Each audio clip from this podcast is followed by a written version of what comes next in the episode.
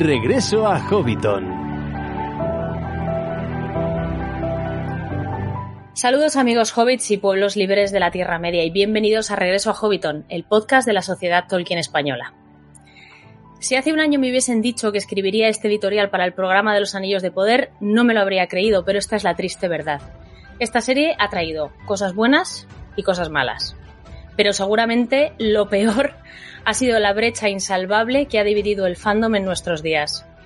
Estamos viviendo la peor guerra en redes sociales con ataques exacerbados, amparándose en el anonimato y en la facilidad que da el no tener que decirle esas burradas a tu interlocutor mirándole a los ojos. Y que conste que la serie ha dividido al fandom, pero la serie no es la que insulta, humilla o desprestigia. Eso lo estáis haciendo vosotros solitos. Y además, no hay posición correcta en esta guerra. Si la serie te gusta, eres tonto y no sabes nada de Tolkien. Si pides que se respete la obra original, eres un chiflado y un antiguo que no sabe adaptarse a los nuevos tiempos. Si te mantienes en un punto intermedio, pues cabreas a los otros dos. Así que lo único que se puede hacer es ser honesto con uno mismo, porque está claro que no puedes agradar a todo el mundo. No eres Sam Gamgee. En este especial de Regreso a Hobbiton analizaremos la serie y daremos nuestra opinión personal, sin representar a ninguna asociación ni faltar a nadie al respeto. Lo que nos parece bien, lo que nos parece mal, lo que es canon y lo que no. Sin más. Si te gusta la serie y la estás disfrutando, nos alegramos por ti, sigue así. Si no te gusta nada y has dejado de verla, bien por ti, eso que te ahorras. Pero si has venido aquí buscando sangre, insultos, declaraciones de guerra o que nosotros legitimemos tu opinión, te has equivocado de sitio y te sugiero que te marches ahora que puedes, porque estoy convencida de que tienes muchísimas cosas más interesantes que hacer en lugar de escucharnos. No queremos un ejército de trolls, hoy no, buenos días, pero venid a tomar el té, cuando gustéis, ¿por qué no mañana? Sí, venid mañana. Adiós.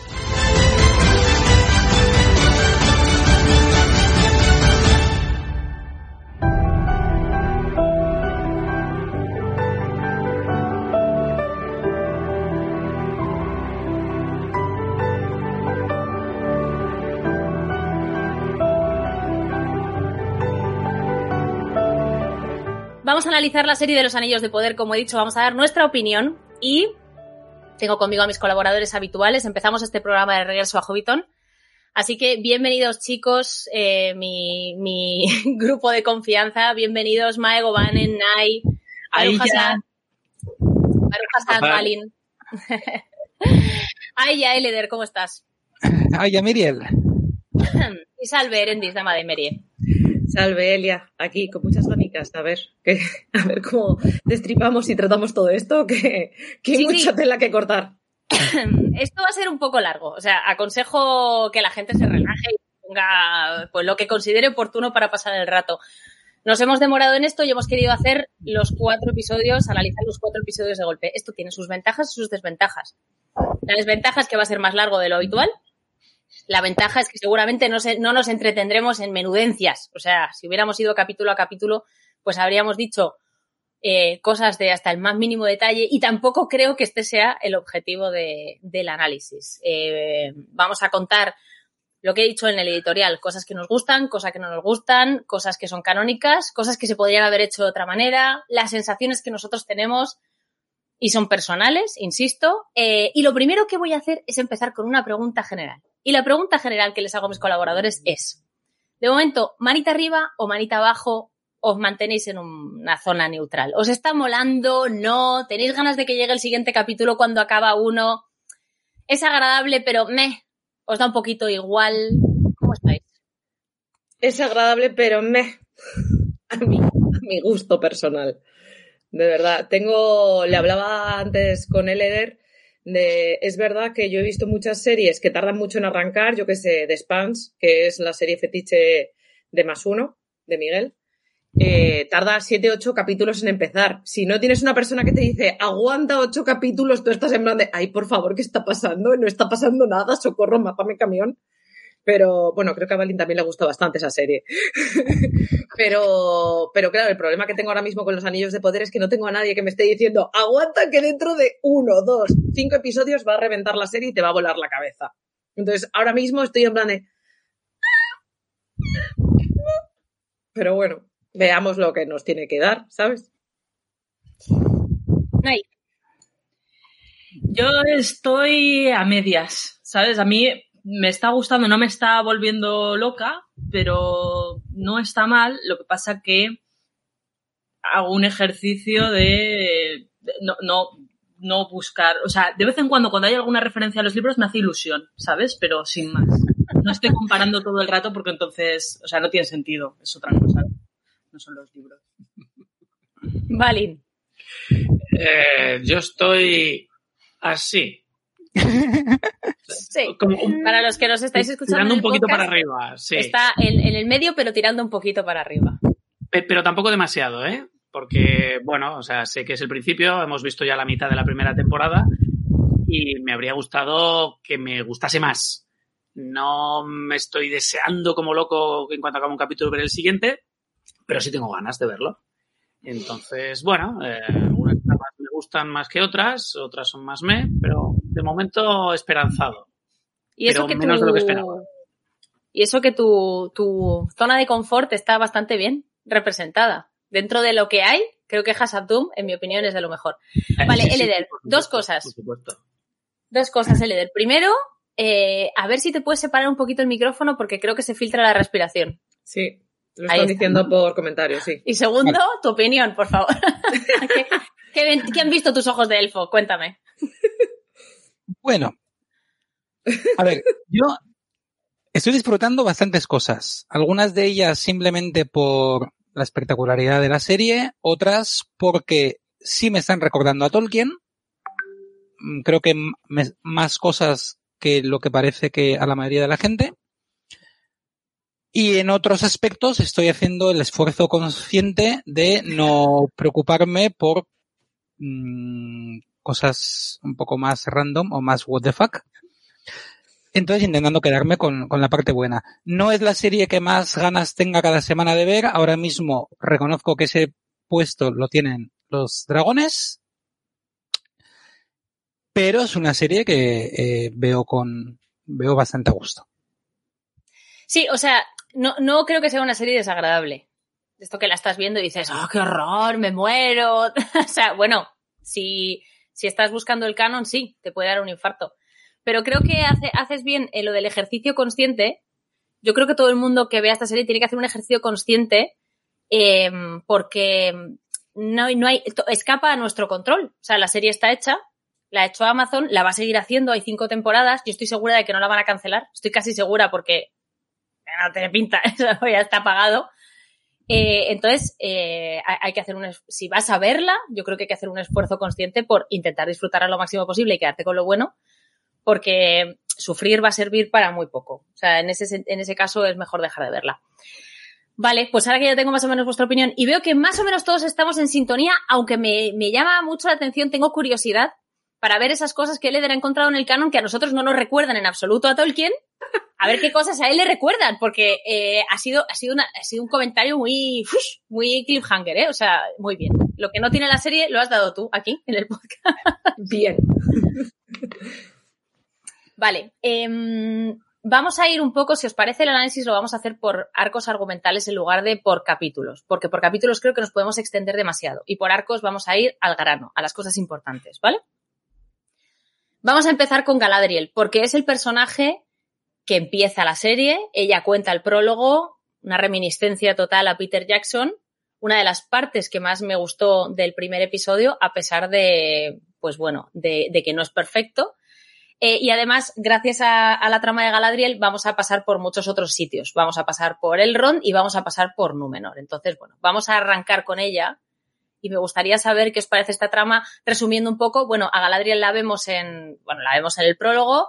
Y lo siguiente que vemos es que está dirigiendo una partida de elfos. Ella es comandante de, los ejércitos de Gilgalad. Está yendo con una no sé cómo, no sé cómo sería el nombre técnico porque no, no me falta conocimiento, pero vamos a decir un escuadroncito pequeñito o un grupito, vamos, un grupito de elfos eh, buscando a Sauron. Galadriel está buscando a Sauron porque ahora la misión de su hermano Finrod es suya. Esa misión es encontrar a Sauron y le está buscando por todas partes. Consigue eh, localizar un emplazamiento que perteneció a Sauron. Eh, tienen un encuentro con un troll. Encuentran la marca de Sauron que nadie ha sabido descifrar y eh, su equipo se revela, ella tiene que volver con Gil-galad no consigue su objetivo y es enviada a Valinor. Ya entraremos en eso. Se enviada a Valinor, pero decide no entrar finalmente, salta del barco y se encuentra en alta mar, donde conoce a Halbrand, otro personaje original de la serie, del que se puede hablar muchísimo. Eh, son encontrados ambos flotando a la deriva por un barco numenoreano, nada más y nada menos que de Elendil el Alto, que les lleva a Númenor eh, y a la presencia de la reina Miriel. Los elfos en ese momento nos damos cuenta de que no son muy queridos en Númenor. Entonces Galadriel es tratada como una invitada barra rehén. Eh, Halbrand es liberado porque es un hombre, pero consigue eh, dar con sus huesos en, en una celda porque, bueno, es su estilo. Galadriel aprovecha para hacer pesquisas en Númenor, descubre que no todos los númenoreanos están en contra de los elfos. Con las mismas pide una audiencia con la reina Miriel, primero para que libere a Halbrand porque tiene que volver con él a la Tierra Media, porque por lo visto es rey de una población del sur, eh, que está ahora mismo pues, pues sin líder, quiere devolverles a su líder y además quiere que los númenoreanos vayan con ella eh, a la guerra, a la Tierra Media, contra los orcos y contra Sauron, que está segura de que ya, está, de que ha vuelto, de que está allí. Eh, Miriel le rechaza dos veces, eh, pero finalmente cuando decide liberar a Galadriel y que se vaya en barco, vemos que caen los, las hojas del árbol blanco. Eh, esto le recuerda las enseñanzas de su padre, que yace enfermo en una cama en una de las torres de Armenelos. Y entonces decide apoyar a Galadriel y buscar, anuncia que irán a la guerra a la Tierra Media y buscan voluntarios. Tras un discurso muy, muy potente, pues mucha gente se apunta a ir a la Tierra Media a luchar al lado de los elfos, cosa que los numenoreanos llevaban sin hacer mucho, mucho tiempo. Y con eso terminamos la trama de Galadriel en estos cuatro capítulos. Y ahora, hay mucho que decir. Muchísimo. Entonces, Bravo por el resumen, que, porque lo Ya, está muy bien todo. O sea, ya, está preparado. Pero, pero bueno, esto es, esto es lo que nos presentan. Y ahora, de verdad, de verdad, necesito oír vuestra opinión. Me gustaría saber qué os parece esta trama, qué os parece esta Galadriel que nos han presentado, su, su evolución hasta el momento y todo lo que, todo a lo que nos lleva. Yo tengo miles de cosas que decir, pero este no es mi programa, es el vuestro. Yo solo estoy moderando. Así que adelante. Quien sea, me da igual. Uno, también es tu programa. Dos, yo tengo un millón de notas de cosas que no, porque yo he intentado, o sea, sí, hemos dicho, hay que intentar ver la serie sin, sin pensar que es Tolkien.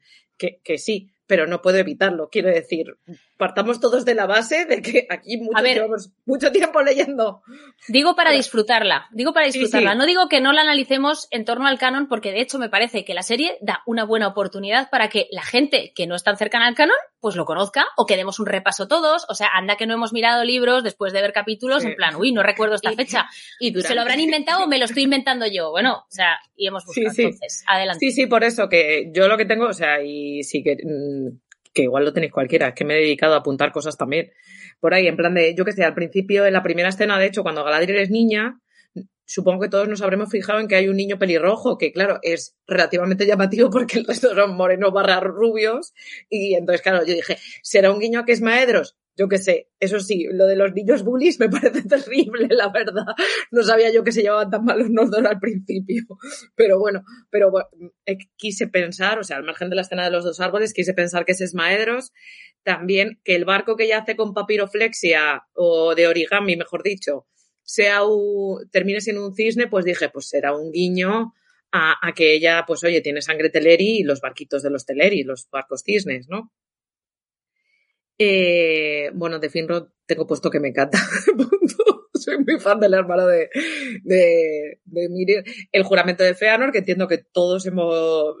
Hay alguien que no pensara que ese es el juramento de Feanor, aunque no sepamos qué hace ahí Finrod. Tú no pensaste que no lo era. No, es que no es el juramento de Feanor. Ya, o sea, sabemos que no lo es, lado. pero, pero escúchame, cuando lo viste en el tráiler, ¿tú no pensaste que era el juramento? Porque yo lo pensé. En ningún Ostras, pues yo- momento. en Cuando lo vi en el tráiler, estaba segura, convencida 100%, dije, esto tiene que ser. Y de hecho, de hecho, a mí me parece que no lo es, pero que es un poquito guiño, porque eh, Sí. o sea, los elfos no juraron perseguir a Sauron. Exacto, eso, exacto. eso venía, que- eso venía en el pack, pero era otra Es un cosa. guiño, es un guiño del mismo estilo que en el tráiler cuando aparece Galadriel en el eh, escalando un monte de hielo, es un guiño para que creamos que es el Helcaraxe. Sí, Bueno, marketing. Ok. Totalmente. tal sí. cual. Es un guiño interpretable, es un guiño para que quien conoce, digamos, el canon o las historias eh, lo vea, pero como no tiene los derechos del Silmarillion, entonces hay muchas cosas que quedan un poco como a libre interpretación. Te sugiero esto, te insinúo, tú sabes que me refiero a esto, pero en la serie no es esto. Entonces, con, Sí. con esa, con esa escena de- del juramento de los elfos, yo estaba seguro de que no íbamos a tener ni juramento de Feanor ni Feanor por ningún lado. De hecho, me llama la atención que se le mencione. No, pero es que a Feanor te le mencionan en los apéndices. Por eso te le pueden mencionar. Sí, sí, pero mencionar, pero que yo tenía muy claro que ese tipo de tramas iban a simplificarse muchísimo. O sea, ¿por qué vas a hablar de guerra civil entre los elfos, de maldiciones, de voy, de no voy, de no sé qué? Nada, nada. Van a la Tierra Media a luchar contra Morgoth, punto. Pues sí, la verdad es que sí. Luego, ah, por cierto, eh, eh, lo de el montón de cascos, es que esto lo estuve hablando con él ya, lo del cuando aparece el montón este que parece el house en, en The Gin, el túmulo de los muertos de la Danierna de Zarnoedias. Eredis intentando pronunciar cosas así. Gracias, Elena. Gracias. Hay que quererme, aunque no sepa pronunciar el pico. Que de hecho le dije a Eli que estuve comprobando fechas y Finrod muere antes de la Nirna de Zarnoedias, con lo cual no puede ser, pero bueno, no pasa nada, porque una de las cosas que a mí me desquició, o sea, sé que nos dijeron que iban a jugar con la temporalidad, yo lo sé, pero no sé si os ha pasado a vosotros, a mí hay gente que me dicen, pero ¿en qué año estamos? Y les miro y me río, en plan de, pues no sé, depende de en qué parte de la, de, de qué trama me preguntes, te digo, estamos en un año, estamos en otro. Entre el 1000 y el 2000 y... Madre De hecho, es que yo creo que ni siquiera existe la primera edad. Me da la sensación de que la primera edad es el tiempo que pasan en Valinor. Y la segunda edad Em, empieza a partir de ahí. Pero Eh, como puede ser. Es muy corto todo. O sea, parece que muere Finrod y entonces ella se hace cargo y debe llevar X años buscando a Sauron. En X ponga usted el número que quiera, pero sí que parece que no hay edades. Pero como Sí, sí. decía Balín, es también interpretable. Tú lo puedes interpretar a que ha habido una elipsis narrativa y que esas cosas han pasado, pero no se han contado. O puedes interpretar que no. A quien no haya visto la serie, o sea, quien no conozca los libros, le dará igual. Están, en muchas cosas están jugando con eso, con dejar cosas abiertas, sobre todo en lo que no tienen derechos, y, y- y- y no decir ni que, ni que es así ni que no es así. Entonces, bueno, No obstante, el problema de la temporalidad va más allá de que compriman unos cuantos años o que no exista la, la primera edad, porque ya sabemos que en Númenor, más o menos por lo que está pasando y teniendo en cuenta que Arfarazón ya está vivo y sobre la Tierra y haciendo sus cositas, deben estar en el 3200 y pico y sin embargo no se han forjado todavía los anillos de poder, lo cual estamos antes es el del año 1000. Entonces, es verdad que depende de dónde estés. Eh, claro, a- eso a ellos les da igual. O sea, han querido si pones- los- Perdona, y si te pones con los pelosos, que está todo bien, o sea, de los pelosos, de hecho, todo lo que cuentan y donde les sitúan está todo bien, salvo que eso pasa en el 1050 en la tercera edad, con lo cual, pues, otro salto Sí. más, o sea, será otro uso horario muy exagerado. O sea, a lo mejor es que el- están en un meridiano muy distinto, yo qué sé, no tengo ni idea. Tiene otros, aún así, a mí me parece que tiene otros problemas, incluso Sí. Que eh, cuando veíamos el cuarto capítulo nos, nos pareció raro ver la torre de Celebrimbor que estaba súper avanzada y habían pasado en principio unos pocos días porque Galadriel pues no, no, no parecía que hubiera estado en Númenor un mes. Eh, pero ya llegaremos a eso. Pero es verdad que Sí, tiene, sí. tiene algunas cosas que Las dices. escalas temporales a mí tampoco me cuadran mucho internamente, pero bueno. Eh, sí, ya, pero ya en la, en la cronología interna de los acontecimientos de la serie. ¿eh? sí, sí, sí, Ah. totalmente, pero bueno, no sé qué, y el minuto siguiente como que ya están ahí, ¿sabes? Que no Mm. ha pasado nada de tiempo, no sé, son como cosas muy... Sí, sí, sí. Eh. Paula, ¿algún otro de Galadriel, ¿no? ¿Eh? Eh, sí, sí, Galadriel. Sí, sobre Galadriel. ¿Alguna cosa que queráis decir, que quieras decir más de Galadriel, Paula? O sea, quiero decir, Eh. aunque sea. Yo creo que Nai tiene cosas que decir. Me da la sensación de que Nai quiere hacer una valoración global del personaje. Porque sí, está vale, pues así. si quieres hablo, porque yo estoy metiendo ahí cosas Sí, yo en es plan de- valoración general. O sea, yo ya os digo, intento obviar el canon, pero es que para mí Galadriel es el personaje más maltratado. Tanto si lo comparamos con el canon, como como personaje único de la serie, ¿vale? Porque me parece súper plano, me parece un personaje en plan que está enfadado, o sea, por mucho que seas la eh, dama de los Noldor, la comandante de los ejércitos, no puedes presentarte a una reina y hablarle como este personaje le habla a Mithil. O sea, me parece, vale, tía, serás la dama de los Noldor que tú quieras, pero no sabes dónde estás, no sabes comportarte en sociedad. No tienes diplomacia. Es como si te hubieras criado, es como si te hubieras criado en el ejército. Solo, es como si solo hubieras conocido eso en tu vida. No has recibido ninguna otra educación. Sí, Sí. sí. No has estado en la corte. Sí, o sea, me da mucha pena, ¿eh? pero en dos palabras, para mí es la niña enfurruñada. Ujú. Y Totalmente. se me cae el alma a los pies cuando la veo ahora mismo. Espero, por favor, que, que mejore y que cambie y crezca y todo lo que quieras. Le Pero de momento una evolución al me personaje. da y mucha pena porque yo tenía muchas esperanzas y muchas expectativas con este personaje. ¿eh? Pero ya os digo, esto es en plan al margen de- del canon. De cuando hablamos, si lo- si sí. lo comparamos con el canon, podemos hablar de las mil millones de cosas que no tienen sentido que el personaje haga, o que ya a estas alturas debería conocer a, a, a Celeborn, que debería, bueno, no sé. Pero ya os digo, obviando todo el tema de- Sí. del canon y demás, me parece un personaje súper pobre y que y que no tiene sentido que se comporte como se comporta. O sea, si realmente, no sé eso, habla, tiene- o sea, habla en se comporta como si no, o sea, de Valinor la han puesto directamente a, a hablar con A gente, ¿sabes? A repartir estopa. en su vida. Es que a mí me ha destrozado en la escena del, del último episodio, del cuarto episodio, cuando le está explicando Hal- Halbrand cómo ser diplomática, yo estaba en plan de... Miguel me veía y yo así en plan de... Kill me. o sea, en plan de, ¿qué está pasando? ¿En qué momento Galadriel? Que, vale, es que sí, tienes toda la razón en que eh, eh, es que falla incluso cuando no es el canon. Pero es que si piensas en el canon dices que esta señora está con Melian, por favor. Mi- miles de años. O sea, por favor, ¿qué está pasando? ¿Cómo no vas a saber cómo comportarse? ¿Cómo le vas a tener que explicar tú cómo hablar a una reina de, de los hombres? Y lo peor de todo es que dice, ah, sí, sí, sí, sí, y coge, se lía a tortas con los, con los carceleros y escala la torre y se cuela por una ventana. Es como, pero por favor, que sí, que Ay, me le... Aquí hay un no. problema, aquí hay un problema de que creo que han hecho personajes eh, muy limitados, con muy poca, o sea, con muy poca profundidad y que son como cartas de rol. ¿Vale? Entonces, eh, Halbrand es el pícaro, Elrond es el político, eh, pues yo que sé, Elendil es el paladín, Galadriel es la guerrera, y no es nada El más. aspirante. Es él, El aspirante.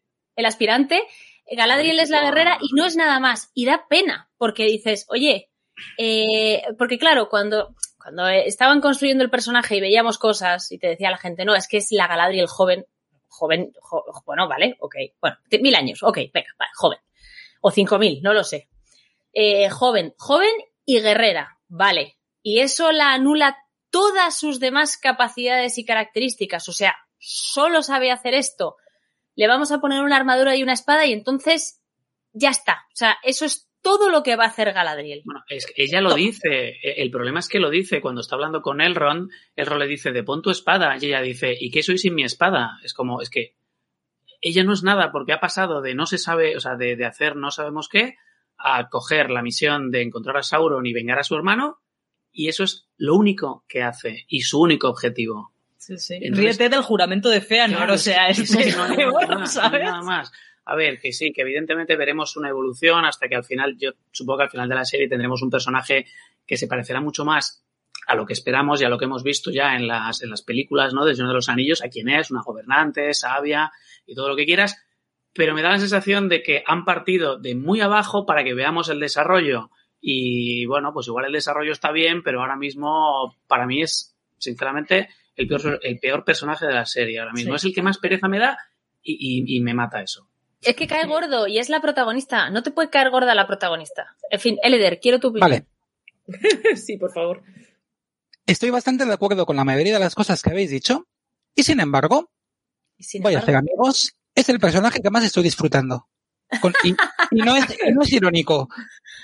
No, no es, no es como suele decir Erundil. Ojalá hagan eh, elfos que cabalgan unicornios con. Eh, no, de verdad. A ver, obviamente, es una Galadriel jovencísima, adolescente, casi se podría decir, para, para ser elfa. No miro la cronología porque obviamente no tiene sentido en esta adaptación. Obviamente le querrán hacer este, este arco. Es una Galadriel eh, absolutamente consciente de que es, iba a decir palabras que no sé si hay niños a estas horas, pero que es la reptal, eh, que es mejor y más importante y más eh, lista y más poderosa que nadie. Por eso, obviamente, a los mortales los mira, pues como un elfo tiene que mirar a un mortal, o sea, seamos serios, vamos a ver de qué estamos hablando. Hay que Eh, moderar a Eleder cinco minutos. Sí, no. Eh, a Gil-galad, que es el rey, pero también es su sobrino, le hace caso, pues porque es el rey supremo y los Noldor tienen esa cosa con la jerarquía que hay que hacerle caso. Pero se pasa lo que dice Gil-galad siempre que puede, porque ella sabe, y es, es Galadriel, y ella sabe, y es que eso me parece bien. O sea, es que es Galadriel. Por favor. Guerrera. La Galadriel joven era guerrera, como sabemos, luchó en Alcualonde, eh, de hecho, una de, bueno, que sea comandante de ejércitos igual me choca más, pero bueno, tampoco me importa tanto. Si una cosa le echo en falta a la Galadriel de la serie es que han sido extremadamente poco ambiciosos eh, y la han dejado de- demasiado humilde. Porque la gran, la gran, el gran motor que tenía Galadriel para querer ir a la Tierra Media, bueno, había uno que era fastidiar a Feanor todo lo que pudiera, eso Sí. no, lo, no lo han podido contar por los derechos. El otro era gobernar tierras y reinos por ella misma. O sea, era una. Galadriel, sí, eh, pues, Sí, sí, eso sí, y, descubrir y no sé qué, o sea, y pero, territorios pero propios, estar sin la tutela de los Valar, sí, sí. Sí, sí, o sea, pero se dice, quería gobernar reinos, que lo consigue finalmente con, con Lorien. De hecho, cuando está en Eregion y ve que Celebrimbor eh, le está comiendo la tostada, se van, porque necesitan un sitio donde sean los, los poderosos, los gobernantes y que no les discuta nadie.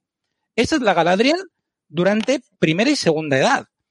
Entonces, igual aquí, efectivamente, como decía Balin, han simplificado, porque eso es una cosa también muy típica de, de las series, simplificar los, los personajes. En parte pasó también con la trilogía.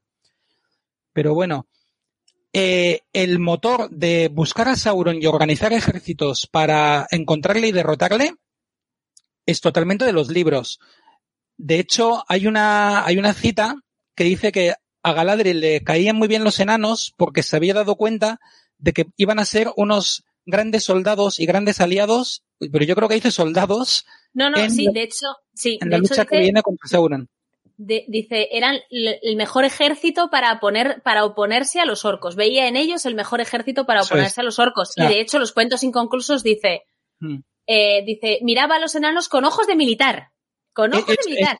Exacto. O sea, que, que no, no- eh, tampoco estamos diciendo, ojo, no estoy diciendo que este enfoque de Galadriel Guerrera sea incorrecto, ¿eh? O que no sea canónico. Lo que decimos es que le falta lo otro. Sí. Y yo creo que eso es por culpa de eso, esas simplificaciones de personajes que siempre se ven obligados los, los guionistas a hacer en, en todas las o en la gran mayoría de las adaptaciones. El último detalle, se ha quejado la gente de que si a los elfos se les ve como elfos. Eh, yo no sé cómo ve la gente a los elfos. Eh, nuevamente, lo que ve un mortal en un elfo, pues, no sé, ellos verán. Yo, la única, el único personaje élfico, a, a ver, y a mí me están gustando casi todos los elfos. Incluso a Celebrimbor le he visto cosas, ya hablaremos. Pero el único al que le veo en bastantes escenas la luminosidad que yo veo, que yo quiero en, en, en un elfo noldo, es a Galadriel. Y lo dejo Bueno, ahí. como, veis, como que veis ahí, por el orgullo, sí, eso pregunto, por el orgullo. Sí, Sí. no, no, pero incluso físicamente, incluso Ah, escenas, físicamente, bueno. Eh, incluso escenas en las que se ve casi todo en penumbre, de repente el único rayo de, de luz que entra por no sé dónde le da a ella.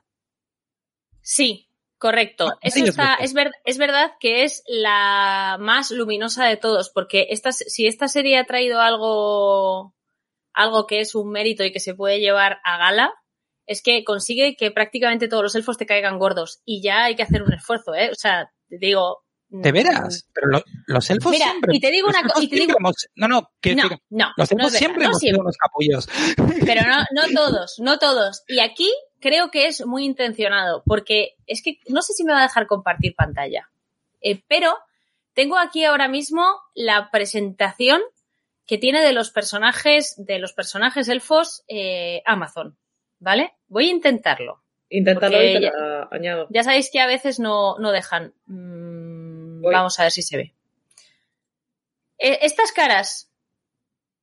Esto es intencionado. No me digas que no. ¿A ti estas caras te parecen de gente de fiar? ¿A ti te parece... Tú, te, tú, ¿Tú votarías a esta peña?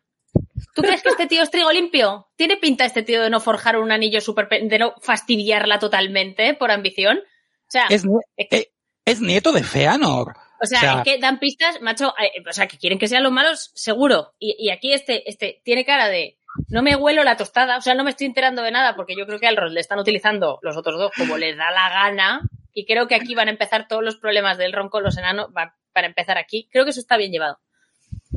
Es que Estoy luchando que... por sobrevivir mientras los otros llevan coronas de oros, o, o sea, socorro.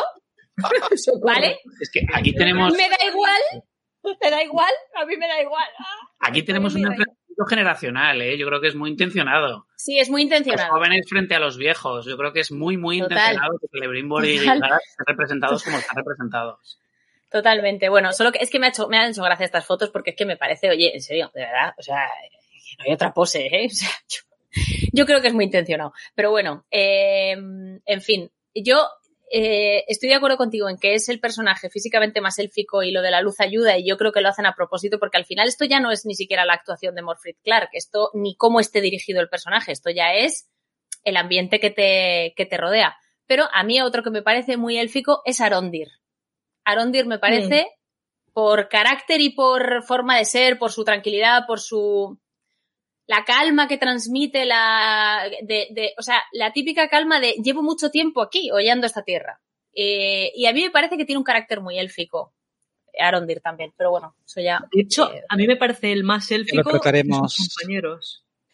Más élfico que sus compañeros, sí. Sí, bueno, sobre todo su colega del alma, que, que es, es, el, es el bardo de The Witcher, o sea.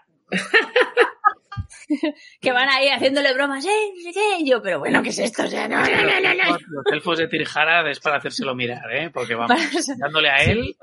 Bueno, en fin. Sí. Eh, ya, bueno, ya llegaré, llegaremos a Tirjara. Vale. Eh, vale, pues oye, como veis aquí hay diversidad de opiniones. Eh, a, a Eleder le está gustando cómo están llevando a Galadriel. Bueno, pues ya está. Eh, ¿Algo que comentar de todo lo que le va pasando, de sus encuentros y tal, que os llame la atención, que queráis decir? Valinor, por favor, hay que comentarlo. Sí, eso, ah, te juro que estaba está. pensando lo mismo, en plan de tenemos que hablar de... Ay, vale.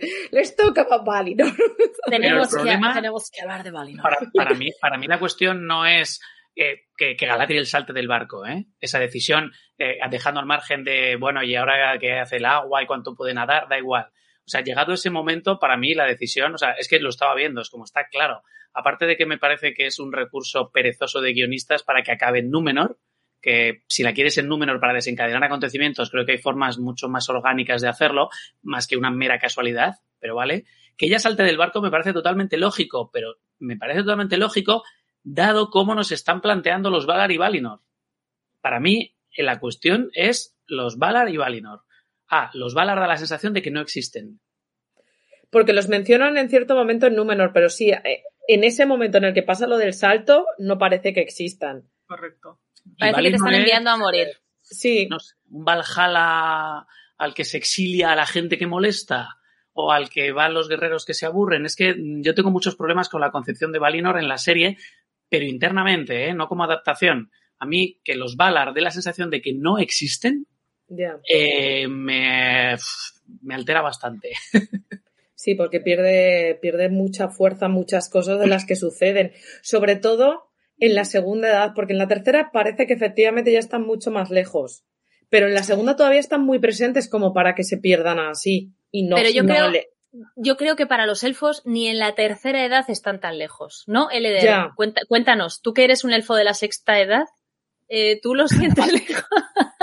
no, yo, yo siempre he tenido la sensación de que para los hombres sí están en otro, pero creo, me, me, ha dado la sensación de que incluso la tercera edad para los elfos los Valar son muy, muy, muy, muy presentes y muy, muy reales. O sea, no hay dudas, no hay que tener fe, es que están. Es que los has visto pasando hay, por. Hay elfos y elfos.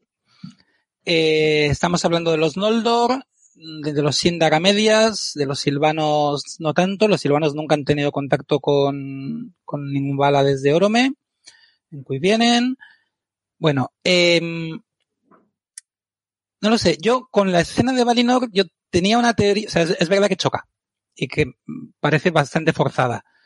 Yo tenía una teoría que es que uno de los puntos principales del arco de todo el personaje de Galadriel hasta el final de la tercera edad va a ser la, eh, el el canto del Namarie, ¿no? El adiós, ojalá tú encuentres Valimar porque a mí no me dejan ir. Eh, aquí no se cuenta ni, eh, ni la maldición, ni la rebelión contra los Valar, ni nada de esto. Entonces, ¿qué razón puede tener Galadriel si es que esto es importante más adelante? Que no lo sé, aquí estoy realmente siendo un poco positivista en que, en que no pueda volver a, Valinor, que les cerró la puerta en las narices cuando estaba a punto de entrar, le dijo, mira, no quiero ir con vosotros. Y entonces, que queda muy forzado, pero con esto ya, el día que Galadriel diga, mira, ya me he cansado, quiero volver a Valinor, mm, le van a decir no. Y es una forma de, de, de meter eso. Es, digamos, la única interpretación que yo he podido ver para intentar justificar eso, que efectivamente me parece un poco, un poco forzado, eso es verdad. Mm, una pregunta. Analizando lo que es, dejando a un lado el canon, ¿no os resultó raro que Galadriel, que en principio es una guerrera que toma sus decisiones, que tal, que cual, decide, o sea, no haga ni siquiera el, el, no subirse al barco. O sea, a mí lo que se me hace raro es que se tire el agua en la puerta en lugar de directamente decir, no voy a subir a tu estúpido barco, me voy por mi cuenta, a caballo, a mi bola, proscrita, me voy a buscar a Sauron yo. O sea, veo una como una intención de empoderamiento femenino que luego se evapora y no existe. Entonces, a mí lo que me sorprendió es que llegase hasta la puerta. Es verdad que ahora que tú lo mencionas, le sirve para encajar con la Galadriel de la tercera edad que no tiene permitido ir a Valinor. Pero también hay que pensar que es que ellos, eh, o sea, y con ellos me refiero a Amazon, esta serie no la hacen para los fans, la hacen para el gran público. Y pensando en que enganche con las pelis de Peter Jackson. Es, ¿has visto las películas y te han gustado? Pues aquí tienes el previo. Para la gente que ha visto las pelis de Peter Jackson, la prohibición de Galadriel no existe. Galadriel se va a la Tierra Media, se va de, los a los puertos grises y se va a Valinor cuando termina la Guerra del Anillo porque este ya no es su sitio. Ha terminado como lo que tenía que hacer. No es que no encaje, o sea, está bien, es como no entré en Valinor porque tenía una misión y ahora que la he terminado, me voy. Entonces, es verdad que está encajado, pero a mí me, me pareció raro, o sea, me pareció raro decir, jope, hija mía, pero si los tienes de hormigón, ¿qué haces en el barco? Mi, mi impresión es que quisieron darle ahí peso a Elrond. Elrond es el, mm. el elfo que realmente más tanto que se habla del estereotipo del elfo buenísimo, buena persona, educado, eh, que no se le mueve una ceja. Ese es Elrond en todos sus, en todo su, su arco hasta ahora. Y, y también un poco como el, el sabio, digamos, ¿no? Eh, y es Elrond el que la coge y le dice, mira, Galadriel, estás demasiado agobiada, eh, te pesa demasiado lo de tu hermano, eh, mira, vete. Y entonces ahí lo que han querido ver es que Galadriel hace caso a, a Elrond y que dice, venga, va, tiene razón, me voy. Y luego cuando está llegando dice, no, es que, es que no, es que no quiero. Que, como, que está en mitad del océano y la única forma que tiene en ese momento es tal. Sí. Sí, vale. hipotermia y tal. Pero yo eh, creo que vale. ha sido por darle ese peso a, a Elrond. También luego es raro, o sea, ¿dónde estaba yendo Halbrand? Estaba intentando mm. llegar a Númenor, se pasó de frenada. ¿Dónde se encuentran? Me es Yo difícil creo que da situarles. igual. Da igual. O sea, sí, ya sé que da igual. Para, pero... para, mí simplemente es el mecanismo para que ambos lleguen a Númenor de forma casual. O sea. Es un mal, McGuffin mal gestionado. Sí, para mí sí, ¿eh? para mí sí. Es como quiero a Galadriel en Númenor, pero no hay ningún motivo para que vaya. Y quiero este personaje en Númenor. Va, pues hacemos que se encuentren sumergidos en el agua allí en un. O sea. Es, es, es, el mayor problema que tengo con, con esta serie. El cómo llegan ciertos personajes ¿no? a estos sitios o cómo se desarrollan ciertos argumentos. Que da la sensación de que es fruto de la casualidad extrema, de la casualidad más absoluta. Sí. Me pasa también con el ronduego, ¿eh? Eh, realmente, a mí me parece que podrían haberlo salvado bien si cuando llegan a Númenor Halbrand sabe dónde están que a lo mejor es que está fingiendo, ¿vale? Pero si sabe dónde están, a lo mejor dices, vale, este tío está harto de las tierras del sur, son una castaña, hay orcos, bla, miseria. Y ha oído hablar de una tierra de gente súper evolucionada, chetadísima, que vives fenomenal. Entonces decide pirarse del sur. Vale. Ok. Pero es que luego deciden que no, que llega allí y no sabe ni dónde está. Entonces, has perdido una oportunidad de que tenga sentido que Halbrand esté en alta mar en ese momento. Sí, pero como tú Claro, dices. como no importa, pues No, y como tú dices, todavía no sabemos quién va a ser Halbrand al final. Correcto. Todos hemos oído las teorías, pues igual al final tiene una lógica retorcida. sí, puede ser. Puede ser que finja, pero en realidad era ahí donde quería estar, porque en realidad esa teoría tiene, tiene un, un punto en el que flojea. Y ya llegaremos a eso también. Pero en mi opinión Mm. tiene un punto en el que flojea mucho. Y flojea porque lo nuclear o lo principal de Númenor no lo han contado. Ni creo que lo vayan a contar. Entonces, vale. Eh, bueno, seguimos con Galadriel. O sea, algo hemos comentado también de Galadriel en Númenor, de, de la falta de diplomacia y de todas esas cosas, pero ¿ha- ¿hay algo más, chicos? A mí me gustaría comentar una cosa que es, a mí me sorprendió, no sé a vosotros, el tema de cuando ella ve a otros humanos y tal, no sé qué, cómo se tapa las orejas, ¿sabes? O sea, que luego vemos el tema este de que en todas partes odian a los elfos, los enanos odian a los elfos, los de las Shadowlands, uy, Shadowlands, madre mía, los de las Tierras del sur odian a los elfos, los de Númenor odian a los elfos, tío, no se aguantan ni entre ellos, ¿sabes? Pero la reacción de ella de, uh, me voy a ocultar la oreja, no sé, me ha parecido, ella que es tan orgullosa, que es capaz de presentarse ahí ante Miriel y decirle, me da igual que seas la puta reina regente, aquí estoy yo, dice, uh, que no sé, que no sé, me ha chocado mucho. Yo Sí, iba a meter mi, mi cuña, mi cuña de e- e- esa manera que intentan ganarnos a la gente que, que sí que hemos leído los libros con, con microdetalles, que ya os digo yo, que es lo que está haciendo. He sacado todos los detalles que he ido viendo, que seguro que me dejo millones. Pero me ha gustado mucho lo de la lluvia, lo que pasa es que, claro, luego no ves o sea, lo de la lluvia cuando llegan a Valinor, que es lo mismo que cuenta Frodo, que había una lluvia que luego se transformó en plata y cristal y al fondo había unos prados verdes. Eh, Como luego no hay unos prados verdes, sino que, no sé, la lluvia les moja de verdad y parece que van a morir, pues se pierde toda la magia. Pero al principio dije, ¡ay, es la lluvia! No. es que me pasó ese momento. Pero bueno, Dos dije, segundos de felicidad. Sí, dos segundos de, ¡ay, mira qué guiño más mono nos han dado! Y, y no añado mucho más porque todo lo demás lo habéis ido diciendo vosotros. Coincido plenamente. Lo siento, Eleder, coincido más con la visión que tienen Valina y Elia de, de Galadriel en este aspecto. Quizás porque me toca más la patata, yo qué sé. Pero Ya.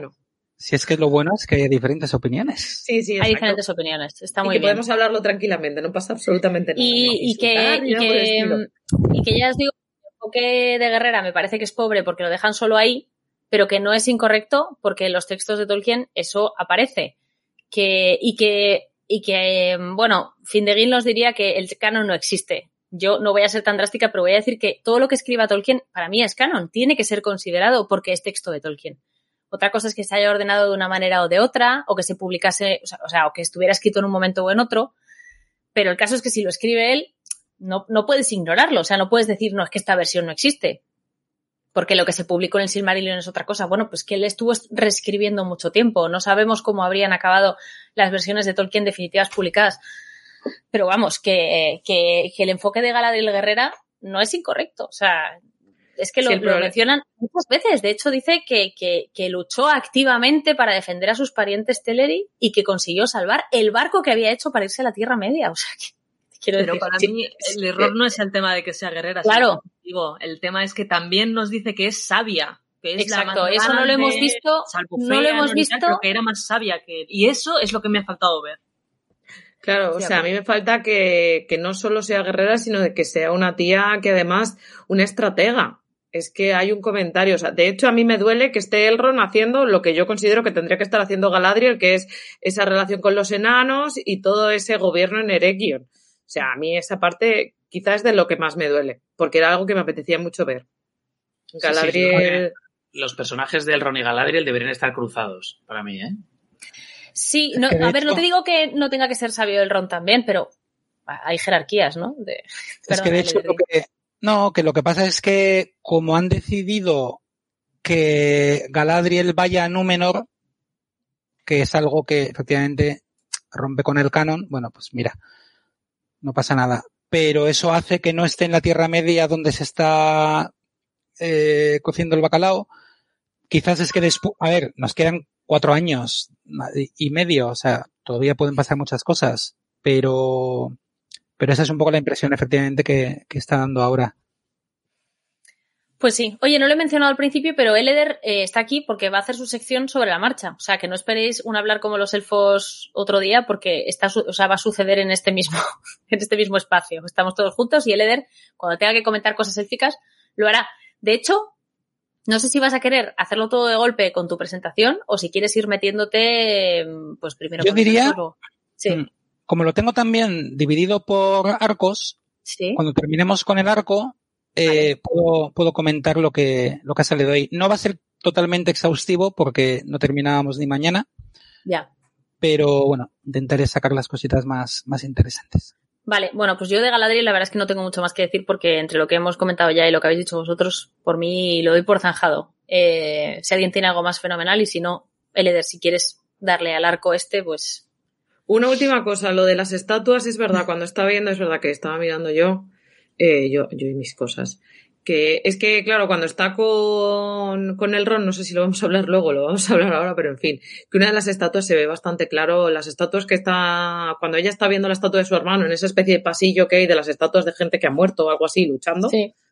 Hay una que se, o sea, hay uno con un arco que no tengo muy claro quién puede ser, si será, este, ay Dios mío, Belej o no sé, o no sé quién puede ser, pero bueno, pero hay otra que, que, es la estatua de, o sea, que se ve claramente que es una mujer con un perro y entonces no sé, o es Lucien con Juan o nos lo están vendiendo con, con yo qué sé. Es súper bonito esa escena, o sea. Esa escena es preciosa. O sea, para mí es uno de los momentos más Tolkien que hay en la, en toda la parte de lindo, ¿no? De verdad, o sea, es, mar, es magistral, es maravillosa. De, de hecho, de la, de la escenografía no tengo quejas de ninguna de ninguna. O sea, creo que Númenor está clavado, creo que Lindon está clavado, Eregion está exacto, o sea, es que la descripción de los libros es el plano cenital que te muestran de Eregion tal cual. Creo que Hasabdun Viva es una maravilla maravillosa de otro mundo. Eh, y creo que los pueblos del sur están muy bien. Están muy bien porque, o sea, imaginas que llevan una vida muy, muy, muy miserable. O sea, creo que nadie de esta serie se puede quejar ni de la escenografía, ni del vestuario, ni de las prótesis, ni de nada. O sea, eso ya lo damos por sentado, no lo vamos a comentar mucho porque eso es una cosa que es, que es universal, ¿vale? O sea, todo el mundo sabe que está muy bien. Tenían mucho dinero y lo han invertido bien. Ya está. Dinero y talento. Dinero y talento, mucho talento, sí. Eleder, eh, cuéntame de este arco argumental cositas, cosas que quieras contar. Vamos a ver, espero que se esté viendo la pantallita. Mm, como hay un montón de gente en Internet que en cuanto sale un capítulo se ponen rápidamente a hacer todos los análisis pertinentes sobre todas las runas que han salido en el dobladillo de eh, los pantalones de un enano, pues yo lo que he hecho ha sido recopilar sobre todo en unos hilos que está haciendo Wizardway Chris en Twitter, que me están pareciendo geniales, y en un par de, en el Discord de Viña Lambel donde se reúnen, es el foro de estudiosos de lenguas más importante ahora mismo en Internet, de lenguas de Tolkien, y en una página en la discusión de Elfdict, que también están recopilando muchas cosas. Vale, eh, lo primero, los créditos. Noldo y Galadriel. Cuando en Finrod en la batalla eh, grita Valaron Kalanen, Firuvante. Pues muy bonito. Dice, con la luz de los Valar, morirán. Efectivamente, no sabemos qué batalla es, no sabemos si es una batalla genérica X, pero esa frase queda, queda bonita. Cuando Galadriel ve el troll de las nieves, dice Cristorco, que significa troll de las nieves, de Criste, nieve, y Torco, troll, eh, seguramente del Sindarin Toro. Bueno, está bien cuando Elrond está preparando el discurso para Gilgalad, que efectivamente otra gente ha dicho también eh, por qué le tienen que escribir los discursos a Gilgalad, o sea que es el que Gilgalad tampoco debería ser tonto. Bueno, vale.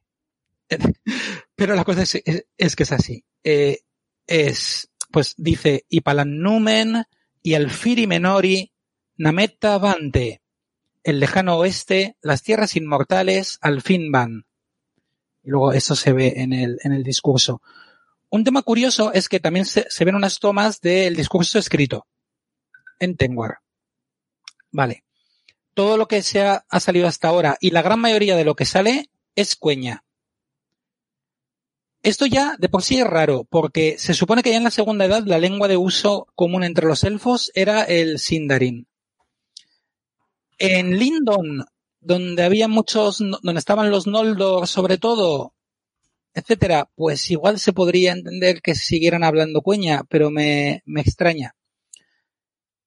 Y la cosa es que el discurso escrito está en Sindarin, mientras lo que Elrond habla del discurso está en cueña. Pues, bueno, Hint, Bomen Turielanin. Y esos, luego se le oye decir estos trozos a, a Gilgalad. El saludo entre Elrond y Galadriel otra vez en cueña. Lindone Yekaba Lissenen. Lissenen Nikabina. Lindon te recibe con gracia. Con gracia soy recibida. Muy bonito, muy élfico. No, hay ya, como decimos nosotros, que somos unos sosos, te dicen, Lindon te recibe con gracia. Con gracia soy recibida. Habrá que apuntárselo para las siguientes, ¿no? Sí, es- es- exacto. Bueno, para la Morgulcón igual no. Eh, no, ahí no, Igual, ahí no. igual no pega. Eh, el cuaderno de Galadriel también tiene escritura en, en élfico que aquí empezamos con uno de los, para mí, grandes problemas de la serie que nadie ha dicho, que es que mm, en muchas de las inscripciones, en, tanto en Tengwar entre los elfos como en runas entre los enanos, están en inglés. O sea, tú descifras las, runas y aquí, por ejemplo, lo que tienes Hearing the smell of doom. Hang heavy. An emblem. Appeared. O sea, aquí está el olor, de la- el olor del destino, un peso pesado, colgado, un emblema apareció. Entonces, ¿por qué? Yo eso sí que no lo entiendo. Si la gente no va a leer las inscripciones de corrido, le van a decir, ah, mira, runas, vale. ¿Por qué las pones en inglés? No tiene mucho O sea, las sentido, frases verdad. están en inglés. O sea, es inglés, No pero to- escrito. Sí, no todas, pero muchas sí, entre, entre enanos y entre, y entre elfos. Y no lo entiendo. Además, con, bueno, esto da lugar a algunos problemas, como que el modo eh, para escribir runas en inglés utiliza el modo de Erebor, que es un modo que, como hemos estado discutiendo en la Comisión de Lenguas, eh, no existe hasta después de la caída de, de Eregion y tal. Eh, bueno, pero, pero es que ya de por sí, o sea, ¿por qué en inglés? No lo entiendo. Pero bueno, dejando pasar esto, para que veáis que a mí también hay cosas que me indignan, aunque no sean las mismas que el resto, Me encanta. Cada uno tiene su campo. y, luego, y luego comentaremos una. Vale, los planes de Celebrimbor son una preciosidad, eso sí que está en Sindarin, eh, tiene un montón de planes de la fortaleza, la torre que está construyendo y, por ejemplo, pues dice, las torres satélite pueden conectar con la torre principal por las partes norte, oeste o ambas, conectando con la balaustrada inferior. Esto y tres páginas más están en Sindarin y se ven en estas, en estas escenas. Eso me parece Ah. una pasada de, o sea, yo eso lo compraría. En el traje de Gilgalad, en las mangas pone el Berez. Y en el pecho pone Aran Einior, que es el rey mayor, el rey más anciano, que es uno de los títulos de Manwë. Ajá. Al- y un par más en la mm, lanza Aiglos dice Gilgalad Maiza Maigar Aiz y Org Tol Gostad Heluin Aiz Kenny el Ni Dinguruzos Enecen Tol Istad Aiglos. Gilgalad porta una bien forjada lanza. El orco temerá su helada punta. Al verme conocerá mi nombre bajo la sombra de la muerte. Aiglos que en castellano significa la lanza punta de nieve. Nieve. Aiglos. Y la última, otra, lo que hizo, estuvo a punto de hacer que en el minuto uno dejara de ver la serie, Galadriel diciendo, no teníamos una palabra para la muerte, para la muerte. A ver, en protoélfico como mínimo había dos. Fir, para expirar, que es verdad que era más el sentido de expirar en la respiración, pero que se usaba para morir, Firiel, etcétera, y cual que tenía el sentido de morir con dolor. O sea, que en cui vienen hasta que apareció Orome, les dieron a los elfos por todas partes. Eh, o sea, ¿cómo no iban a tener una palabra para la muerte? Lo único que- intentando justificarlo para salvar ese momento y poder seguir viendo la serie, lo único que se me ocurrió fue, bueno, Galadriel en ese momento es una niña, desde que nació no ha tenido que utilizar la palabra muerte, porque en Valinor es verdad que no la había, entonces nadie se la había enseñado. Vale, pues eso lo puedo Venga. aceptar, Vale. pero he necesitado hacer ese... Eh, a, colación de eso, también me sorprendió un poco cuando Finrod, que por todo lo demás me gusta mucho, le dice a Galadriel lo de tendrás que aprender, no voy a estar aquí siempre. Y yo dije, ¿por qué? O sea, Ya. en ese momento, ¿no? A no ser que él ya se oliese la tostada de la caída de los árboles, en ese momento no había, no había razón para decirle eso. Como que no, voy a estar aquí hasta que la tierra se deshaga, igual que tú. Toda la vida juntos. Me sorprendió Sí. mucho, de verdad. Spoiler, spoiler, estaba ya avisando. Ya lo sabía. ¿Vas a seguir con los enanos ahora o quieres que cuando No. entremos en la trama enana? Vale. Estaba intentando quitar el slide y ya lo Perdón. Nada. En fin. Bueno, pues eh, hemos. único, perdón, eh, una, una duda, el- que es que nos han preguntado esto en Isnaed. O lo dejamos para luego. ¿Lo esto, para luego? Yo sí, creo que esto- lo tiene el Eder, seguro. sí, Vale, sí, sí, pues. pero, pero esto en su arco, ¿no? Vale, Por eso sí, sí, pero que seguro que lo Pues, tiene. Irnaed, te lo contestaremos luego, ¿vale? A Ya ver, está, ¿eh? ¿querías Sabes. decir algo más antes de cerrar el arco de Galadriel y el Eder? Eh, no, simplemente que no sé si metemos en el arco de Galadriel el arco de Númenor. Vamos a. Yo, creo que vamos a. Si os parece, como estamos con Galadriel, vamos a seguir con. Con Númenor. Ah, mira, qué bueno. No sé si la estás viendo, Eleder, que, que yo esto te lo dejo aquí porque Sí. Eh, pero no me, no me llama la... O sea, están comentando que en el ropaje de Gil-galad los caracteres son runas, son Kirth y no Tengwar. Lo que pasa es que las Kirth, de hecho, también fueron inventadas por, Por elfos. los elfos. También eran caracteres élficos. Lo que pasa es que normalmente ya, ya en esa época se usaban muchísimo más las Tengwar, pero, pero no. De hecho, me parece un buen detalle que, que no dejen runas enanos, Tengwar elfos, sino que incluso los enanos podían haber aparecido escribiendo en, en Tengwar, porque también las usaban. Muy bien. Bueno, pues de Galadriel llegamos a Númenor. Y en Númenor tenemos todo lo que pasa en Númenor y tenemos a Halbrand también, que habría que comentarle en este pequeño espacio. Entonces, hago resumencillo para recapitular. Para recapitular.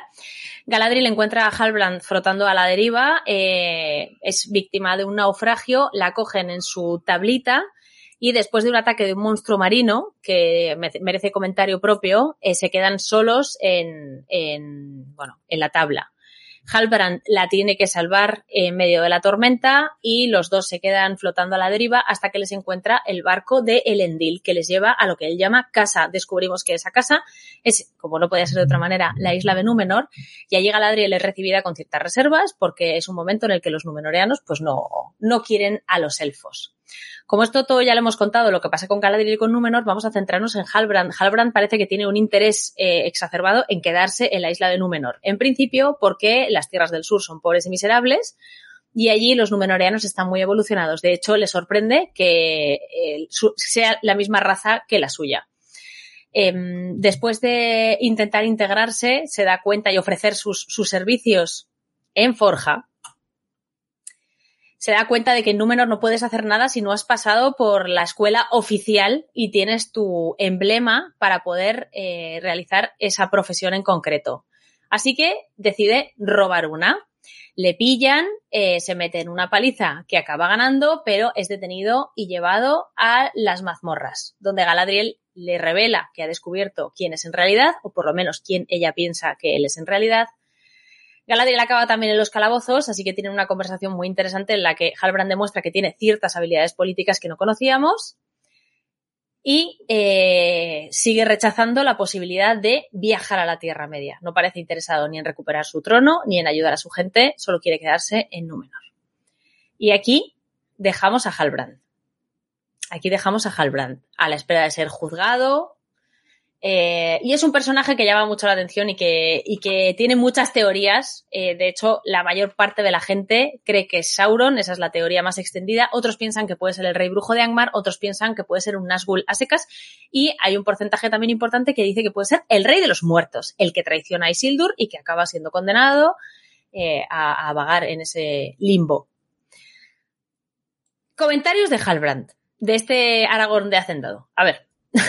Uno, que es efectivamente un Aragón de hacendado. Y dos, probablemente, sé que hay mucho, mucha gente que dice que quiere ser Sauron. Es probable que yo no quiera que sea Sauron, porque es ya como la puñalada final que me pueden dar con Galadriel. O sea, ya, o sea, para mí está como muertísimo, pero es que es como, en los textos es como la única que se daba cuenta de que Sauron era Sauron y desconfiaba de él es Galadriel y va a ser encima la que me pones además, por cierto, está por ahí nuestro queridísimo Erundil, Ora Erundil, que Hola, Erundil. acuñó el maravilloso término de Galabrand a esa pseudo relación que tienen ahí como de miraditas y cosas así raras. Joder, Elendil, ¿Qué eh, solo pasa? quieres.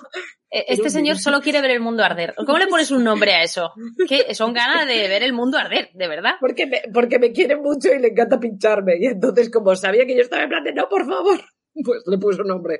Solo por, por querer destrozar mi vida.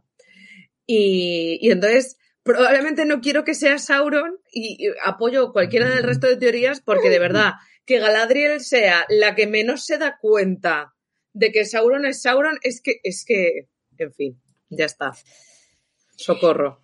Mátame, camión. Vale, me, me, me, me dijo una cosa que es, tiene razón. O sea, en determinado momento, eh, Halbrand salva la vida a Galadriel. ¿Por qué si fuera Sauron iba a hacerlo? Ha- Había yo una cosa que me. que, que incluso me hace rechazarlo más. Y es que. em, o sea, porque por un lado vemos que ofrece sus servicios en Forja. Sauron ya sabemos que de eso sabía muchísimo y de hecho así es como se acerca a los elfos de Eregion. Y además está empeñado en quedarse en Númenor, pase lo que pase. Y además le da a Galadriel ciertas lecciones de diplomacia.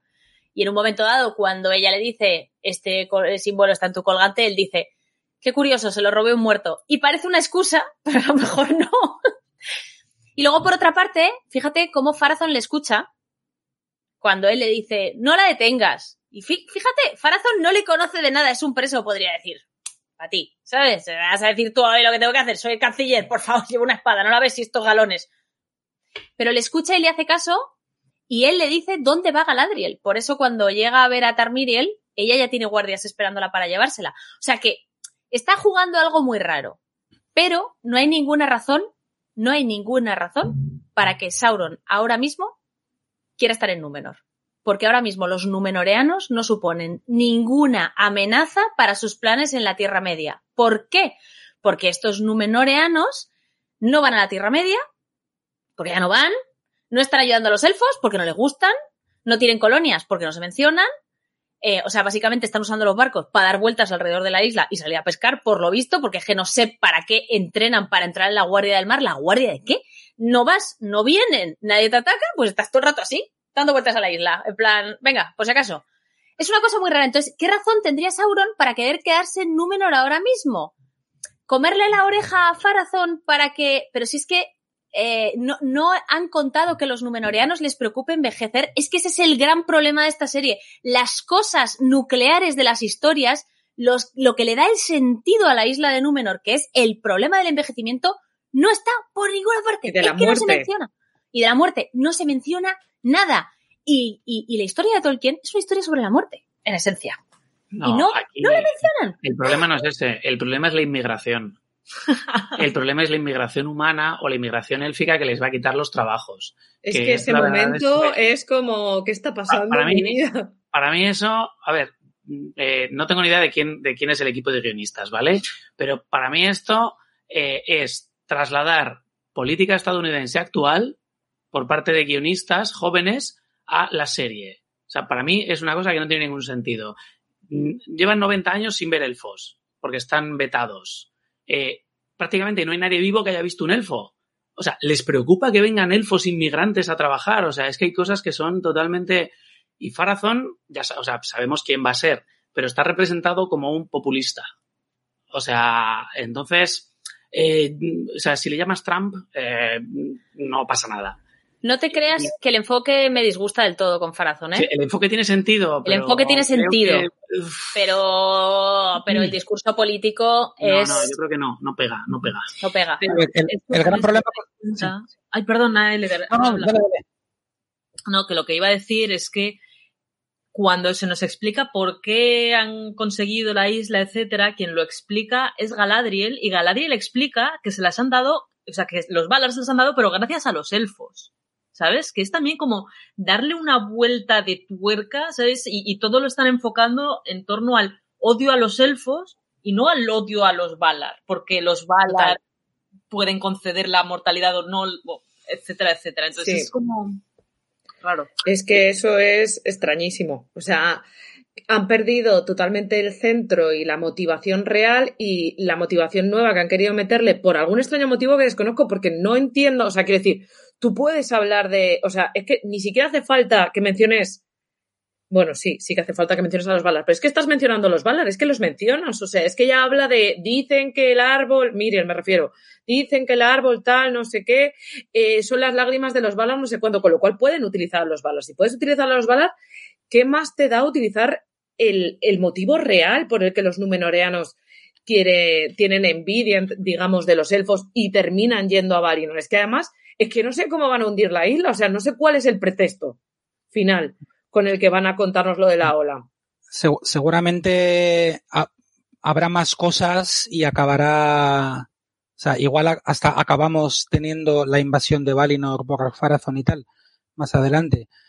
Pero no, yo aquí claramente creo que ha sido otra víctima de la compresión temporal y de este miedo de los guionistas de decir, buf, vamos a hablarles, vamos a contarles ahora lo que ocurre durante 3.000 años de este miedo, esta, de- este deseo de inmortalidad, esta envidia de los elfos, eh, y cómo esto poco a poco va, porque en el, en el libro, incluso en los apéndices, se ve que va calando esa sombra muy poco a poco, ¿no? A fuego lento. No vamos a poder hacerlo fácilmente y menos en la primera temporada. Y ya queremos que Númenor esté en la primera temporada y que esté Miriel y esté Arfarazón y compañía. No podemos meter el tema de la inmortalidad. Para mí es un error. Entonces, ¿qué otro tema podemos dar que sea mucho más fácil, más comprensible y más directo? Pues la xenofobia, en este caso concreto, la elfofobia. Y han tirado por la calle del medio. Yo reconozco que el tema de la compresión temporal eh, me fastidia en el sentido de que eh, me parece una gran oportunidad perdida, porque sabiendo que tienes el dinero para hacer cinco temporadas y que nadie te las puede quitar porque tú eres el que mandas, eso que dicen de que Bezos es súper fan y lo quería hacer, pues hazlo cronológicamente y te habría dado para... Pero ¿qué pasa? No podrías meter a todos los personajes guays juntos de golpe. En personajes Pero- guay, obviamente, no incluye a, a, a Celeborn, lo siento. Pero es- escucha, sí, pero escúchame, eh, podían, o sea, quiero decir, podían haberlo hecho cronológicamente bien, podíamos haber empezado por los anillos de poder, ya con presencia numenoreana, ya con viajes, Gilgalad, con los numenoreanos, venga, para aquí, para allá, te ayudo, colonias, ya podían haberlo hecho así, y después la caída, más de Númenor y la caída. Pero si no lo quieres hacer así, Galadriel se marca un monólogo fantástico en la llegada de Númenor y le cuenta a Halbrand en un minuto, en plan, un minuto para ponerte al día de esto. Eh, me- eh, si- simplemente cometer la frase eran amigos de los elfos, pero poco a poco empezaron a envidiar nuestra inmortalidad hasta que nos convertimos en personas non gratas. Fin, catapum, chimpum, ya está. Es una frase. Es que, que son siete palabras. Guionista, siete palabras. No podías meter Es que no siete palabras. entiende. El problema es que no se entiende por qué odian a los No se entiende por qué los odian. 89 o Exacto. 90 años vetados o qué pasó, sen- sencillamente. Y las explicaciones cuando, eso, cuando te hablan de los mm, trabajadores elfos que no duermen, es, o sea, a mí me, da- me dio vergüenza ajena esas escenas, ¿eh? Mira, yo ahí, de verdad, de verdad, yo estaba, bueno, de hecho yo estaba contigo, ¿no, Eli? Esa escena sí que la vimos juntas, que era como, ¿pero qué está pasando en la tele? o sea, ¿qué está, ¿qué está sucediendo? Yo, o sea, Númenor para mí es, es mm, lo que más, evidentemente, voy a decir otra vez que es lo que más me duele, pues sí, probablemente sí. Hola, es que mi, mi seudónimo es Erendis, ¿sabes? Entonces, es que lo estoy viendo todo y me paso la mitad de las escenas de Númenor medio gritando. O sea, porque lo mismo, el momento en el que de pronto a Miriam le tienen que explicar quién es el Endil, es que os puede decir Elia que de pronto hice así en plan de...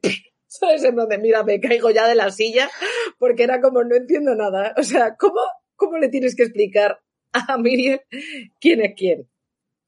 Y, ese, y eso que ese es uno de los poquísimos fallos de Númenor en el tercer episodio, porque Númenor en el tercer episodio, o sea, si esta conversación la tenemos hace una semana, yo te digo, oye, Númenor muy bien, ¿eh? Númenor bastante bien, bastante fiel, bastante bien, pero es que en el cuarto, es que, es que para mí ha sido un destrozo. Porque en el tercero todavía no, no, explican muy bien la motivación de los hombres y tal, y por qué están así con los elfos. Pero es que en el cuarto te das cuenta de que da igual, de que no lo van a contar. Ya lo rematan, eh, o sea, eh, eh, el personaje de Isildur, otro sí, adolescente enfadado. Pero que habla, habla... es que no sé de qué está, qué, qué, qué, qué, le pasa, dónde quiere ir, ¿Qué es, oye, de verdad que es que no lo sabe, no lo sabe, es joven. ¿Qué es, es eso joven. de no, un número pero, de verdad? no, no, hay un número de verdad y un número de mentira. No, pero o sea, una que... cosa, a mí, revisitando el capítulo y tal, cuando el mar le dice Isildur, Isildur, Isildur, y luego le dicen que tiene esta obsesión con Occidente, con Occidente o sea, Occidente es, es Valinor, ¿o qué? No, no, no, no. No, no, no, no, el... igual no lo desencadena el deseo de inmortalidad, sino el deseo de un adolescente de querer ir a Valinor, o sea, de querer ir al occidente, no lo sé, ¿sabes? No, igual es que... como Colón, dar la vuelta al mundo por, por el otro lado, no, sé. Sí, a, a mí sí, en el momento ni fu ni fa, la verdad. El Endil, sin embargo, sí me ha gustado, ¿eh? O sea, ha presentado con dos cositas, vale, es un noble menor, no tiene tanta importancia de momento, ya la cogerá. De poca monta, por lo me visto. Ha gustado, me ha gustado cómo está presentado. Y es el que cala a Galadriel instantáneamente. La frase que le dice de tengo dos hijos, uno quiere correr demasiado y el otro demasiado lejos o algo así, y tú eres ambas cosas, o sea, ya está, esa es Galadriel. Sí, pero eh, la historia de Elendil e Isildur, vamos a ver, lo que han querido meter ahí es un, lo que es que he explicado igual un poco regular, eh, es todo el tema político de, ha habido una campaña antiélfica. El oeste es el oeste de la isla, es Andunie, que es de donde viene la familia de Elendil. Y claro, todos es los... que No pillado, dice, la casa de Andunie está en el oeste, Claro. en el occidente. O sea, Claro. la verdadera Númenor. Yo lo Ellos, descarto por cosas... con la caída, perdona, con la caída de Tarpalantir, en desgracia, digamos, ellos perdieron sus privilegios y sus historias. Por eso el Endil está ahora intentando conseguir buenos puestos para sus hijos y por eso a uno la mete en el gremio de tal y el otro quiere que se meta en el de marineros. Pero él no, digamos que yo creo que lo que está por ahí por encima es, él no se resiste a que su familia y su espíritu a favor de los elfos se diluya, convirtiéndose en un marinero de, de Arfarazón, vamos a decir, y quiere volver al oeste como para mantenerse cerca de ese espíritu de su familia. No digo que tenga todo el sentido, pero yo creo que algo de sentido tiene. O sea, que eh, la idea que le quieren dar es, es, es esa. El Endil dice, mira, vamos a dejarnos ya de guardar la tradición élfica de nuestra familia, vamos a, a situarnos en la nueva Númenor. Y Sildur, como adolescente, dice, no, no quiero. Me parece. Sí, no, no. Creo que tu teoría es correcta. Y por lo menos tienen, por lo menos tienen la decencia de mencionar a Anarion, ya que no han querido sacarlo todavía y nos han metido un personaje inventado en su lugar. Por lo menos han tenido la decencia de, de nombrarle. Pero es que es raro que el Endil quiera que sus hijos se adapten en la nueva Númenor, pero luego cuando llegue Galadriel, enseguida se ponga a hablar el fico con ella, le diga que hay gente de la isla que está de su parte, la lleva a buscar información al, al Hall of Lore. O sea, es raro, o sea, está un poco errático el Endil. Y eso que ya te digo que a mí el Endil, en todo lo demás, me, me gusta mucho porque es, es, más, es más diplomático que Galadriel. Cuando Galadriel se pone como una hidra, le dice Lady Galadriel, igual te está pasando un poquito. Pero, pero me cuesta, ahora mismo, me cuesta ver a Isildur como una persona que vaya a... um, Robar el fruto. A robar el fruto del árbol blanco, sí, me cuesta. Bueno, le veo robándolo en plan a lo loco, como ha hecho lo del barco, en plan, ala, pues me expulso, ¿sabes? Me provoco la expulsión y no en plan persona de honor eh, predecesor de Aragorn, que voy ahí, me planto en el patio y con mi espada y robo el fruto y me voy al barco malherido. O sea, es que el problema es que, que, que yo creo que me imaginaba los personajes de Tolkien, ¿sabes? Como aquí arriba, ¿sabes? Y me los están bajando tanto a lo terrenal que me los están destrozando algunos. Pero bueno, en cualquier caso. ¿Eh? Que Valandil es un broncas. Balandil es un broncas, Sí. tío, Balandil. Balandil, tío, te estás... Y Imrahil es, es, es un es un pardillo, el pobre, sí. Eh, Hay cosas que sí que me han gustado, por ejemplo, que el... eh, Es que, que- es que luego hay detalles que son maravillosos. Que el capitán del barco lleve una caracola para soplar la caracola, es como, gracias. O sea, de verdad, detalles... Lo- las armaduras, lo de los emblemas de los gremios, los gremios eran muy importantes en números, hay detalles maravillosos. Pero luego hay cosas que son rarillas. Por cierto, ¿de quién pensáis que es la voz que llama a Isildur? Es Eldor. Es Eldor. En ¿Quién mi mente soñaría que puede ser Uñén, pero eso es, soy yo porque igual que pienso que es la estatua que está en mitad de la... Eh, yo creo que la estatua de la cárcel es Winen. Yo creo que Pero sí que bueno, es. Igual que Ulmo está en, en la piedra Sí. a la entrada. Pero ¿qui- vosotros habéis... Es que no tengo ni idea de quién es, ¿eh? Ni por qué. No sé. O sea, no ya te digo que yo lo he pensado ahí porque digo, bueno, si en algún momento decidiesen meter a los Valar, igual yo que sé, le está llamando para guiarle para, yo que sé, un rollo Ulmo con... Sí. En, en multitud de ocasiones. Durante la primera edad. Es que yo, te- yo tengo la duda de que vayamos a ver a los Valar físicamente, porque de verdad que para mí en estos cuatro capítulos me da la sensación de que los Valar físicamente no existen, se han convertido como en dioses lejanos de la mitología y se los menciona en frases hechas. Se habla de ellos, Sí. pero no sé, o sea, no costaba nada en el prólogo decir una frase de que vivíamos con los Valar, no, no, es que en el prólogo de deliberadamente están totalmente obviados. Entonces, sí, sí, sí. no tengo nada claro de que vayamos a verles realmente o más allá de eh, sus posibles manifestaciones a través de eh, fenómenos que se pueden explicar de esa forma o de otra. No, no lo sé, no lo sé. No tengo ni idea. O sea, ya te digo que fue un poco mi, mi mente por, por si acaso, ¿sabes? Por, por mis ilusiones personales, pero no es algo que diga, buf, sí, seguro que, que es este, sino es que no se me ocurre que puede estar susurrando desde mitad del mar, que no sea el Vale, ma- vamos. la mallar del mar. Vamos avanzando eh, sobre Halbrand. ¿Creéis que es Sauron? ¿Creéis que es el rey brujo? ¿Creéis que es un Nazgûl? ¿Creéis que no es nadie? ¿Que es un personaje que nos ha metido ahí porque es guapo y tal? y Hay que tener uno. Rápido, súper rápido. En plan, sí, no. Entiendo que terminará siendo un Nazgûl. Ya he dicho mi opinión de por qué no quiero que sea. ¿Por qué no quiero? Es verdad que no es que no lo crea, es que no quiero que sea Sauron. Yo creo que no nos vamos a salvar de que sea Sauron. Ostras, ahí me has matado, Eleder. Hay gente que dice que Sauron es... o- ojo que hay gente que dice que Sauron es Adar. ¿eh? Luego tenemos que entrar a Adar. Así que, Valin, Nai.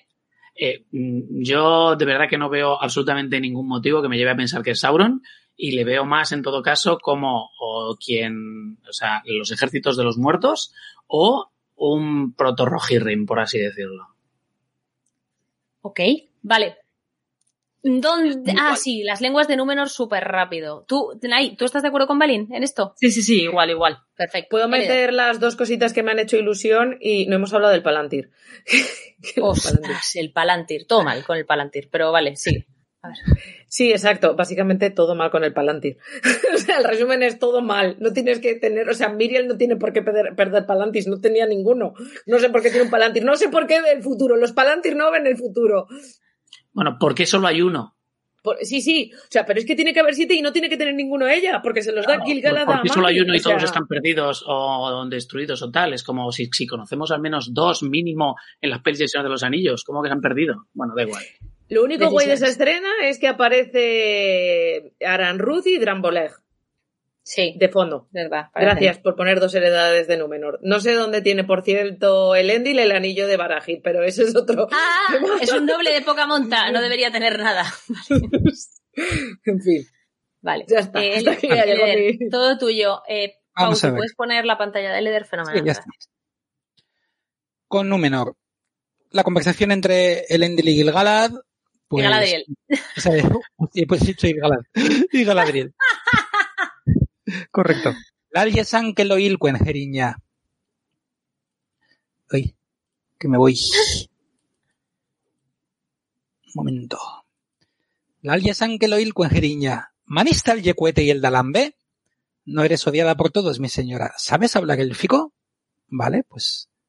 Es, esto me dijiste que era. ¿Qué es? ¿Es Cuenya o es Sindarin? Esto es. Si no digo nada, asumid que es cueña. Pero me Eh, dijiste que lo normal sería que fuese Sindarin. en el oeste de Númenor, como bien sabe Erendis, eh, se hablaba Sindarin. Sí. de Sí. forma normal. Eh, pero sí es razonable que se, eh, entre los amigos de los elfos se estudiara cueña. Porque los Sí. nombres, por ejemplo, están en cueña. Los Sí, nombres sí, de yo los- sé- Yo sé que los nombres estaban en Cuenya y de los reyes y que se registraban y que para Mm. los documentos importantes se escribían en Cuenya. Pero lo lógico, o sea, lo hablado, o sea, en principio en Númenor se habla Dunaico, si es élfico se habla Sindarin y si es algo oficial para registrar un papel, Cuenya, ¿cierto? Sí. Sí, sí, es correcto. Lo que pasa es que efectivamente el cueña aquí lo están metiendo mucho más como lengua coloquial. Vale. Eso no es del todo correcto. Pero, vale. En el dintel de la puerta o de este arco delante de Tamar, que está aquí hablando en contra de los elfos, dice, alabados sean los Edain, amigos de los Eldar, hijos del mundo. En inglés también. Inglés en Tengwar. La despedida de Elend y la Galadriel. Aquildese. Estate en paz. Es, está en paz. Vale. Este, este cuaderno es muy interesante porque está escrito en un alfabeto nuevo que se han inventado para la serie, una especie de alfabeto numenoreano. Es un alfabeto que transcribe di- directamente eh, sonido a sonido del inglés. Entonces no, no, no se han roto muchísimo la cabeza, pero bueno, le han querido dar, parece que un poco más de, de riqueza a, a este tema. Y, y bueno, y eso, y el idioma que está aquí detrás es inglés. Vale. Y de Númenor, yo en principio no tengo más. Así que podemos pasar al siguiente.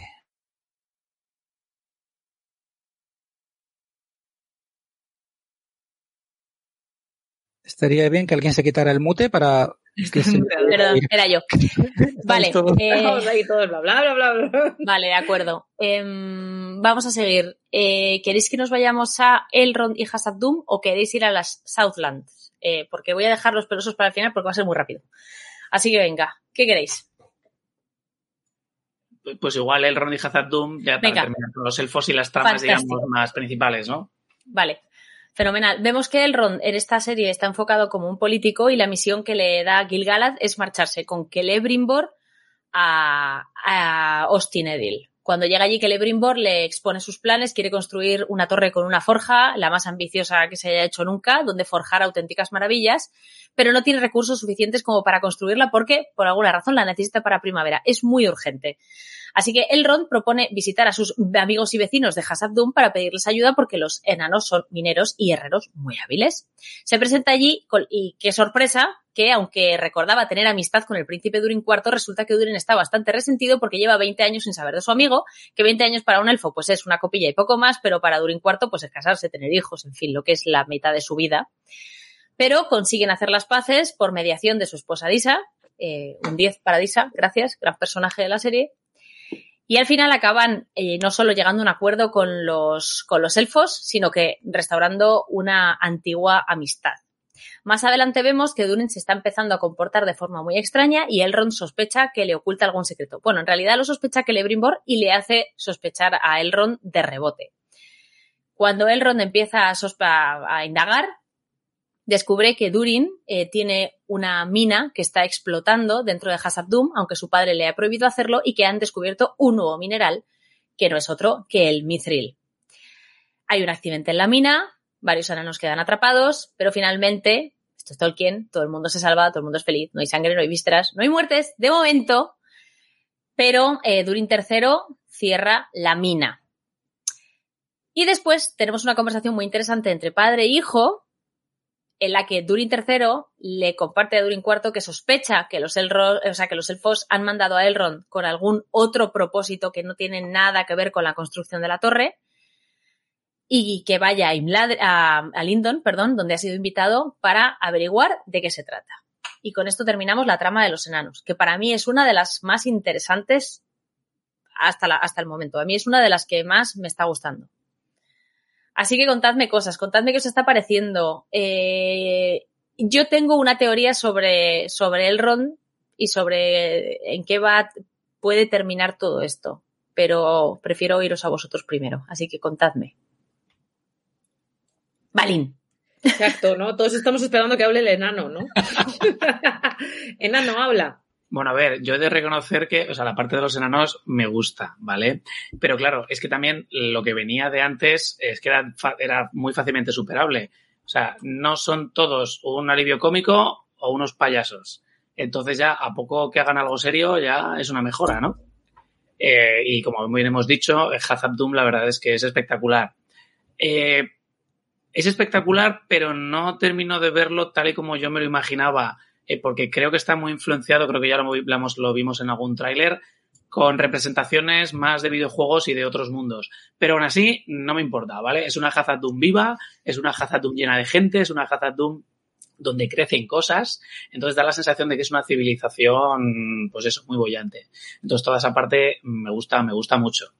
Lo que no me termina de gustar de esta trama es que, eh, vale, a Elrond le mandan a ayudar a Celebrimbor, pero el hecho de que el desencadenante al final importante es que Elrond conoce a Durin, entonces mm, no le mandan porque saben que conoce a los enanos. No, él llega allí y, ah, pues yo conozco a Durin, ah, pues voy a preguntarle. O sea, me da la, me da la sensación de que hay mm, cosas importantes que ocurren por pura casualidad. Pero bueno, eh, este es un problema que tengo yo con la narración, ¿vale? Eh, pero mm, eh, es menor. También, por favor, mm, sé que lo hemos hablado un poco antes, pero este momento de sí, te llevaré a ver a mi amigo Durin.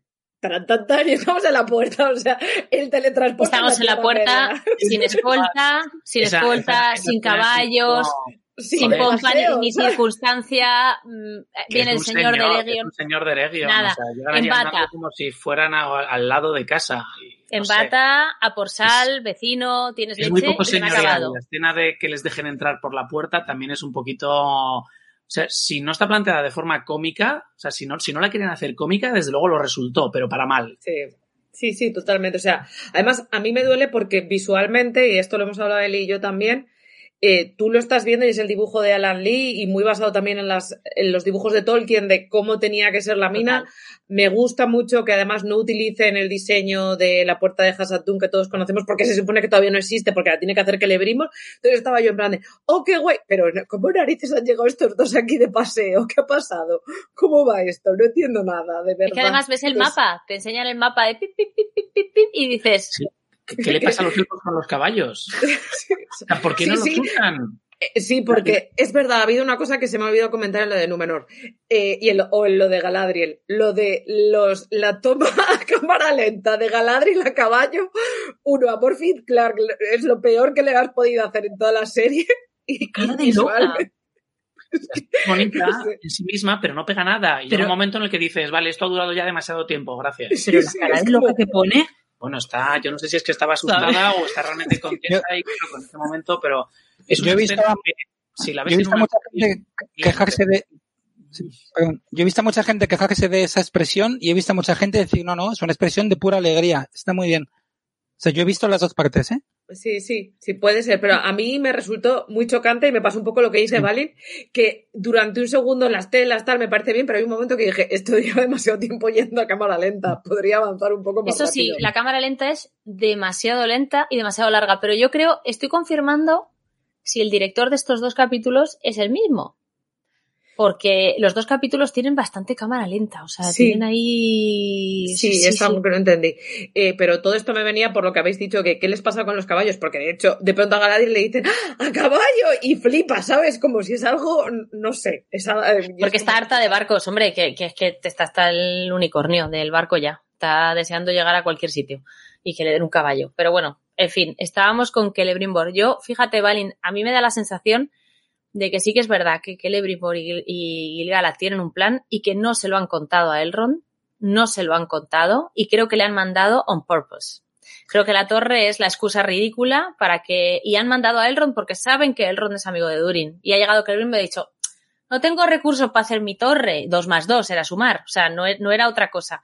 Pero el Ron dijo, no te mosqueas un poco, no tiene, o sea, este tío no puede construir una torre. ¿Por qué necesita la torre en primavera? Pero pregúntale algo. El pobre me da una sensación de, de, de El Ron está ahí para agradar. para- Sí, está para- está para agradar, es verdad. Mira, a mí me da la sensación de que Gilgalad, o sea, en, en- al principio se quita a Galadriel del medio y manda a Elrond fuera. O sea, que, que Sí. no es una cosa casual. Es como, estos dos me sobran. Sí, sí, sí. Y además tiene la cara de malo esta de la foto que os he enseñado. Típico de los Noldor. Si es que no. Típico de los Noldor, exacto. No sé de qué os resumen no pone, es que me suena que lo estuve leyendo también esta mañana, ponía algo raro de Gilgalad, en plan también algo de en plan como un secreto no sé qué o algo así me Sí, suena. sí, sí. Gobernando desde Lindon, la capital élfica se esfuerza por ofrecer un futuro brillante para todos los elfos. Otro Trump. Es acojonante, ¿eh? yo lo alucino.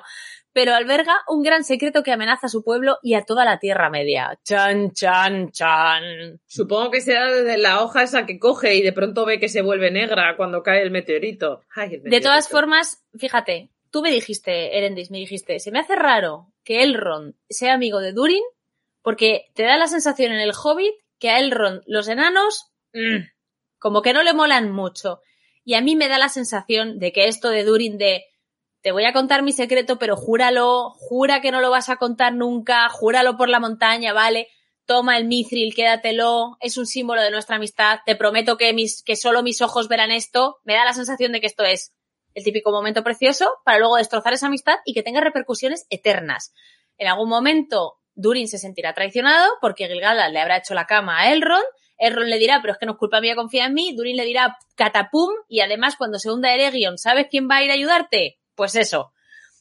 Y entonces, y desde entonces Elrond les, les tendrá gato. O sea, a mí me parece que va a ser así, pero bueno. Puede ser. Oye, la, la previa del, de la previa del capítulo 5 que se puede ver, eh, sabemos qué pasa ya con ese juramento.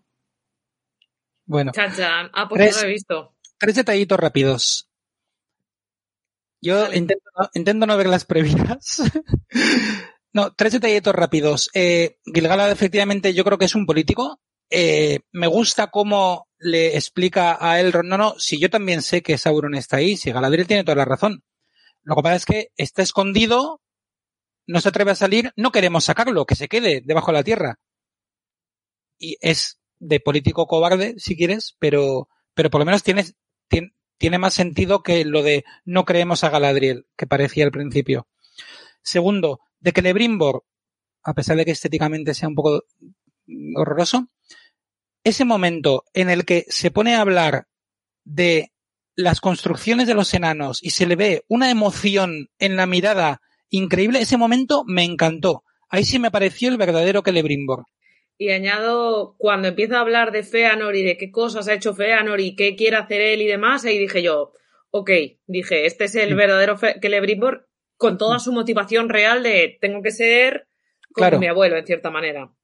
Porque ese a mí Celebrimbor no me, o sea, yo, igual luego sí que hay una trama oculta, ¿eh? pero, y luego, por favor, de personajes maravillosos en Cazadum, Disa. Totalmente, O sea, sí. Disa es uno de mis personajes favoritos de esta serie, te lo digo. O sea, Sí, sí, es de sí. los que más.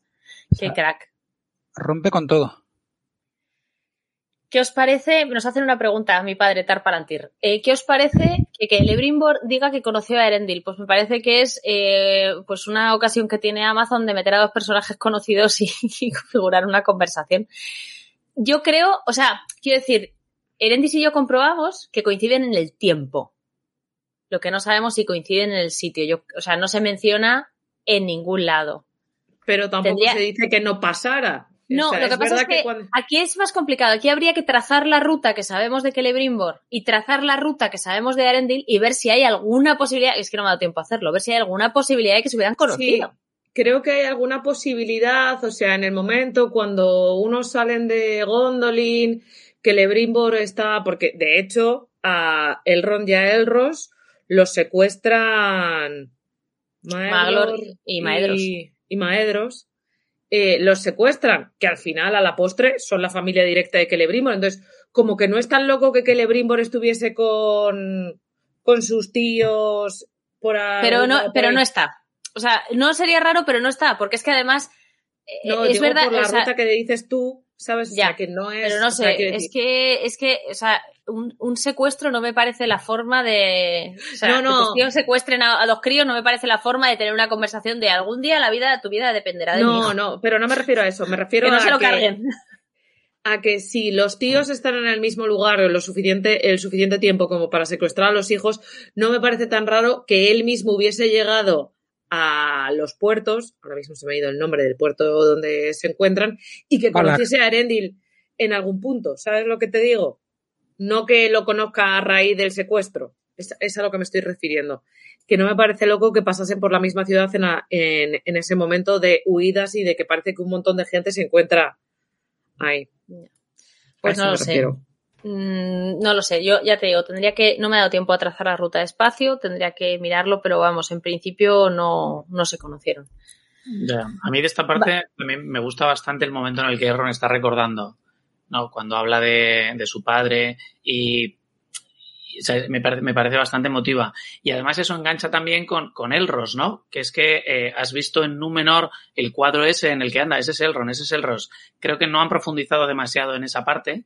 E igual es porque no quieren profundizar y simplemente lo, lo ponen como, igual como para más adelante pero ese momento que está hablando con, con Durin, ¿no? De Arendil y su padre y tal, eh, fue bastante bonito. Sí. Pues sí, eh, no está mal. Yo eh, estábamos hablando antes de Disa y a mí me parece, me parece que Disa y Durin le dan a los enanos el punto justo de humor, pero con cariño. O sea, humor entrañable, agradable, una pareja muy sólida que se apoya, que, bueno, que se les ve que están bien juntos. Pero otra pareja que me ha gustado mucho y que no se había explotado hasta el cuarto capítulo es Durin padre y Durin hijo. Y me gusta mucho la conversación que tiene con su hijo al final, eh, cuando le dice, le dice, yo estoy aquí contigo. Porque claro, Durin ha tenido un conflicto interno, se ha encontrado con un amigo desde hace mucho tiempo, estaba enfadado, luego le perdona, está ahí como con sus cosas. Y Durin padre parece que tiene una visión, una, otra perspectiva, la perspectiva de un rey, al fin y al cabo.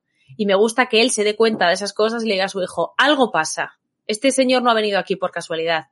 Traman algo, entérate de qué es. Está bien, está bien que tengan esa relación y, y me gustó, esa escena me gustó mucho. ¿Algo más? ¿De Hassadum, amores? ¿Tú decías que tenías una teoría, Elia? O... Pero es la que he contado, lo de Elrond. O sea, yo creo que a Elrond le están haciendo la cama entre Gilgalad y Celebrimbor y que van a, al final van a forzar que la amistad de Durin y, y él se rompa. Pero no porque Elrond quiera. Estoy segura de que es completamente honesto cuando le dice a Durin, me importa nuestra amistad, te guardaré el secreto. O sea, estoy segura de que lo es. Pero se, se la van a colar. Eh, voy a hacer un inciso súper rápido, ¿vale? Sí. Eh, repasando en Tolkien Gateway, que es un- con la Wikipedia que utilizo yo, digamos, a veces cuando Sí. tengo que mirar cosas rápido, sí que ponen que efectivamente lo estaban comentando, que Celebrimbor después eh, se va a Nazgorron y después del saqueo de Nazgorron se va a vivir a Gondolin. Que es allí, que eso viene de los inconclusos, que es allí donde puede que esté estudiando con Enerdil y demás. Entonces, que después de la caída de Gondolin termine en las bocas del Sirion, como el resto de, de los exiliados, y que ahí conozca a Arendil, no es tan raro. No, ya Vale. creo que estáis viendo todos que no soy muy defensora de la serie ni de su veracidad en todo esto, pero solamente por dejar esa puerta abierta a, oye, pues, pues a lo mejor pasó, no lo sé, no, no Sí, se cuenta en ningún sí. lado, pero es verdad que no, no, es, no es de las cosas más locas que nos han contado, quiere decir. Ya. Con todo lo que hay en la serie, esta hasta todavía digo, bueno, pues oye, mira, ni tan mal. Vale. Acepto. Aceptamos barco. Barco. ¿Tenéis algo más de Hasabdum o dejamos a él Eh, de de las ah, me ha gustado Sí. mucho el, el casco este que llevan los niños cuando están luchando los niños enanos, que uno de ellos Sí. es el casco de Turin, el de Dorlomin. Sí, es, muy chulo. guay, Ese es muy momento es bonito. muy chulo, que es, es de Alan Lee, ¿no? El, El bueno, yelmo no sé, dragón. Sí. Sí. Pues ese, si todos sabéis a lo que me estaba refiriendo. Yo me he dedicado a recopilar esta clase de cosas. Y ya está. Que también es tu turno. Vamos a ver. ¿Hay algo que nos quieras contar? Voy, sí. Sí. Eh, muchas cosas, pero voy a intentar resumir. Eh, bueno, esto me decepcionó un poco. el rito de Sigintarag. ¿Qué significa Sigintarag? Significa largas barbas o barbiluengos, que es el nombre del clan de Durin. Eh, bueno, pues es el rito de tu familia. Mm, Vale. Podría haber sido algo mejor. Eh, Tienen pocas, creo que hay pocas palabras en Husdul, a lo mejor no estaba. Pero han inventado muchas para esto. Han hecho Neo-Husdul también. Ah, sí, no me digas. Interesante. Igual Vamos que a ver. Neocuenya, Neosindarin y en el último capítulo incluso Neolengua Negra. También, por ejemplo, en las runas de la puerta enana eh, aparece, bueno, aquí he resumido porque salen un montón de runas y no he puesto todas. Eh, pero, por ejemplo, pues eso, ¿no? Ilhishu, Militainacht, Aisul Nauzoiras Ganat, Kasadumu, Ayahosudu, Dayom Aumazar Bamahal. Gran puerta, baja las grandes escaleras a las salas de Khazad-dûm. Los ancestros te cuiden y el creador no nos olvide. Oye, bien, Qué chulo. hola. Muy bien. En las runas de la casa de, de Durin y Disa pone en el dintel eh, Rule your actions as Mahal rule. Aquí en inglés, no sé por qué, pero la frase es muy bonita. Gobierna tus acciones como Mahal manda. Mahal sabemos que es el nombre que los enanos daban a Aule, a su creador. A su creador. Me gusta Oye. mucho, por cierto, que estén diciendo todo el rato por las barbas de Aule y cosas así. No sé, Sí. me da como una sensación como muy guay de como, como típica cosa que dirían, me parece. Es- sí, exacto. El Ron cuando está viendo Khazad-dûm dice el Mendea, fabuloso. Hay un error en los subtítulos, pero bueno, no entremos a esos detalles. En el collar de Durin pone Durin Deathless en inglés, Durin Inmortal. Bueno, otro detalle. Otras runas en casa de Durin y Visa que me han encantado. Always Home, Axe and Iron Ready, Home and Family Steady Oh, siempre en casa, siempre o siempre el hogar, el hacha y el hierro preparados, el hogar y la familia, Stevie es firmes, creo, Sí, algo así. seguros. se, han, se han currado esta, esta relación, ¿eh? Se la han Sí. currado. Sí, Está muy bien. sí, sí. Vale, y ya estaría. En- o sea, hay muchas más cosas, pero bueno, no me he metido con todas. Voy a poner dos cositas. Uno, que, que nos parece Ah, que los enanos hablen con acento escocés. Yo entiendo que es un poco para continuar lo de las películas, ¿no? Sí, pero es- eso sí lo voy a comentar porque, de hecho, es el mayor comentario que me ha hecho mi chica sobre la, sobre la peli como buena lingüista. Esta manía que tienen de coger pueblos fantásticos y ponerles acentos de pueblos anglófonos, los pelosos son irlandeses. Porque todo el mundo sabe que los irlandeses son alegres y vivarachos y mm, van cantando canciones y viven en relación con la naturaleza. Ok. Pero es, o sea, es muy típico, no es solo de esta serie. Sí, al menos Pero- es original, no nos lo trasladan en el doblaje. Ya en el doblaje. Acentos de distintos. No, porque en España no, porque en España no, no está esta, esta tradición de, de usar acentos de, de distintos sitios y se nos, nos chocaría muchísimo que tuvieran acento gallego. Por ejemplo, Pratchett, por ejemplo, pone una especie de acento, en la traducción se pone una, una especie de acento asturiano a los, a los gnomos, Ay, sí. no, no queda mal, pero, pero no, es una cosa que no, y los orcos hablan con acento cockney de los bajos fondos de Londres. Di, ¿Te imaginas que lo hubiesen trasladado al doblaje? Y le dijese, mira, Zaraso, mi arma. Quítate de ahí. Prepárame los papeles que vamos a zarpar. Hagan el comunicado, venga. ¿Te imaginas? Ah. O sea, vamos, es que me muero, me da un chungo. o sea, yo, yo creo que ya estamos en el punto en el que podrían inventar acentos y los elfos podrían hablar con un acento un poco más finés, si quieres, y los hobbits, no sé, pero no caricaturizar.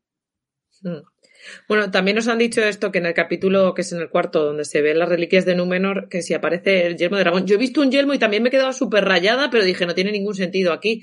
Y entonces por eso mi mente lo ha omitido, pero sí me ha parecido también verlo. No sé si alguien. Bueno, no sé, no he repasado tanto. Vale, eh, esto es todo de los enanos porque nos quedan un par de tramas que me gustaría resolver antes de que fuese Sí. demasiado tarde. Vamos a los. Southlands, ¿vale?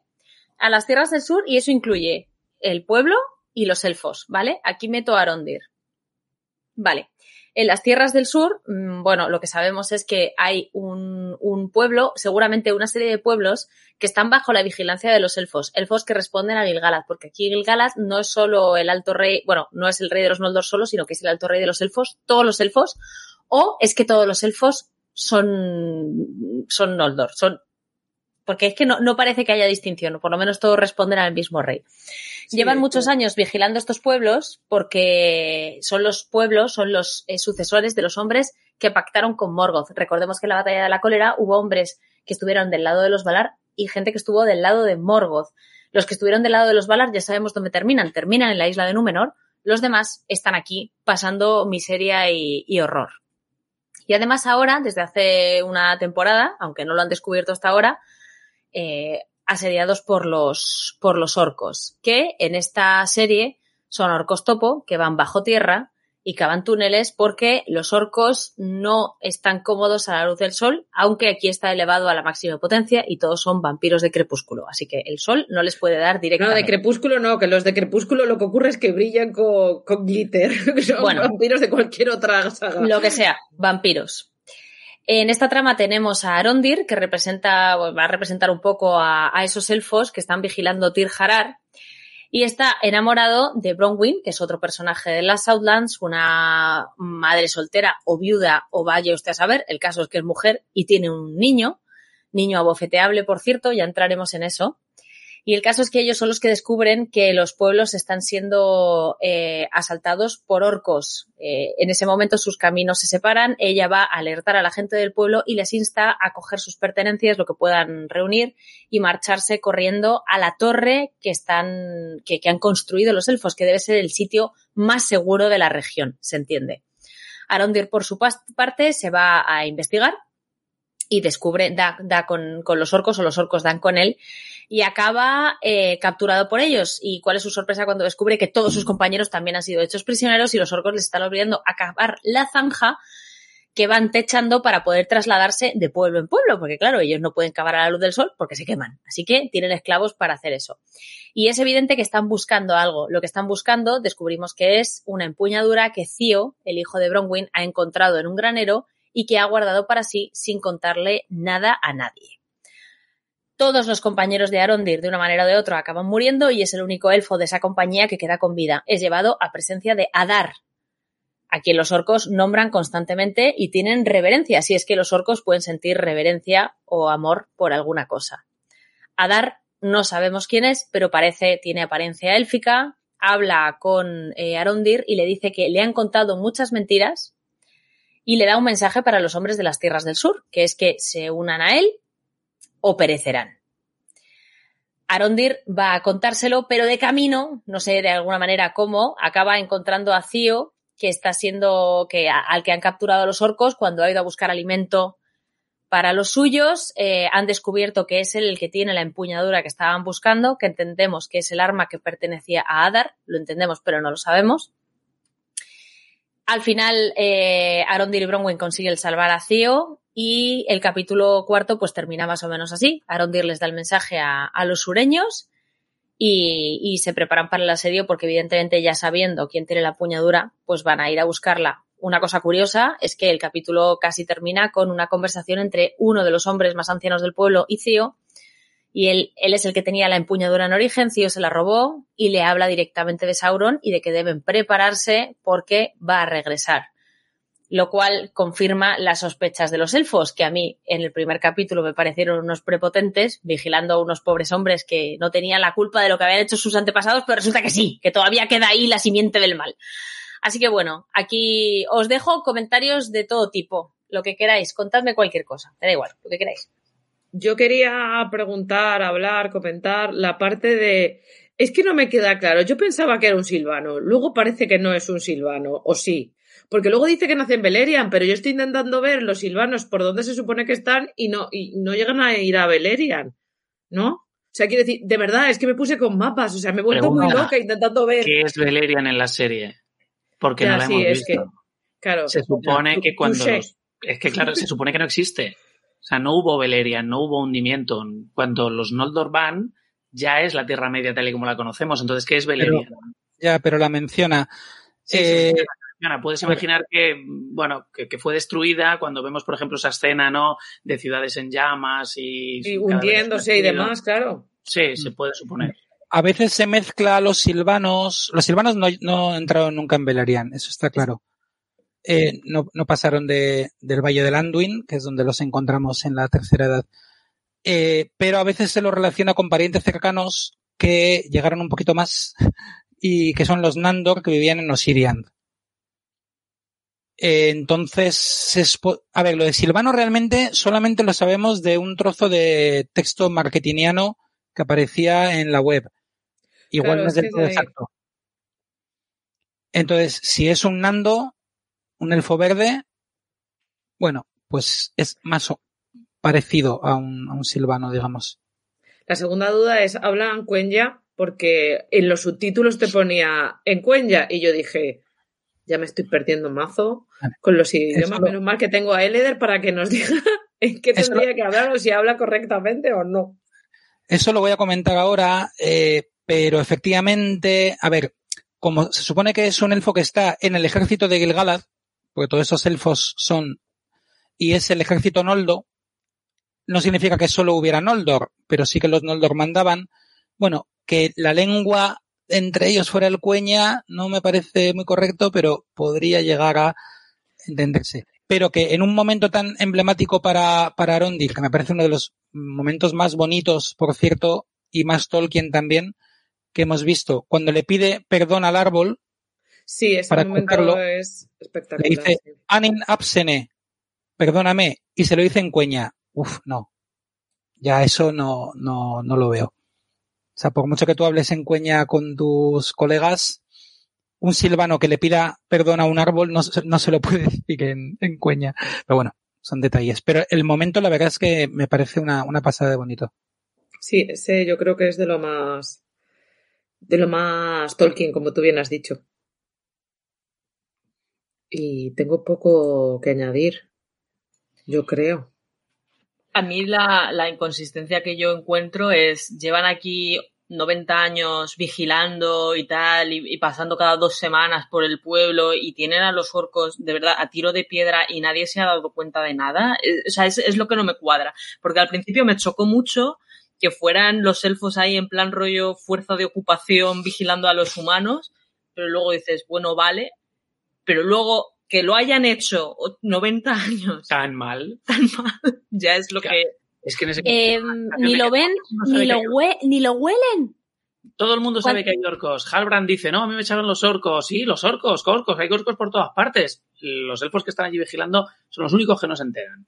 Eso no lo han visto sus ojos del ¿Ves el destrozo que han hecho? O sea, todos los árboles que ya están cortados, lo, la, las, eh, es las ciudades estas quemadas y tal, y dices, es imposible. Es que es una autopista. La está de humo, o sea, no sé. Hay una escena que se ve, con, con, ves cómo van avanzando, lo que comentabas, ¿no? Que van cavando la zanja y el techado. O sea, es una autopista enorme. Que, bueno, que, y, y, de hecho cuando...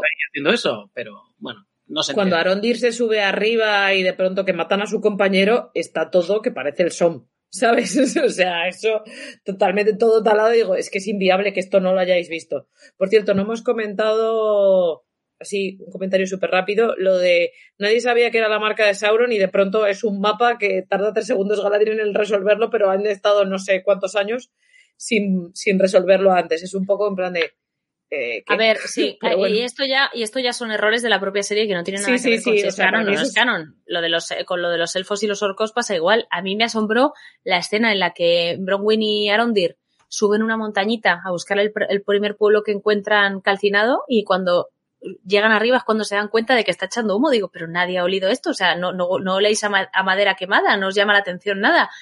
Es que es, es que es impresionante, es impresionante que han estado vigilando, que ha estado vigilando esta gente todo este tiempo. O sea, es que no se lo han tomado en serio. que Yo creo visto que tiene- elfos. aburridos ya. Llevan 90 años allí solos. Exacto. Yo creo que no hay que cambiar, hay que cambiar de escuadrón de vez en cuando, porque es que ya te acostumbras y dices, "Beh, si esto nunca pasa nada, no pasa nada. Sí, dejan, dejan de prestar atención, da esa sensación. Aparte de que son muy poquitos. Da la sensación Sí. de que son, pues eso, un escuadrón de, de cinco o seis, ¿no? Sí, no sé. Pues esos son los que, los que vemos luego, ¿no? Cuando están capturados. Sí, 4 5 y la paloma mensajera. Por cierto, hay que comentar el huargo con ojos de caniche, please. O sea, que Sí, por favor. O sea, Yo quería comentar la ausencia de sangre cuando a uno le cortan el cuello en primer plano, que entiendo que la, entiendo que la imagen, o sea, que las- la, la serie es para todos los públicos o para mayores de 13 años, pero entonces no me pongas un tajo en el cuello en primer plano que no sangra. no sangra, ni siquiera les cae sangrecilla por la mano cuando. Ah, no, porque. Pero, y no es por la cámara lenta, en plan. Y cuando empieza a ponerse así rojo el otro. No, no, es que luego se le ve que prácticamente no ha sangrado, entonces... Pues es raro porque con el, con el guargo. sangre y vísceras, de acuerdo, no me lo pongas en primer plano. Pero escucha, con el guargo no les duelen prendas, ¿eh? Se comen la tripa de los dos que están ahí y les pega un bocado Eso sí. majete. No obstante, me sigo pensando que Arondir es el personaje, es de los, bueno, para mí es el personaje más élfico que veo en esta serie, de verdad, serio. Sí, Sí. sí, totalmente de acuerdo. Yo, eh, esta trama lo que pasa es que siendo eh, donde está el origen del mal y donde estamos viendo a los malos y donde va a salir Adar y tal, eh, es la que menos me está llamando la atención, ¿eh? Pero yo me lo estoy pasando bien, ¿eh? O sea, igual, ahora incluso cuando ha salido Adar ya tengo incluso más curiosidad todavía porque quiero saber quién es. Pero la trama me ha estado gustando todo el rato como interesante y de hecho es la que tiene los puntos de acción y de terror más potentes porque el orco topo que ataca a Bronwyn y a su hijo es una es un trocito de peli de terror metida ahí en la Totalmente. Y a mí ¿En la eso me ha encantado, porque es como, habíamos llegado a un punto en que los orcos no son, no, no son- no se perciben como una amenaza, ¿no? En el momento en el que tú tienes ya en la cabeza el Señor de los Anillos, eh, además, llevo 20, llevo no sé cuántos. Pues es como, no, no son, son masillas, ¿no? En este punto, un solo orco te da la sensación de que es una amenaza, ¿sabes? Y, y te, con este punto de terror y de miedo y tal, a mí me parece que está muy logrado y a mí me ha gustado. es que se nota mucho que es Bayona el que está dirigiendo eso. O sea, Claro. yo creo que Bayona estas cosas las domina. Y, y, oye, al final, pues al César lo que es del César sabe hacer muy bien. Y, y yo pasé mucho miedo porque los que me conocen saben que yo paso miedo. Y entonces ahí estaba. Y me di, ¿qué? ¿Por qué? Socorro. Lo que pasa es que luego es raro también que Arondir, aunque esté como estresado por la persecución, se, se siente ahí y no detecte que un, hombre, un orco le va a coger de atrás. Mola porque queda muy potente la escena, o sea, queda guay, se le perdona, pero, tío, que no huelas al orco es raro porque es que huelen. O sea, tienen pinta de oler mucho. O sea, tienen pinta de que un elfo ese olor lo detecta, se lo conoce, lo sabe. Pero creo que los orcos ahí, en esos dos primeros capítulos, están bien llevados y dan miedo y dan susto. Pero creo que el tema del sol lo estropea completamente. De verdad, es que me parece absurdo que, hum- que les humee la piel. O sea, entiendo que el sol te moleste, pero yo creo que para los orcos era un concepto más espiritual. Sol, símbolo de los Valar. Ellos son seres de oscuridad, están más cómodos en las tinieblas, lo entiendo, pero no es que tengan incapacidad física para estar bajo el sol. Es que hay una escena cuando está el amiguito de, de Cío ahí esperando en el pueblo y de repente se empieza a nublar y sale corriendo como algo que ya el diablo, digo, pero por favor, o sea, es que esto ya es, es absurdo, o sea, y, y, y, eso que hay cosas de estos orcos que me encantan, como el diseño para empezar, o el hecho de que tengan sentimientos, que veamos otra faceta de los orcos, la comunidad, que se muere un compañero y das un, me imagino que es, te o sea, descanse en paz, porque no entiendo lo que dice el orco, pero parece un descanse en paz, como el orco se alegra mucho de ver a Adar en plan, ay, ha venido a verme. Y, y, Adar, ¿cómo responde ante la muerte de un orco? Que se le humedecen los ojos. O sea, es de los personajes que más sentimientos demuestra en pantalla en dos minutos que sale. Y esa relación, o sea, hacen cosas con los orcos muy bien y luego hacen otras muy raras. Que yo creo que pasa con casi toda la serie, quiero decir, con casi todas las tramas y casi todas las cosas hay cosas como, en plan de, oh, qué guay esto, y de pronto en plan de, pero qué, qué, qué narices está pasando en este momento, no entiendo nada, me he perdido completamente. Y yo, es verdad, estas, estas se mute, Miriel. No, no, pero te estaba dando paso, que dime, dime. No, que, que es verdad que yo tengo este, este, con, con lo de Adar, tengo mucha, muchas ganas de saber quién es, me da muchísimo miedo lo que puedan hacer. Y una de las cosas que tenía la gente preocupada con esta serie es que se rompiera o que intentaran romper un poco con el lo que se ha dicho como maniqueísmo, que no me gusta la palabra, pero ese de Tolkien, ese concepto de que los buenos son buenos y los malos son malos, que sabemos que no es así, porque entre los supuestamente buenos sabemos que está Númenor, que está Feanor, que está un montón de gente, pero con los orcos sí, ¿no? Los orcos son malos, son monstruos. No son seres que luego con ese concepto se ha tra trabajado mucho. ¿no? Eh, se han hecho historias de mmm, y si tomas a un orco niño y lo y lo educas entre humanos o entre hobbits, ¿saldría un orquito bueno? Pero en principio en Tolkien parece que eso no, no es así, aunque él mismo también tenía sus dudas. Y aquí claramente sí, han optado porque los orcos son capaces de eh, respetar y reverenciar a alguien, no solo aceptarlo por temor, que es lo que en El Señor de los Anillos y en el Silmarillion se sabía. Y, y el mismo Adar, esto sí me parece que aquí pueden estar yendo en contra de algo importante en Tolkien. En otras cosas ya me veis que soy bastante más abierto. En este punto, vamos a ver, todavía queda mucho, pero les veo caminando por una cuerda floja muy peligrosa. Y sin embargo, la escena es buenísima. O sea, la escena es una maravilla, que te emociones con la muerte de un elf, de un, de un orco. Sí, sí, sí, pero conceptualmente el origen de Adar como elfo es muy perturbador. Y a es saber muy per cómo continúa. sí. Es muy perturbador porque aunque yo dije, eh, y lo dije hace poco en un directo, dije, en, eh, elfos que pactasen con Morgoth, eh, conozco, o sea, se, se cuentan con los dedos de una oreja y me mandaron un fragmento del Silmarillion. Una de las personas, creo que está aquí, Star Palantir, me mandó un fragmento del Silmarillion de la caída de Fingolfin que decía que Morgoth capturó a muchos elfos y les envenenó con mentiras y les mandó como emisarios y ellos gener pues como que vertieron esas mentiras y crearon discordia.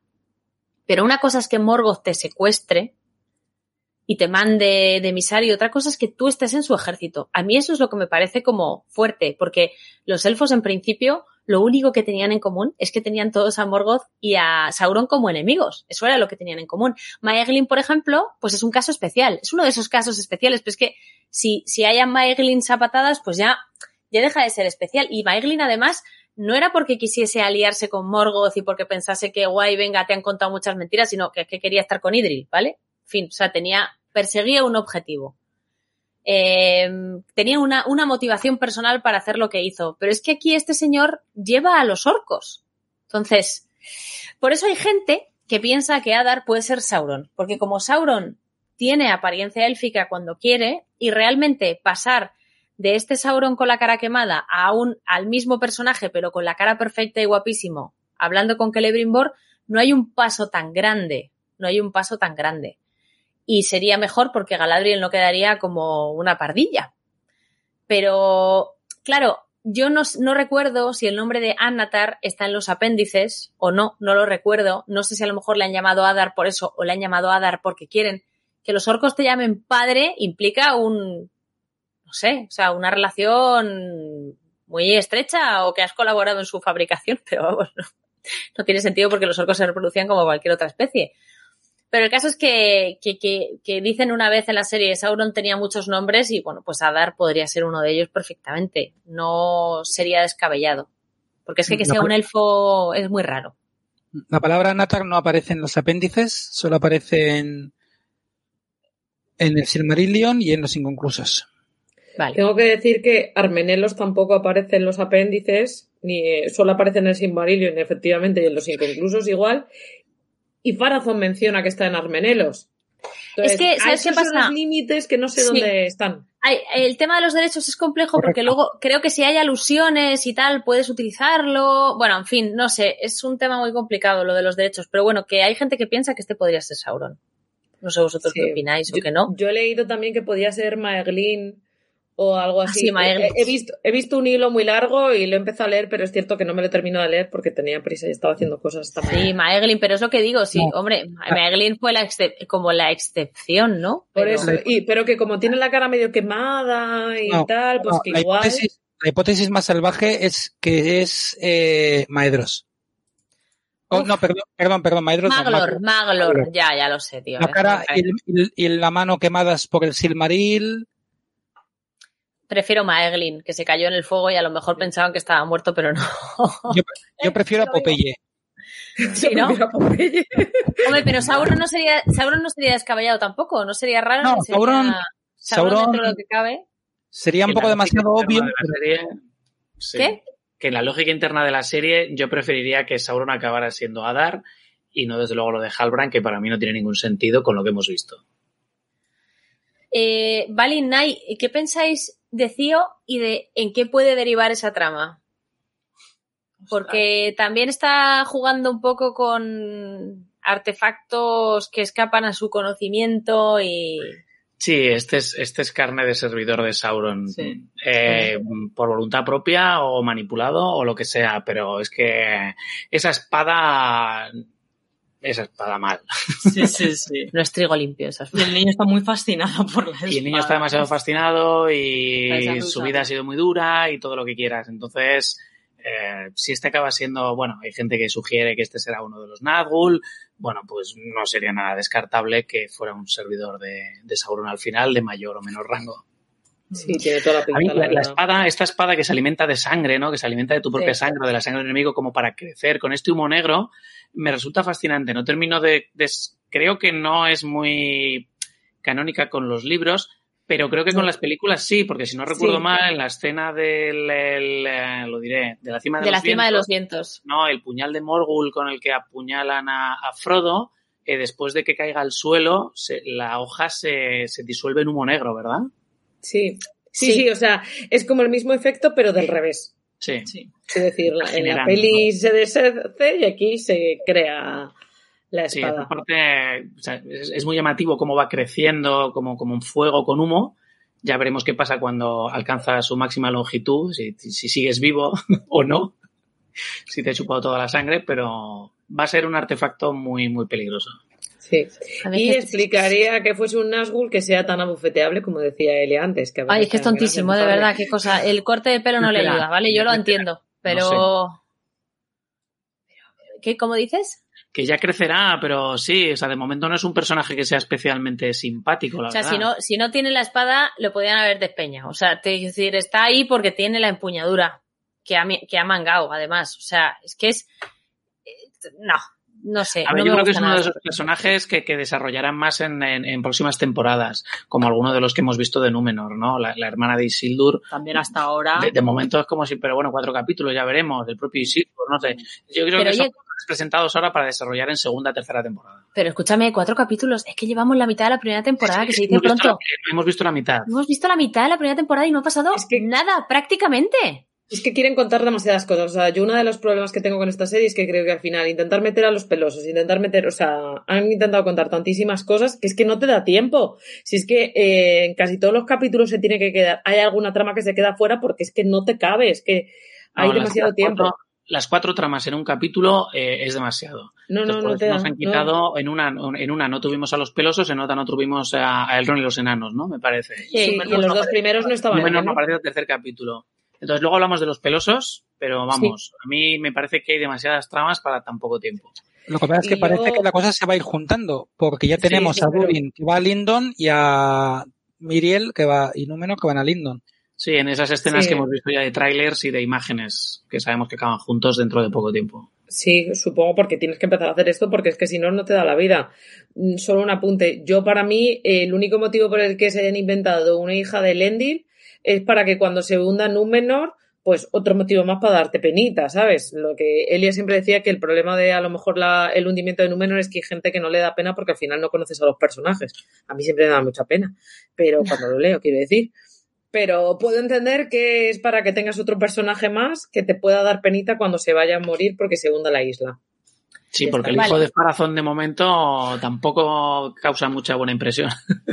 No, la verdad es que no, aunque eh, creo no, que... pero me cae, me cae bien, ¿eh? No te creas. O sea, el hijo de Farazón de momento, o sea, me parece que, que es un cara dura, pero bueno, por lo menos cuando, cuando le dice, dice, no ceno con desconocidos, dice, haces bien. Si veo alguno, te avisaré. Y se, se va, o sea, no, no da opción a respuesta. Ya está. Solucionado. No sé de qué va ese tío. Yo creo que, que va a ser la típica, la típica relación de amor que se acabará rompiendo porque uno se irá a Boston y el otro a California. Vamos, uno se hundirá y el otro se irá a Gondor, porque yo no estoy segura, Paula, de que alguien se vaya a hundir.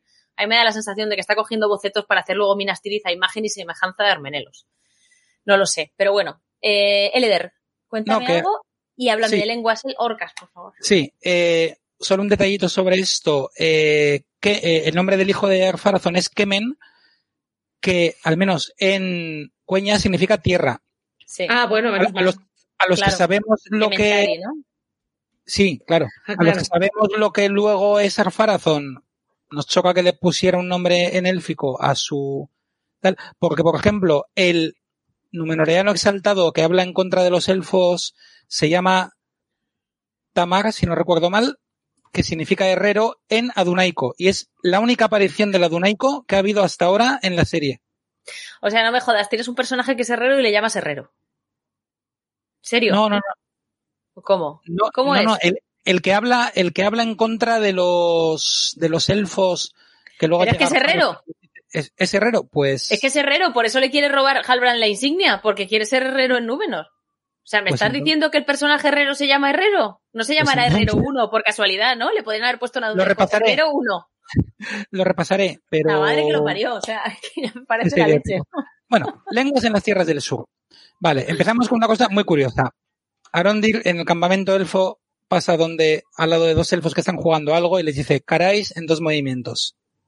Como el que le dice mate en dos movimientos.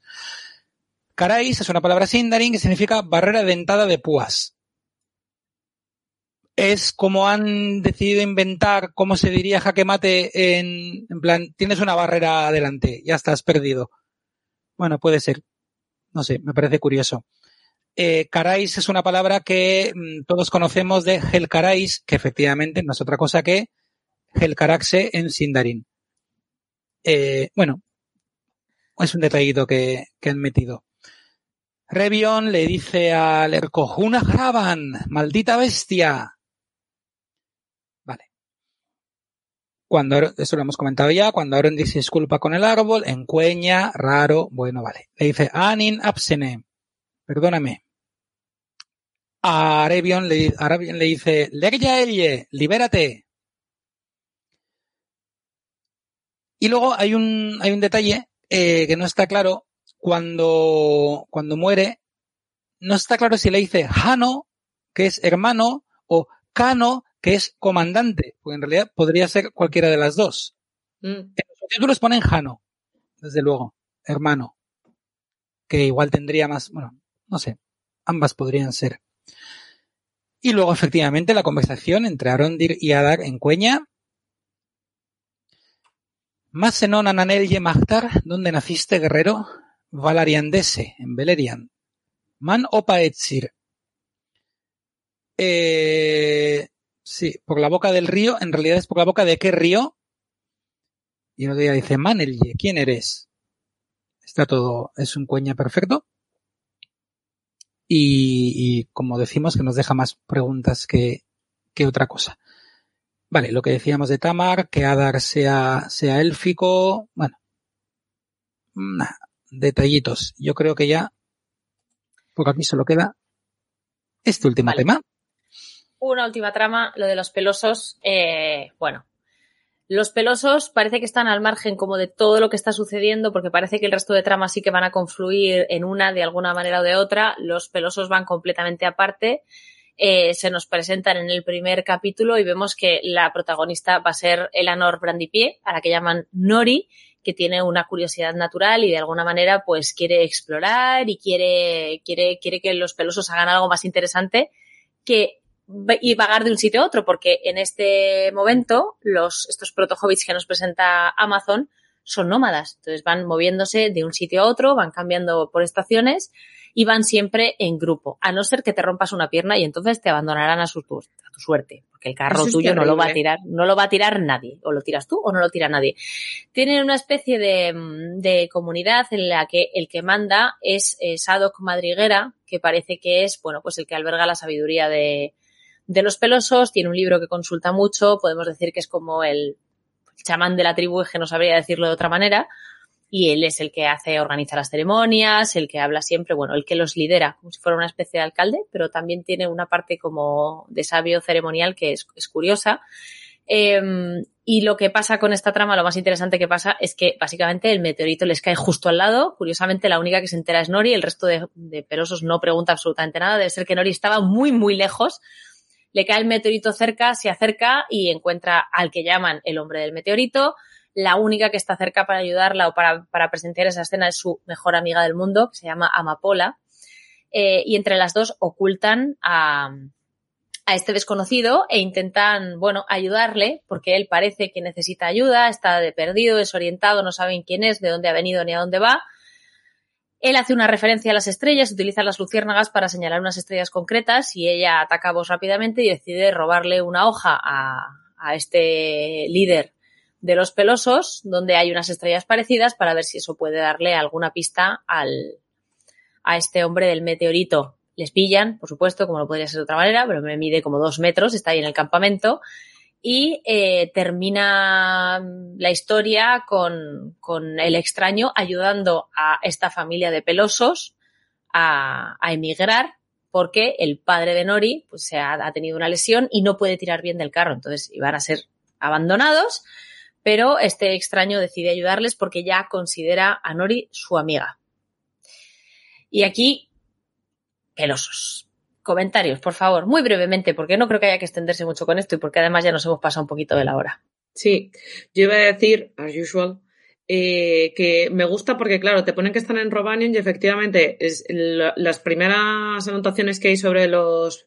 Sobre, de hecho, los pelosos es que eran nómadas y que aparecían en Robanion y que de hecho, se, vamos, los Hardfoods y que se empiezan a mover, de hecho, cuando notan el oscurecimiento de Dol Guldur, que eso me ha hecho gracia porque he pensado, ah, bueno, pues igual se empiezan a mover porque empiezan a notar, pero no, porque luego pienso que dicen que durante, llevan así como mil años y todo esto además pasa durante la tercera edad, o sea, quiero decir, estamos como siempre que las temporalidades en esta serie, pues, evidentemente canónicas no son, pero bueno, al menos están donde tendrían que, donde tendría que estar mil años después y siendo nómadas de momento, así que esa parte bien.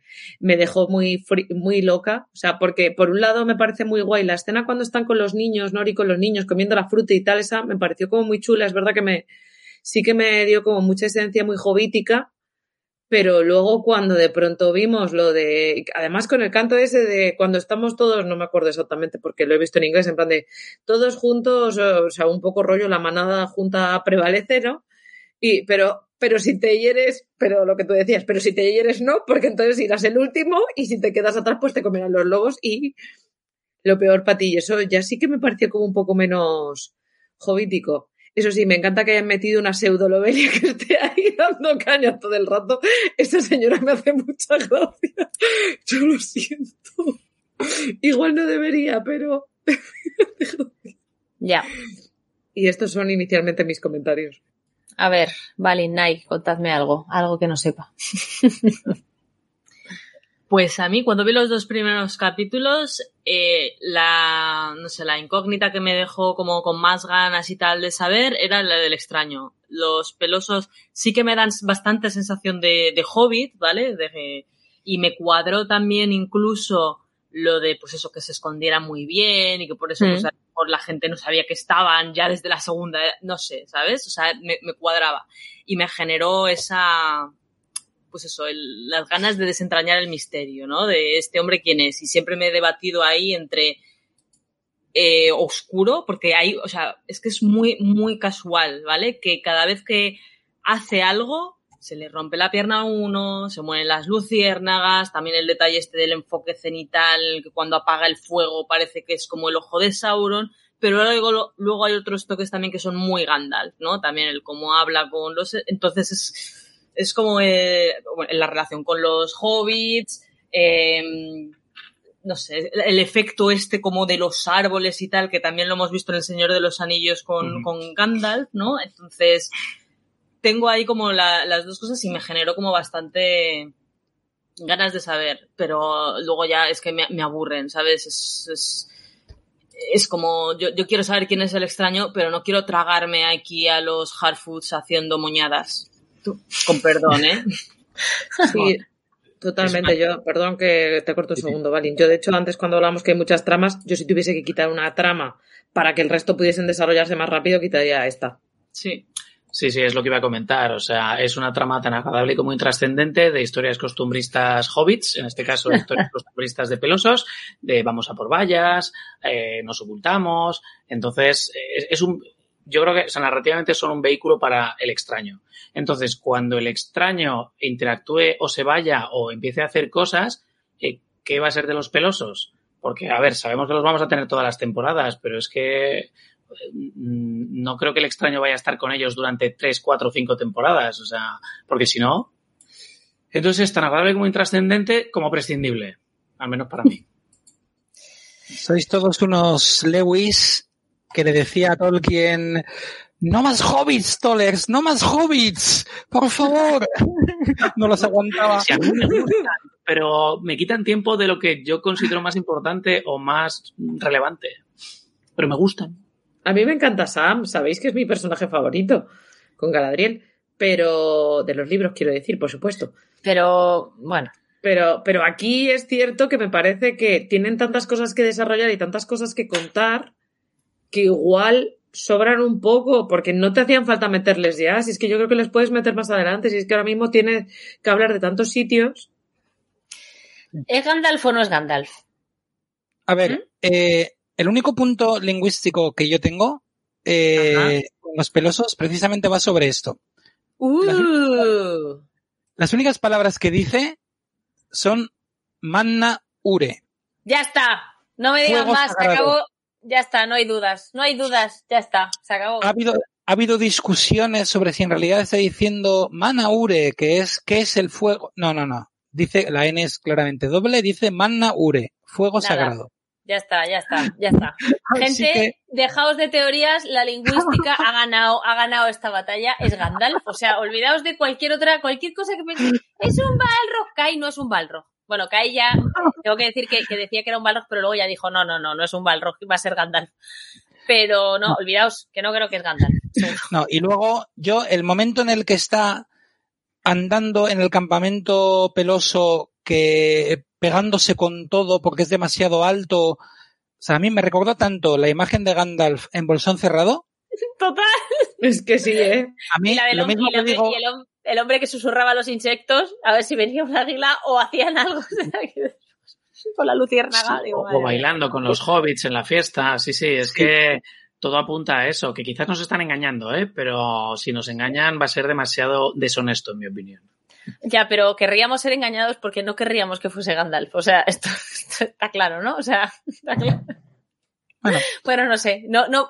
o, Quiero decir, ya, o- ya- o, perdón, o está la teoría de nuestro compañero Meldatar de Edelond, que a mí personalmente me encanta, que es que es el hombre de la luna. Porque Esa es, esa es la mejor. Esa sería En el- maravillosa. en el poema de las aventuras de Tom Bombadil, el hombre de la luna, se cuenta como el hombre de la luna cayó a la Tierra en un meteorito. O sea que lo de que los meteoritos en- trayendo gente no son canon, falso, son canon. Porque eso es un poema hobbit. O sea que los hobbits tenían poemas sobre un ser que cayó a la Tierra en un meteorito. pero escúchame, incluso ya nos contó un, un oyente que en los cuentos inconclusos, no, en los cuentos perdidos, se contaba que Melkor básicamente cayó en meteorito. O sea, una, una estrella cayendo del cielo, que es un meteorito, ni más ni Hmm. menos. Pero es poco fino, ¿vale? Poco fino para que Sí. llegue un Mayer. Poco fino. O sea, vale que Sí, Ilúvatar sí, pues te coge y dice, venga, ¡buah! y te lanza ahí desde las estancias y caes como caes, pero hombre, creo que llegaron en barco, le recibieron, en plan, como, Claro. hola, os estábamos esperando, toma es, un es que el meteorito además viene de la zona de Valinor, o sea, el, el recorrido que hace, al menos tal y como lo narran al principio, claramente viene del, del oeste hacia el este. Entonces es como lo mandan desde Valinor, o sea, porque ahí es, es muy confuso todo, toda esa escena. Yo tengo varias cosas sobre lo de los meteoritos y tal, porque uno, que hay varias teorías y tal, y, a mí- y esa me parece lógica que, y lo hablaba con Elia, que no, to- no tiene por qué todo el mundo estar viendo el mismo, porque si lo piensas, el mismo meteorito quiere decir, porque cada uno está en un punto de la Tierra Media, o sea, lo de que en Lindon, en Romano... ¿Cuántos hay? Como haya cinco, Ya, Claro, es que por eso, eso te digo, eso me es que- comentaba Antonio Runa esta tarde, dice, a ver si es que hay más de un meteorito, digo, "Uf, claro. Yo pensé que te lo dije el viernes. no lo sé, Eh, igual me lo dijiste y lo he olvidado, ¿eh? pero vamos, que... Y, y la otra cosa es que lo hablábamos con Elia porque Elia me decía que le daba cosa que pensaba que a lo mejor era malvado, que ella pensaba que era Gandalf, pero como en el, capi- en el último capítulo hay un momento en el que dice el carnicero este, le dice a Cío lo de ¿no viste el otro día el meteorito? Es una señal de que Sauron va a volver a levantarse. Y yo le dije a Elia, sí, sí, pero se supone de hecho que a los, que a los Istari los mandan los Valar porque piensan que Sauron va a volver, con lo cual una señal de que Sauron va a volver es que estás mandando ayuda a la Tierra Media. Un sistema de mandar ayuda un poco raro, rarísimo, ¿sabes? Pero eso el público, Erendis, eso el público no lo sabe. Aquí lo han hecho Ya. intencionadamente para Sí, sí. crearte la duda de si el extraño es malo o bueno. O sea, Sí, totalmente. Bueno. Estoy, estaba comprobando en el capítulo cuántos meteoritos hay. O sea, por ver, porque como apuntan varias escenas, digo, a ver si son cinco, pero bueno, no me va a dar tiempo. Yo no sé si, si Yo recuerdo tres. Tú recuerdas tres. Yo he, he visto que Bronwyn y Arondir están aquí los, los arbolitos. Es que además está mezclado con, con Galar, la Nori, o sea, vemos tres seguro. Creo, tres Nori- escenas diferentes. Y los árboles cuarta, ¿eh? Y los árboles sería un cuarto, Sí. una cuarta escena, porque no sabemos dónde están. Claro. Es que Y, como claro, se... y de Númenor no nos pusieron porque nos querían sorprender para el tercer capítulo, pero a Númenor también lo vieron. Mm, Why not? why not? Serían cinco. En fin, ¿tenéis algún comentario más sobre los pelosos o algo de lenguas más aquí? Interesante, Eleder. Estás en mute.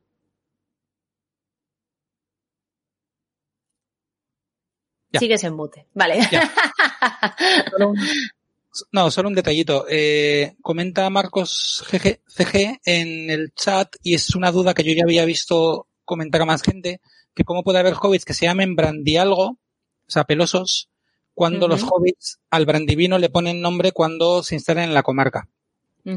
Siendo esto cierto, eh, los hobbits en realidad en la comarca encuentran el río que los elfos llaman Baranduin y lo que hacen es eh, cambiarle el nombre a palabras que ellos conocían en su lengua. Entonces, Brandy es una palabra, es una raíz que ellos ya tenían desde antes y como se parece a Baran, que Baran significa marrón pardo en, en Sindarin, pues le, entonces por eso yo se lo había visto como un argumento o como una duda rara y, y sí, bueno, le puede, se pueden llamar Brandy. Que se llame Elanor la mm, elfa, o sea, la, mm, la, la pelosilla, es bastante más difícil de entender, de hecho imposible, porque Elanor es un nombre élfico que en la primera elfa que se llamó así fue la hija de Sam. Con lo que, eh, lo que pasa es que yo es verdad que no sé si he visto usar la palabra Elanor realmente en la serie, o si en la serie siempre han dicho Nori. Hay un momento que su ma no sé si es su madre, pero la, la madre de Nori eh, dice el nombre completo, porque le dice Eleanor, bla, bla, bla, que tiene un segundo nombre, Sí. y el tercero, y el apellido. Pues, pues entonces ya mal. Cuando está enfadada, claro. Es como el nombre Sí. completo para echarle la bronca. Sí, sí. Sí, todos lo hemos hecho alguna vez, ¿verdad? Sí. Entonces, Eh, no. pues no sé. Ya, esas son las típicas cosas que, que llamaron la atención ya desde el principio. plan, ¿Por qué se llama Elanor? Pero bueno. Pues nada, chicos, esto yo no tengo mucho más que decir. Yo no sé si vosotros habéis dejado un último comentario, una última historia, alguna última cosa que tal. Eh, no, hemos, no hemos podido hacer mucho caso a las preguntas o a los comentarios que nos han hecho en el chat y os pido disculpas, pero es que es verdad que este programa era ya muy largo y se iba a hacer eterno si estábamos respondiendo cosas, lo siento, normalmente siempre respondemos, pero, pero hoy era imposible. Así que nada, gracias por estar acompañándonos hoy, es bastante tarde. Eh, así que muchas gracias. Eh, recordad que, eh, que seguimos en redes a Hobbiton, hay más contenido, así que nada, si nos estás escuchando por el podcast, no apagues porque vamos a seguir con más Tolkien. Y a mis compañeros de viaje, pues muchas gracias por acompañarme y gracias, os doy ya las gracias por adelantado por lo que haremos en los próximos cuatro episodios. Así que nada, nos veremos dentro de cuatro semanitas aquí para ya hablar de lo que nos queda de la serie. Chao. Ten Narato. Nada más. En Narato. Luego. Buenas noches, buenos días, buenas tardes.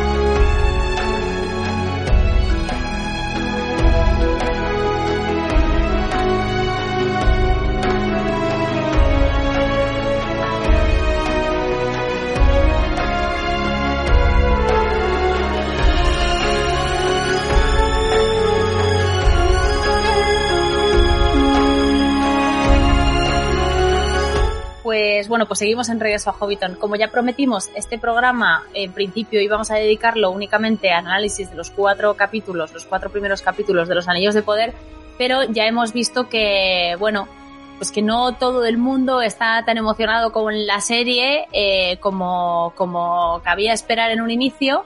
Así que hemos decidido ofrecer contenido adicional eh, de Tolkien puro y duro. Y quién mejor para traernos este contenido que nuestro compañero Finn de Gil. Hola, Gil. Bienvenido otra vez a Regreso a Hobbiton. Es la, ¿qué, la tercera o la cuarta. Estoy encantado de repetir. Cualquier día me vais a comprar una sillita para que esté ya preparado yo ahí. Un gusto estar aquí otra vez. Totalmente. Bueno, pues vamos a ver. Eh, creo que tú me oyes bien, ¿verdad? Perfectamente. Vale, los demás, los que estáis por ahí, entiendo que oís todo bien. Vale.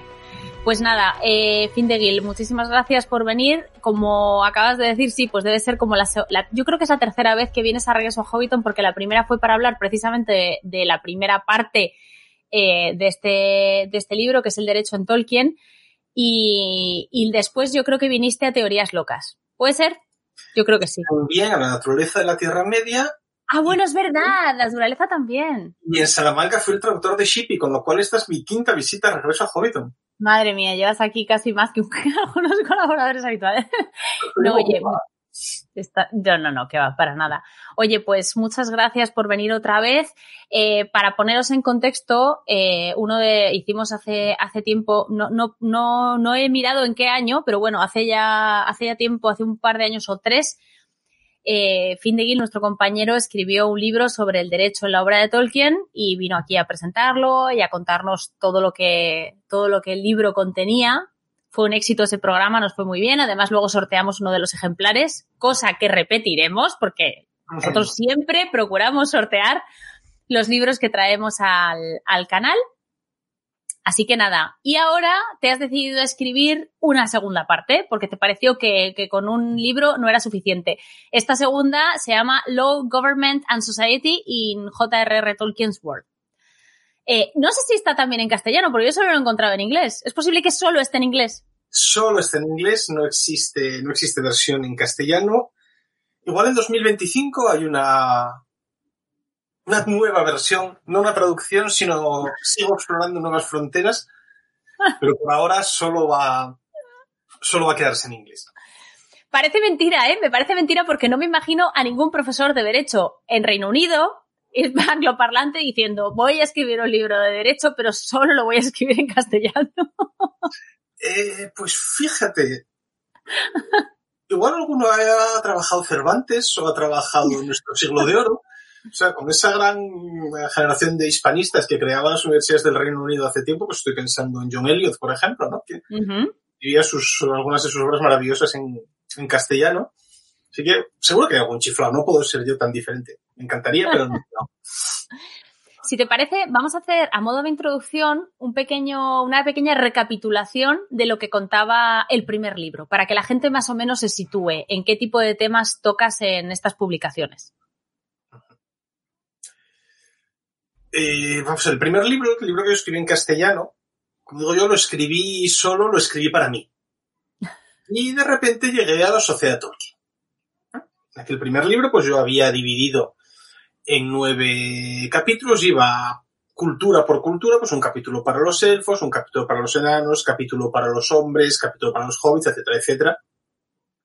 Con un chiste en el, en el orden de los capítulos, por cierto, los que tengan la versión española, les invito a reflexionar cuidadosamente por qué determinados capítulos van en el número de capítulo que les, que les corresponde. Era un libro, como digo yo ahora que tengo este, aquello fue mi hobbit. Era un libro uh -huh. más informal, eh, resultado de algunas charlas que yo había ido dando con las que me había ido entreteniendo. Entonces en aquel momento pues me sirvió para hacer una primera aproximación a estos temas con los que yo me gano, me gano la vida. Y luego, claro, Luego llegué a la Sociedad Tolkien Española. Y cuando llegué a la Estelcon de Salamanca en, en 2019, de repente mi perspectiva vital eh, cambió completamente. O sea, el libro en inglés está dedicado a José Manuel Fernández Bru. Y es que si yo no lo hubiera conocido, yo nunca habría escrito este libro. Porque uh -huh. de repente él me ofreció eh, un modelo a imitar había un apasionado a Tolkien en España que había sido capaz, con el libro del tío Curro, de cruzar nuestras fronteras. Y a mí eso fue uno de los elementos que más me animó a escribir el, libro en inglés. Eh, hay muchísimo en la sociedad Tolkien en este, en este libro. Cantidad de, amigos han colaborado, pues, luego hablaremos de la portada, Silvia Gutiérrez hizo la revisión lingüística de mi texto, eh, muchos buenos amigos leyeron en, el, pues, en la fase de manuscrito lo primero que, que había preparado y recibí pues un feedback eh, riquísimo. He intentado agradecerles a todos ellos en las correspondientes notas al pie, pues que todas esas observaciones acaben quedando ahí eh, Sí. recogidas. Me vais a permitir pues que le dé a Helios, a nuestro Aim Regil, el premio al lector más, más insistente, pero sobre todo, claro, pues, quienes me conocen de la sociedad Tolkien saben que yo tengo un compañero de viaje inseparable, no tenemos muy claro quién es Merry, quién es Pippin, pero evidentemente pues, el mundo José Anido ha sido mi uh, compañero durante todo este, todo este trabajo. ¿Por qué digo que esto es un libro que ha surgido de ser miembro de la sociedad Tolkien? Pues porque descubrí una dimensión mucho más profunda de entender la obra de Tolkien en cuanto, en cuanto me uní a ella. Es lo que yo llamo así un poco en plan de cachondeo, pero también muy en serio el efecto Inkling. Cuando coincides con gente que sabe tanto como las personas eh, con las que yo pues, he trabado una relación extraordinaria, estoy pensando, pues, por ejemplo, en Rafa Pascual, en Caradras.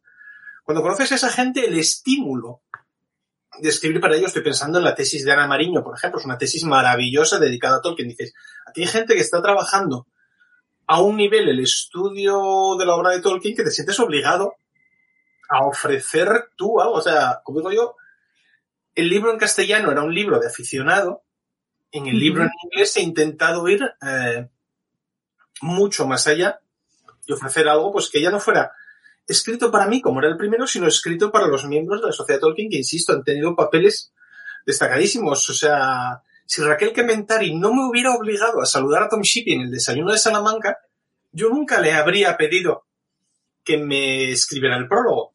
Así que entonces hay muchísimas historias personales de la ST que están eh, detrás de este libro. Insisto, y en las notas al pie, pues he intentado que siempre que alguien me dio una idea, y sé que Nirnaez está por aquí, pues ahí están reflejados todas esas opiniones que me decían, oye, pues esto que comentas, está este personaje del que yo me había olvidado, o hay este artículo sobre esto, otra persona. Es decir, en una palabra, que esto es un, una obra mucho más compartida que lo que fue la primera. O por lo menos así la siento, así la siento yo. Estabas poniéndonos, pues, esa maravillosa ilustración que le pedí a, a Chapo, Sí. Gonzalo Díez. Bueno, Pues es que esta ilustración es fantástica. O sea, voy a ir ampliando.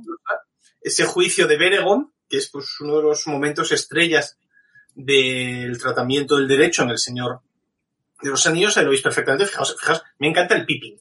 El Pippin perfectamente ataviado con la ropa de la de los guardias de la ciudadela, ¿verdad? La, ahí Beregon con la, cadena ahí que lo lleva atado. Fijaos el detalle de Llorez aquí delante, junto con Bergen, fíjate todos los miembros de la Sí, compañía. sí. Y si buscáis con mucho detalle, nos podéis encontrar a, a Gonzalo y a mí entre las personas. Puede que estemos de espaldas, no, no lo hagas, no lo hagas. Ay, pero yo quiero veros, hombre. O puede que esté mintiendo y troleando a los espectadores de regreso a Hobbit. ¿no? En definitiva, yo cuando conseguí que Walking Tree me publicara el libro, quería llevar conmigo a un ilustrador eh, de la ST. Hablé con Gonzalo Gonzalo desde el primer momento pues puso toda su buena voluntad y todo su arte para hacer esto. Comentamos un poco qué escena sería la más apropiada, qué enfoque teníamos los dos en la cabeza, pero después ya de repente él, eh, la mañana de Reyes de 2021, ¡plas! apareció con esta joya y me dijo, toma, esto es lo que he hecho. Y claro, me quedé boquiabierto viendo esta, esta preciosidad y entonces me encanta que pues, este libro en Walking Tree vaya, vaya ilustrada por él la portada. Les encantó, gustó muchísimo Y yo creo que pues eso es punto doble para la ST, libro, autor e ilustrador, van juntos en esta, en esta aventura. Ah, es magnífica, es muy bonito. Y además es muy bonito lo que has contado, o sea, porque eh, efectivamente la sociedad Tolkien sirve para estímulo en muchos ámbitos. A la gente que le gusta, bueno, pues escribir, le, le dan ganas de escribir, hay gente que compone canciones, hay gente que hace trajes, o sea, la, la cuestión es que encuentras un sitio donde explotar tu arte y donde recibes cierto feedback y la gente te va enriqueciendo y al final pues surgen cosas muy bonitas. Totalmente. Y esta es, una, esta es una de esas historias y yo pues me alegro, me alegro. Si alguien que nos esté viendo todavía no es de la Sociedad Tolkien Española, pues está tardando. En efecto, yo se lo recomiendo. eh, espero que su entrada sea más fácil que la mía, con pérdidas de papeles, locos abrazándome y cosas así. Y locos abrazándome, pero de verdad que yo recomiendo a todo el mundo interesado en la obra de Tolkien que se una a la ST, porque va a conseguir unos. va a conseguir una comunidad absolutamente maravillosa e incomparable. Pues sí, desde luego. Eh, vale, vamos a entrar ya a lo que es el libro en sí, porque hemos la historia de cómo se te ocurre escribir este, pues está, está clara, o sea, está claro que la sociedad Tolkien supuso para ti el empujón eh, y me alegra, pero vamos a entrar ya en el libro, en el libro puro y duro. Y según me has explicado, porque yo todavía, no, eh, fíjate, todavía no he tenido oportunidad de leerlo y además en inglés me va a costar muchísimo, pero lo voy a Porque hacer. lo tienes, sé yo que lo tienes calzando la nevera, que es una de las funciones esenciales del libro, su tamaño justo, para equilibrar, eh, para equilibrar muebles. Lo han puesto en los reviews de Amazon, utilísimo. Compensa neveras, radiadores, armarios. Pues la única persona cercana, la única persona muy, muy cercana a mí que lo tiene, te garantizo que no lo está usando para calzar nada. O sea que, y, en cuanto, en cuanto se despiste, se lo robo. y me lo leo yo. Eh, vamos a ver, eh, eh, el libro se, se divide en cuatro partes, cuatro partes, consideraciones generales del derecho en Tolkien. Luego tenemos derecho y gobierno, derecho y sociedad. Y la última, que es el derecho como chiste, que esa, eh, pues yo creo que se explica por sí sola, pero ya entraremos. Si te parece, vamos a, a empezar por el, por el principio. ¿Qué cosas debemos saber para enfrentarnos a este libro? Que por cierto, no te he preguntado, pero cualquier profano puede acercarse a este libro, ¿verdad? Vamos a ¿O ver. necesitas tener unos conocimientos de derecho espectaculares? Tienes que haber leído a Tolkien. Vale, no has pues leído está. Este libro carece de cualquier De sentido. de cualquier interés, las cosas como son. Si sabes de derecho y sabes de Tolkien, eh, eres el público con el que yo sueño. Si has leído a Tolkien y conoces su obra en profundidad, y subrayo lo de leer a Tolkien, porque quien solo haya visto las películas eh, no va a ver apenas nada de lo que yo estudio. ¿Por qué? Pues porque los detalles eh, legales han desaparecido de las películas de, Peter Jackson. No las consideraciones sobre eh, quién va a suceder a Theoden, fíjate que el personaje de Beregond no existe, pues Claro. eso se cayó por el camino. Así que entonces, el lector de la obra de Tolkien es el lector que, que puede apreciar este libro. ¿Por qué? Porque voy a hablar de cosas que ese lector eh, ya conoce y le voy a explicar la trascendencia jurídica que tiene. Es decir, algo que siempre ha estado ahí delante y eso es lo más bonito que me pudo decir Tom Shippey en el prólogo que hizo para el libro, es de repente nos ha mostrado cosas que dábamos por perfectamente conocidas desde otro ángulo.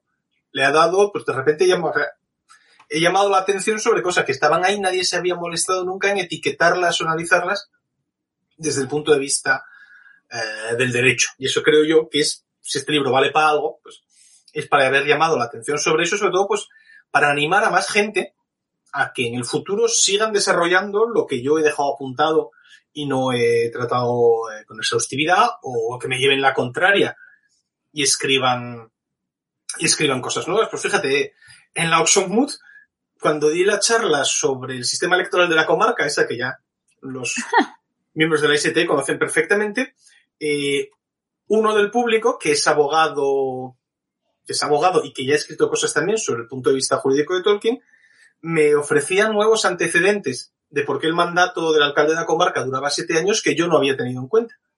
Yo tenía mi teoría, pero me dijo, "Oye, pues además ha habido fulano, fulano y mengano. Y pues mira, o sea, el tema no está agotado y yo invito a todos los que quieran seguir el, el camino a recorrerlo.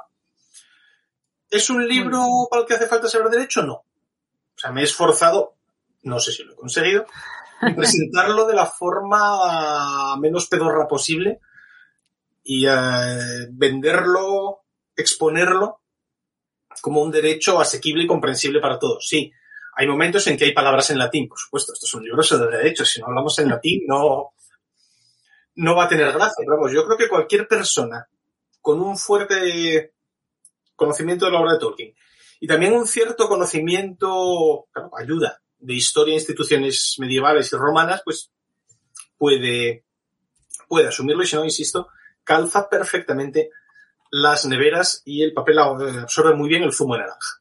O sea que tiene una, tiene una flexibilidad que no dejo de, de recomendar. Muy bien, bueno, vamos a entrar entonces en, las, en la primera parte, en las consideraciones generales. Eh, recordad que podéis hacer preguntas, pero lo más probable es que yo, para no cortar el discurso del invitado, las vaya anotando y hagamos todas las, las respondamos todas al final. A no ser que alguna se haya respondido por el camino, pues porque os hayáis adelantado y luego ya eh, fin de Gil pues la, la haya respondido, pero yo las estoy apuntando, las estoy marcando y al final las responderemos todas, ¿vale? Fin de Gil, cuando quieras, yo te sigo. Este, adelante.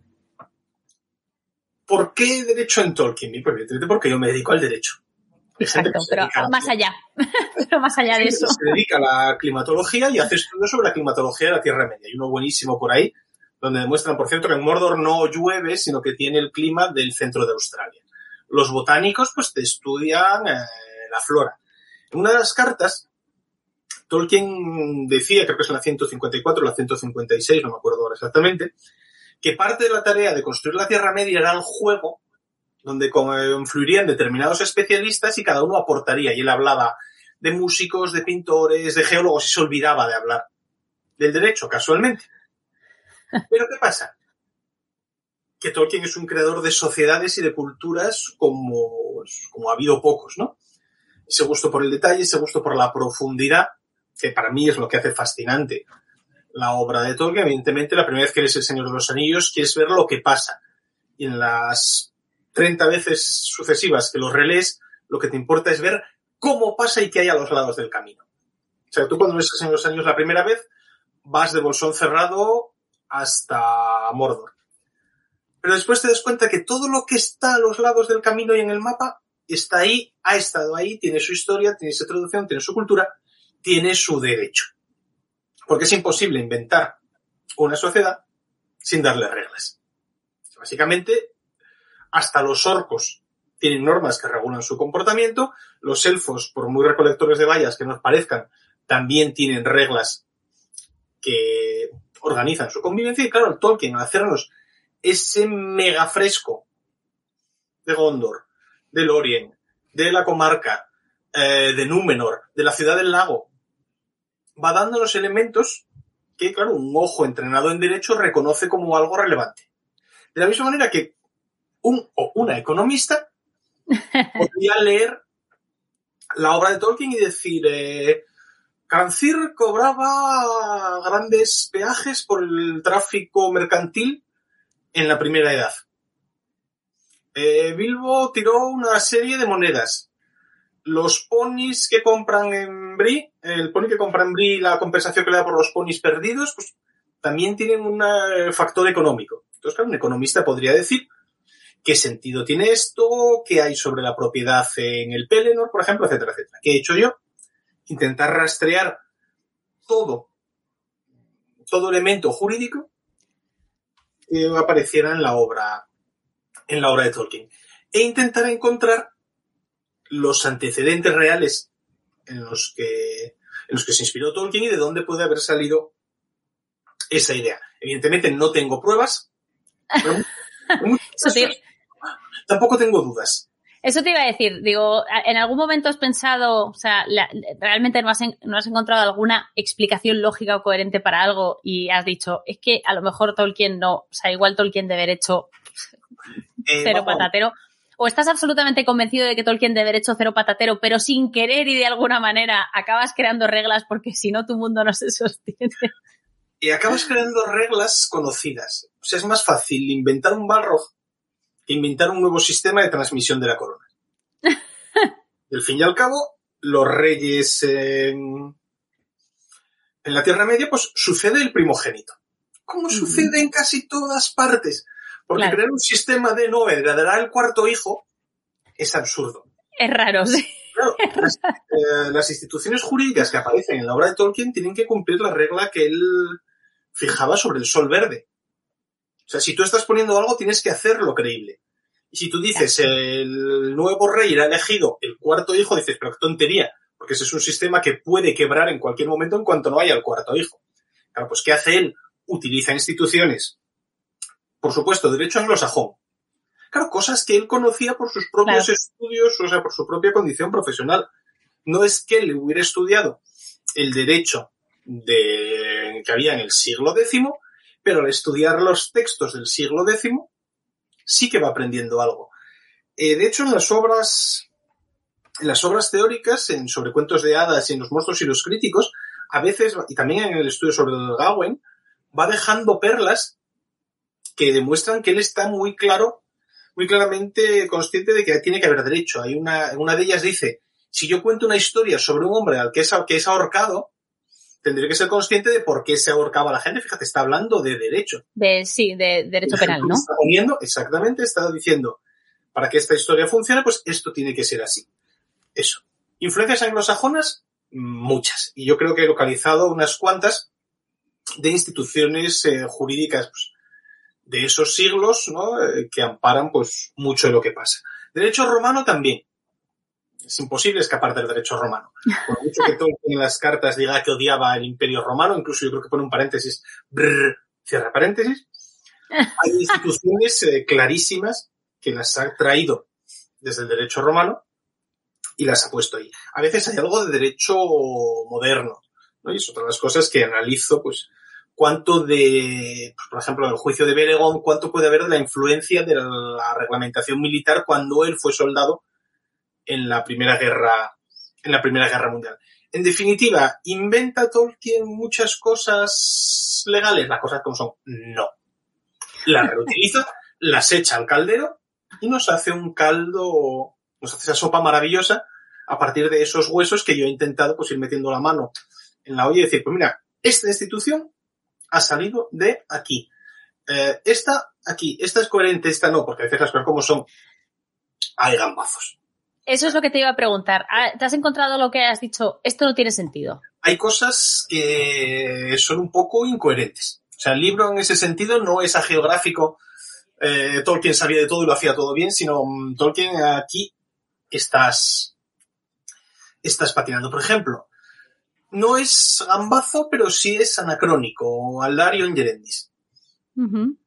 Eh, los derechos de sucesión de una mujer. En toda la Edad Media no va a haber un principio de primogenitura con independencia del sexo. Eso es algo que aparece solo en el siglo XX y en las monarquías nórdicas. Que pintan el Númenor de la Segunda Edad. Pues bien, Tolkien está siendo súper moderno cuando introduce que la mujer herede con prioridad si es la primogénita. Pero claro, eso resulta eh, anacrónico en un mundo no menor, en un mundo pseudo egipcio, en un mundo atlante, va contra todo lo que se lo que se estilaría en ese momento. En cambio, en Rohan, por ejemplo, en Rohan las mujeres transmiten pero no reinan.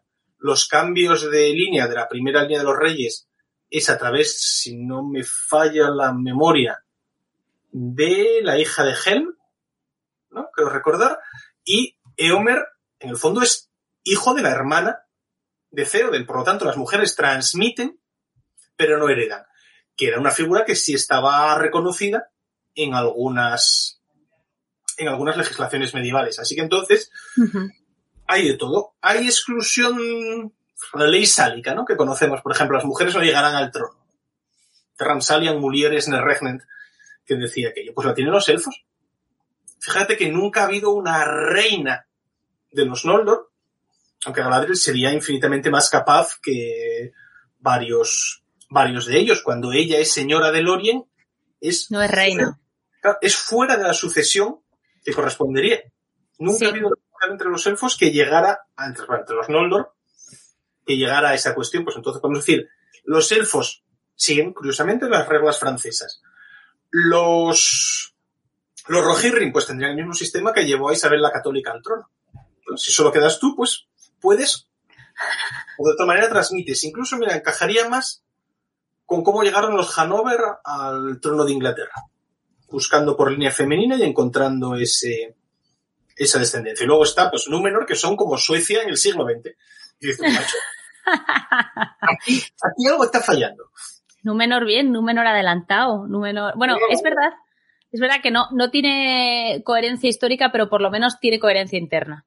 Ah, no, no, por supuesto. Un rey que está hasta aquí y dice, ya está, las chicas heredan. Eh, de hecho, eh, os invito a mi charleta de la próxima Estelcon, donde veremos si el Darion Taraldarion era un buen rey o no. Ya sabes que mi charla se va a titular Los reyes de Númenor, vagos o villanos, en un claro homenaje a ti.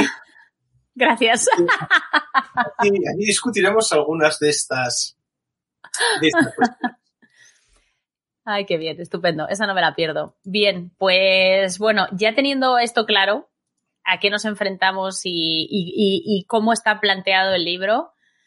Y como estamos hablando de reyes, si te parece, vamos a seguir con reyes. Vamos a hablar de gobierno, porque ya hemos apuntado que, bueno, los reyes numenoreanos están muy evolucionados, pero si hay una cosa que llama la atención muchísimo en la historia del Señor de los Anillos es el tema de los senescales la senescalía. Es una cosa que llama mucho la atención, porque además, eh, o sea, eh, cuando te lo encuentras por primera vez, te sorprende como lector que habiendo un heredero al trono haya un senescal gobernando. O sea, es una cosa que, que pues que se te, hace muy rara. Y no, no, claro, la gente que no sabe de esto, yo, por ejemplo, me costaba mucho entender la figura del senescal en este punto. Y, bueno, en fin, ahí tienen un, rollo muy extraño. Pero bueno, toda la lucha entre parientes es, es, es, es como un culebrón venezolano. Aparte, a mí siempre me gustó mucho lo que escribió José Manuel Gimli, sí. que la guerra entre parientes, la guerra civil de Gondor, es el, el ejemplo de cómo Tolkien denuncia el racismo. O sea, es la pureza sí. de sangre la que, de, la que sí. desencadena la más terrible en las guerras. Y eh, a mi queridísimo Castamir el usurpador es el que defiende la pureza racial. Fíjate, es el malo de la guerra. Ya. Entre paréntesis, los senescales los senescales, yo estoy convencido que Tolkien tenía un sentido del humor colosal. sí. O sea, de, claro, en algunos, sí, en algunos sitios se vislumbra, ¿eh? En Naturaleza de la Tierra Media. Sí. Nosotros vamos a ver un señor mayor en blanco y negro. Pero claro, en el fondo esto estaba escrito para leerlo con sus colegas mientras se tomaban unos copazos importantes. Yo de verdad creo que las reuniones de los Inklings se reían mucho que por supuesto discutían de cosas profundísimas, pero yo creo que hay mucho humor detrás de la persona de Tolkien. Y yo creo que los enescales son un chiste. Son un chiste a costa de los, de los Estuardo, son un chiste a costa de la dinastía carolingia cuando echan a los merovingios. Es decir, los enescales, Pipino el Breve sería el antecesor de Mardil, el buen senescal, y de la misma manera, pues fíjate, la dinastía Estuardo, eh, en inglés es Stuart, porque eran los, senes, los mayordomos de palacio. Así que entonces yo creo que hay una cierta coña marinera sobre estos reyes en todo menos el nombre, ¿no?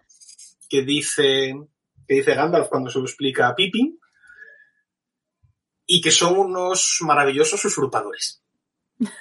Yo, vamos, incluso en el libro defiendo eh, hay también una coña a costa del juicio de Salomón, el juicio Salomón le ofrece a la madre partir el hijo a la mitad, una dice que sí, otra que no. Se supone que eso es una interpretación sobre la legitimidad sucesoria de Salomón. Pues lo mismo pasaría aquí cuando se lee eh, algo así como y nadie alzaba su voz contra los senescales y eso encajaría con lo que tú decías. ¿Por qué? Porque los senescales no se van a bajar del trono. O sea, Denethor es el ejemplo. Perdón, de la sillita, que no tenían un trono, tenían una discreta sillita allá abajo. Pero no están dispuestos a dejarlo. Fíjate que incluso cuando Gandalf le recuerda, eres en escala hasta, hasta que vuelva el rey. Y le dice, oh, por aquí se va, por aquí se va Minas Tirith, ¿no? De hecho, dicho en rudo. Y eso, claro, en el fondo es una dinámica de, de política de poder, donde Tolkien nos está hablando de unos leales servidores, ¿no? De unos señores que se han quedado con todos los poderes, se han transformado en la, en la casta dominante, porque encima nos lo deja muy claro. Cuando los hijos de Ondoger mueren con él en la batalla esta junto al Moranón contra los Aurigas, el que pilota la sucesión al trono es el Senescar Pelendur. oh caramba, que consigue luego que quede siempre en su familia ese oficio, etc. Es decir, los senescales son el ejemplo perfecto de una oligarquía. Y así aparecen descritos y así aparecen, vamos, suculentamente retratados. Sin perjuicio que a mí Denethor me caiga genial. Me parece... un día, un día daré una charla reivindicando a Denethor como el único tipo de toda la Tierra Media que está a la altura de Ana. Es el único capaz eh, de hacer las mismas cosas que él. Fíjate, en el fondo están haciendo el mismo papel, eh, son la misma mirada aguda. Algún día lo desarrollaré. Bueno, de hecho, de hecho, pero- Sí, no, no, pero de hecho cuando Pippin llega con, o sea, cuando Gandalf llega con Pippin a Minas Tirith, eh, Gandalf le dice, ojo con este, este no es como Theoden. Esto es otra cosa distinta. Eh, creo que en ese sentido, eh, las películas de Peter Jackson le han hecho un flaco favor a la figura de Denethor. Es una pena porque está muy mal representado y lo peor es que mucha gente eh, y, y me incluyo, llega a Tolkien por las películas y te digo que cuesta mucho, o sea, cuesta un esfuerzo em, de voluntad quitarte esa imagen de la cabeza cuando estás leyendo los libros. O sea, tienes que, cuando, cuando ya has visto eso y se te ha quedado grabado, tienes que hacer un gran esfuerzo por olvidarlo completamente y desterrarlo de la cabeza. Ah, claro, Pero sí. ha sido alguien como, no sé, Fernando Fernán Gómez, ¿no? ¿Eh? Sí, O sea, un tío de muy mala uva, pero que dices, eh, transmite autoridad, transmite potencia, sabiduría, etcétera, etcétera, ¿no? Pero bueno, esto son mis, mis habría habido, según tú, esto ya es teorizar, ¿habría habido alguna solución que no hubiera sido la senescalía? Earnur se va, no deja herederos, es un petardo, no te vayas a luchar con el rey brujo, hijo mío, quédate, ten hijos y luego ya haz lo que te dé la gana, suicídate si quieres, pero el cabezón se va y muere. La guerra civil. Muy bien.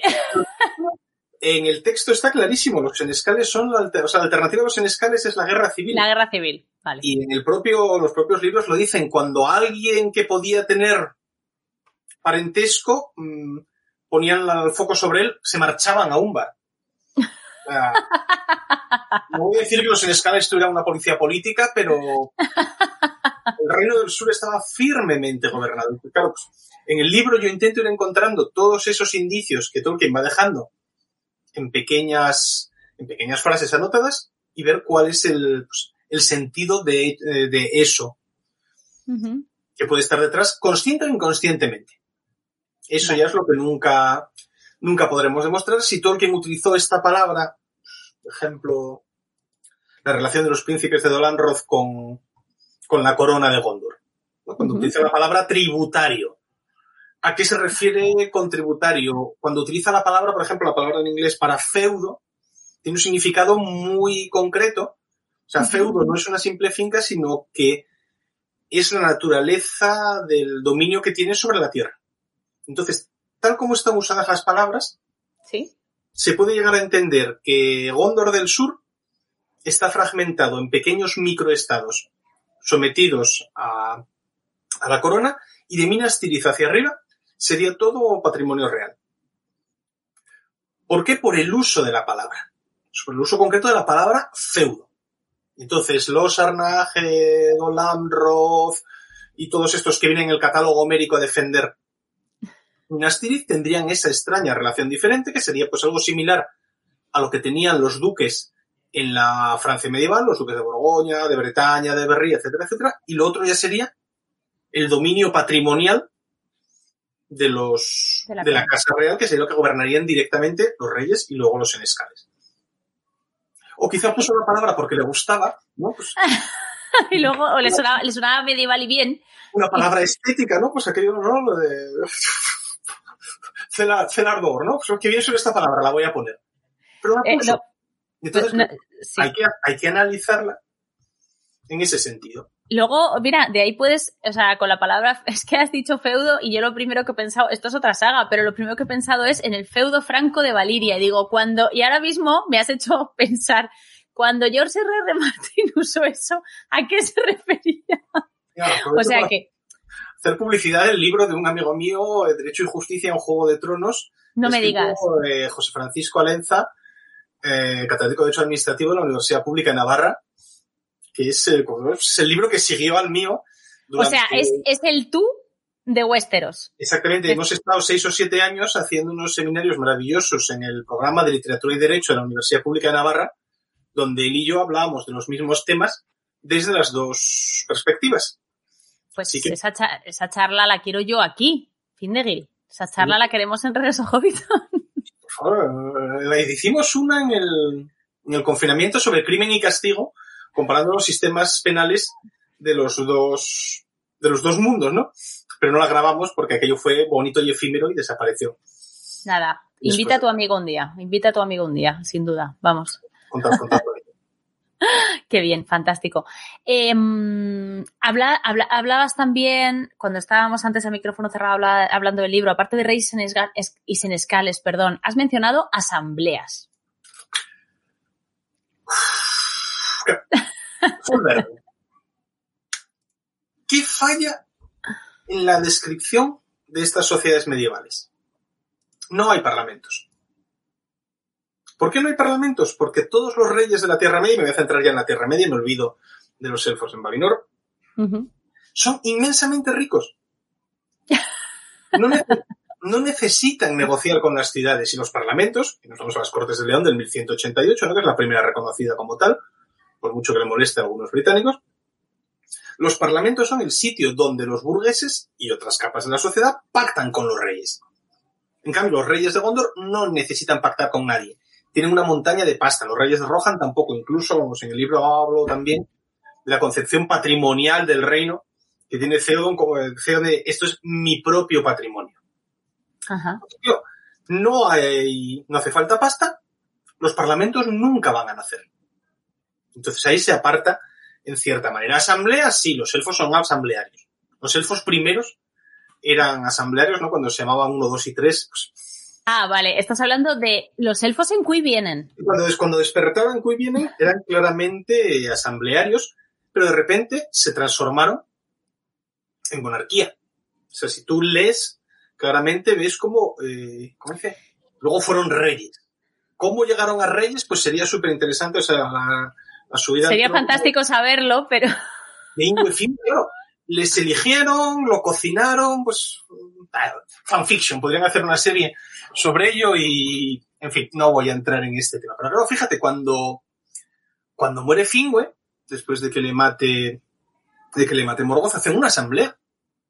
Aquella asamblea en la que Fëanor les convence, nos vamos a tomar por saco, seguidme. Unos sí, otros no, etcétera, etcétera. Luego ya dejan de hacerlo.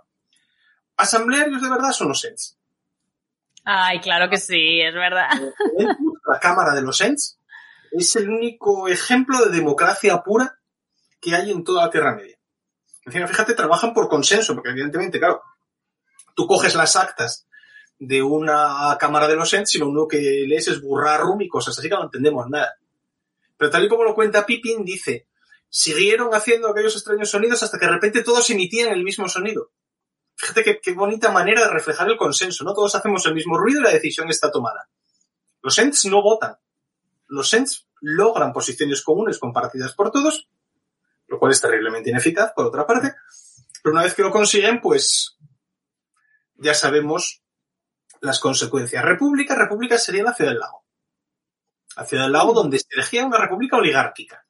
República muy veneciana, ¿no? Donde se elegía, pues, al máster de Esgaroth, pues, eran comerciantes, ricos, etcétera, etcétera, y pues ese es el extraño, el extraño experimento republicano que podemos encontrar en la Tierra Media, porque la fórmula, la fórmula normal de gobierno es claramente la monarquía y luego están los hobbits que hacen, como ya he demostrado en otras varias conferencias, y no voy a ello, hacen lo que les da la gana, pero quedan bien porque como son pequeños y peludos, pues, como los Ewoks, eh, a la gente les quiere achuchar y traga con todo. Así que es como lo enfoco yo. Em, te iba a decir, pero sin embargo, por ejemplo, el concilio del Ron, que en realidad realmente es un timo, porque está claro quién manda, ¿no? O sea, les reúnen como para dar opinión, pero no. Exactamente, claro. ¿Qué es el concilio del Ron? El concilio del Ron, que es como, como la ONU, en plan, eh, Ni siquiera porque el Ron no tiene autoridad para convocarles. Fíjate que él incluso llega a decir, eh, habéis llegado aquí traídos por bla, bla, bla. O sea, bueno, mira, ¿qué es este tío peludo que acaba de llegar, no? De repente hay un enano que pasa por aquí. los- el concilio del Rondo es una especie de cumbre internacional, pero que no tiene auténticos poderes. El concilio del Rondo es una extraña, es una extraña ah, situación, porque nadie, ah, no hay un- una base jurídica, no hay un soporte que legitime a Elrond para convocar, para convocar y para, Para tomar convocar. decisiones. Es un foro en el que hablas. Y si hablas de buen rollo, eso no es derecho. Porque el derecho consiste en que te obligan a hacer cosas. O sea, el buen rollo y el derecho no, no, no van juntos nunca. Fantástico, muy bien. Pues eh, hemos, hemos explorado las formas de gobierno. No sé si quieres meterte, porque has mencionado antes eh, que habías hablado con tu amigo sobre crimen y castigo. No sé si quieres entrar en ese jardín o prefieres ya reservártelo para cuando traigas al invitado y ya os extendéis los dos cada uno en vuestro universo. Porque esto ha sido improvisado, pero a mí sí que me gustaría que viniese y hablaseis de, de crimen y castigo. Lo haremos, lo haremos, pero vamos. A ver, eh, el derecho más fácil en una novela es siempre el penal. Claro. Porque en el fondo, pues, o sea, si te paras a pensar, eh, el hombre que mató a Liberty Balance es una discusión sobre formas de hacer las cosas. Formas de hacer las cosas eh, jurídicas. ¿Cómo combates al crimen? Bien, pues claro. En, en la Tierra Media hay, penal. Incluso en Valinor también, cuando pues destierran a, a Feanor a Formenos, pues hay ahí también Sí. ese elemento. Claro, es el más fácil de representar. Crímenes hay unos cuantos, castigos mm, suele ser la pena de muerte. Por ejemplo, la pena de muerte en, Gondolin es un lo que yo identifico con una con una influencia muy clásica en Tolkien. Cuando a Eol le dan su billete directo a las estancias de mandos, ¿cómo, cómo lo hacen? Despeñándole. Le tiran montaña abajo y eso es el castigo de los traidores en Roma. La roca Tarpeya era el punto exacto del Capitolio desde el cual los traidores eran lanzados en hacer puenting pero sin goma. Y lo mismo castigan en Gondolin. En Gondolin, por cierto, donde el que juzga es, es Turgon. No hay jueces en la Bueno, tierra. en la pero, tierra eh, media. Entonces, o sea, en Rey En Gondol, eso te iba a decir, en Gondolin es Turgon y en el reino de Carancir es Carancir y donde está Fingon es Fingon, ¿no? Y O sea, no sé- como rey Elessar, de lo primero que hace es juzgar. Y eso también es muy medieval. O sea, San, San Luis de Francia es el ejemplo clásico del que imparte justicia sentado bajo un roble en toda la iconografía clásica. ¿Qué pasa? Que, que en la obra de Tolkien no hay apenas derecho escrito. Básicamente lo que hay son eh, hay lo que llamamos técnicamente derecho natural cosas que la, entiende, que la gente entiende que son justas y buenas, pues porque siempre se ha hecho así, eh, porque todos lo entendemos como un mínimo aceptable, en cambio lo que no hay son leyes escritas. Leyes escritas en, en la obra de Tolkien hay escasísimas. Y es curiosísimo como, como dos de las que sí las hacen son, por un lado, Zarquino, cuando gobierna la Camarca, y Sam Gamgee. O sea, Sam Gamgee, eh, como legislador, aparece en una de las cartas, eh, fue particularmente pesado. En una de las cartas, cuando Tolkien eh, explica qué pasó con la herencia de Frodo, pues eh, da con todo detalle el texto que redactó Sam disponiendo que si alguien se iba a hacer, se iba a la mar o delante de testigos, bla, bla, bla, bla, bla, bla, bla. O sea, es un texto perfectamente jurídico de la mano de nuestro querido jardinero metido, metido alcalde. Y fíjate cómo las reglas de Zarquino, con mayúsculas, son un cachondeo absoluto de Tolkien frente al poder del Estado. O sea, el uso de las mayúsculas en Tolkien es algo divertidísimo, porque todas estas reglas con las cuales Tarquino oprime a los hobbits están puestas todas en mayúscula. Y cuando uno de ellos, yo creo que Sam, no me acuerdo ahora si es Sam, le añada eso, le voy a pagar un puñetazo en su fachilla granujenta, lo pone todo con mayúsculas. En alguna de las cartas, Tolkien incluso dice habría que colgar al que escriba gobierno con mayúscula. Entonces, esa paranoia suya se ve reflejada en ese uso de derecho escrito. Claro, al no haber derecho escrito, no se crean profesiones jurídicas. No hay profesiones legales. Claro, sería el camino que habría seguido el derecho romano. Básicamente, pues toda esta gente se basa en las reglas que les han venido directas desde Ilúvatar, que todos entienden es bueno, es decir, la base jurídica del derecho en la obra de Tolkien es eh, profundamente católica. O sea, parte de la existencia que hay una ley moral que todo el mundo puede entender, no matarás, y que es eh, asimilada y aprendida, pero sin, eh, no por el uso técnico, sino por el estudio de la tradición, por el estudio del, del pasado. En definitiva, sería, en términos ingleses, el derecho sería lore, como algo que está ahí, y no knowledge, que es algo que asimilas. Pues, o sea, Ya. knowledge sería asociado a Saruman, y el lore, esa tradición, sería donde encajaría el, el derecho. Ya. Una cosa, realmente hay un tema de, de juicios y de castigos y tal que me llama un poco la atención, o sea, y que quería comentar porque me acaba de venir a la mente, eh, y es, estoy hablando de la primera edad y principalmente de los Valar y todo lo que les rodea, ¿vale? No sé si recordarás que cuando termina la guerra de la cólera y Sauron decide, eh, o sea, se da cuenta de que Morgoth no está, bueno, que han perdido, va a hablar con el, herando, el heraldo de Manwë, que es Eonwë, y le dice, pues, que se arrepiente y tal para que, como que le, perdone, ¿no? Y Eonwë le dice que no puede, que él no puede otorgar el perdón a los que, a, a sus iguales. O sea, que él no tiene poder eh, como para juzgar a sus iguales y tiene que someterse, que él debe volver a Valinor para someterse al juicio de los Valar. Sin embargo, em, cuando se juzga a Morgoth, o sea, cuando las, las veces que los Valar juzgan a Melkor, que son unas cuantas, Pues sí. realmente, realmente les ju- le juzgan ellos, aunque luego Manwë va a pedir, va a consultar a Ilúvatar como en plan, bueno, ya hemos debatido un rato, ahora me voy a hablar con Ilúvatar, ¿no?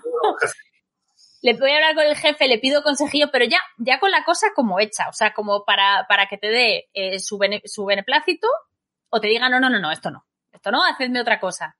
Pero me hace gracia porque entre los Maiar y, y- y son, o sea, en el fondo, su origen es el mismo. O sea, el origen de, de los espíritus, tanto Valar como Maiar, en principio, es el mismo. La jerarquía es otra. Los Maiar no pueden juzgar sus iguales, pero los Valar sí. Y me resulta curioso. Yo te diría que eso, vamos, así improvisando una contestación, Eonwë lo que tiene es una autoridad delegada. Mientras que los Valar tienen una autoridad propia. A ellos, Vale. en el fondo, la tarea que les ha encomendado Ilúvatar es el, el gobierno de, de Arda. De ahí que entonces ellos sí tengan esa potestad Para juzgar. para juzgar. A Eonwë le han encargado, han delegado en él esa facultad para conducir la guerra de la cólera.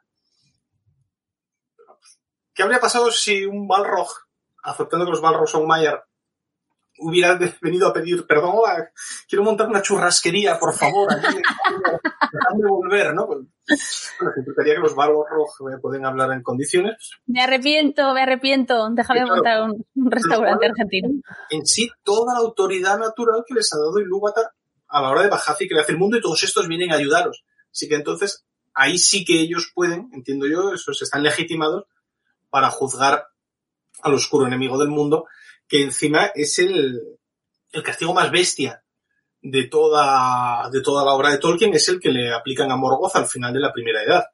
O sea, hay incluso un, un componente de maltrato, ¿no? Lo de le cogen, le doblan, le ponen la corona de hierro ahí para que no sepa mover, y luego lo tiran por la ventana. Bueno, por la puerta, pero me gusta más tirarlo por la ventana, que tiene más componente de defenestración, guerra de los 100 años, etc.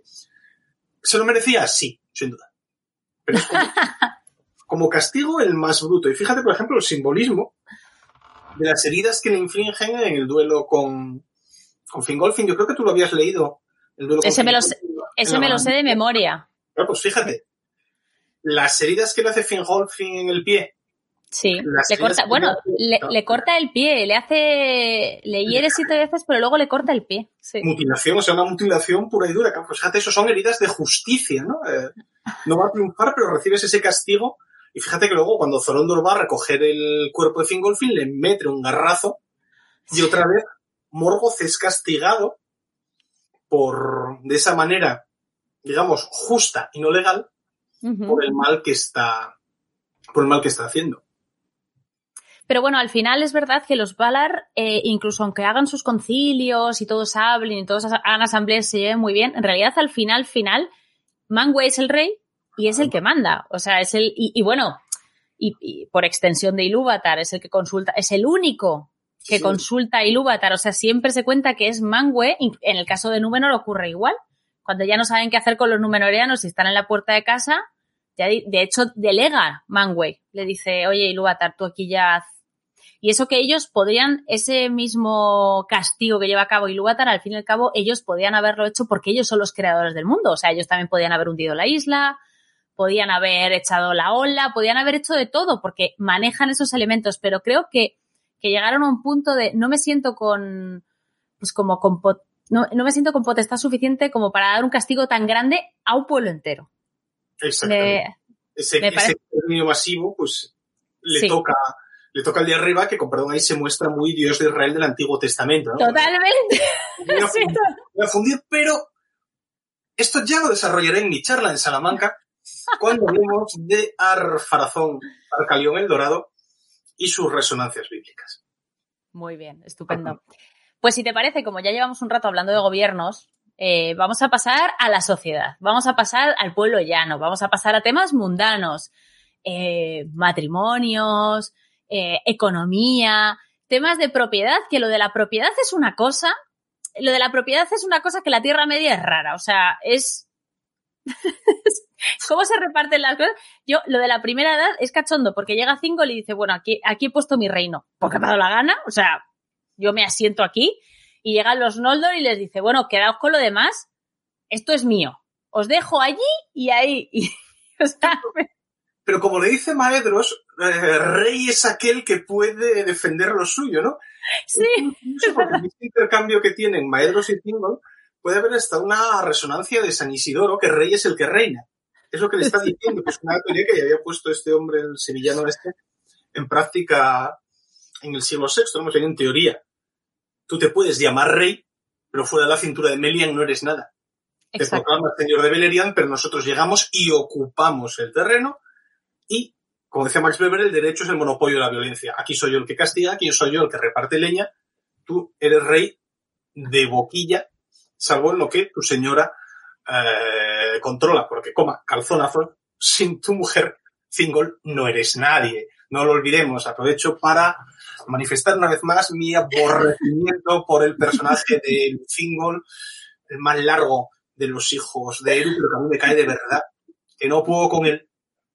Pero qué tragedia, qué tragedia. qué Ay, tragedia. me encantaría, me encantaría poneros, poneros acá y a ti frente a frente en una mesa porque es, es su, es su personaje favorito. De hecho, es su seudónimo. O sea, Kai 47, Bernard Torello, en la sociedad Tolkien española es Thingol. Y además, no te puedes imaginar cómo te lo defiende, ¿eh? O sea, te lo, te lo defiende súper bien, como un abogado. O sea, te lo defiende como un abogado.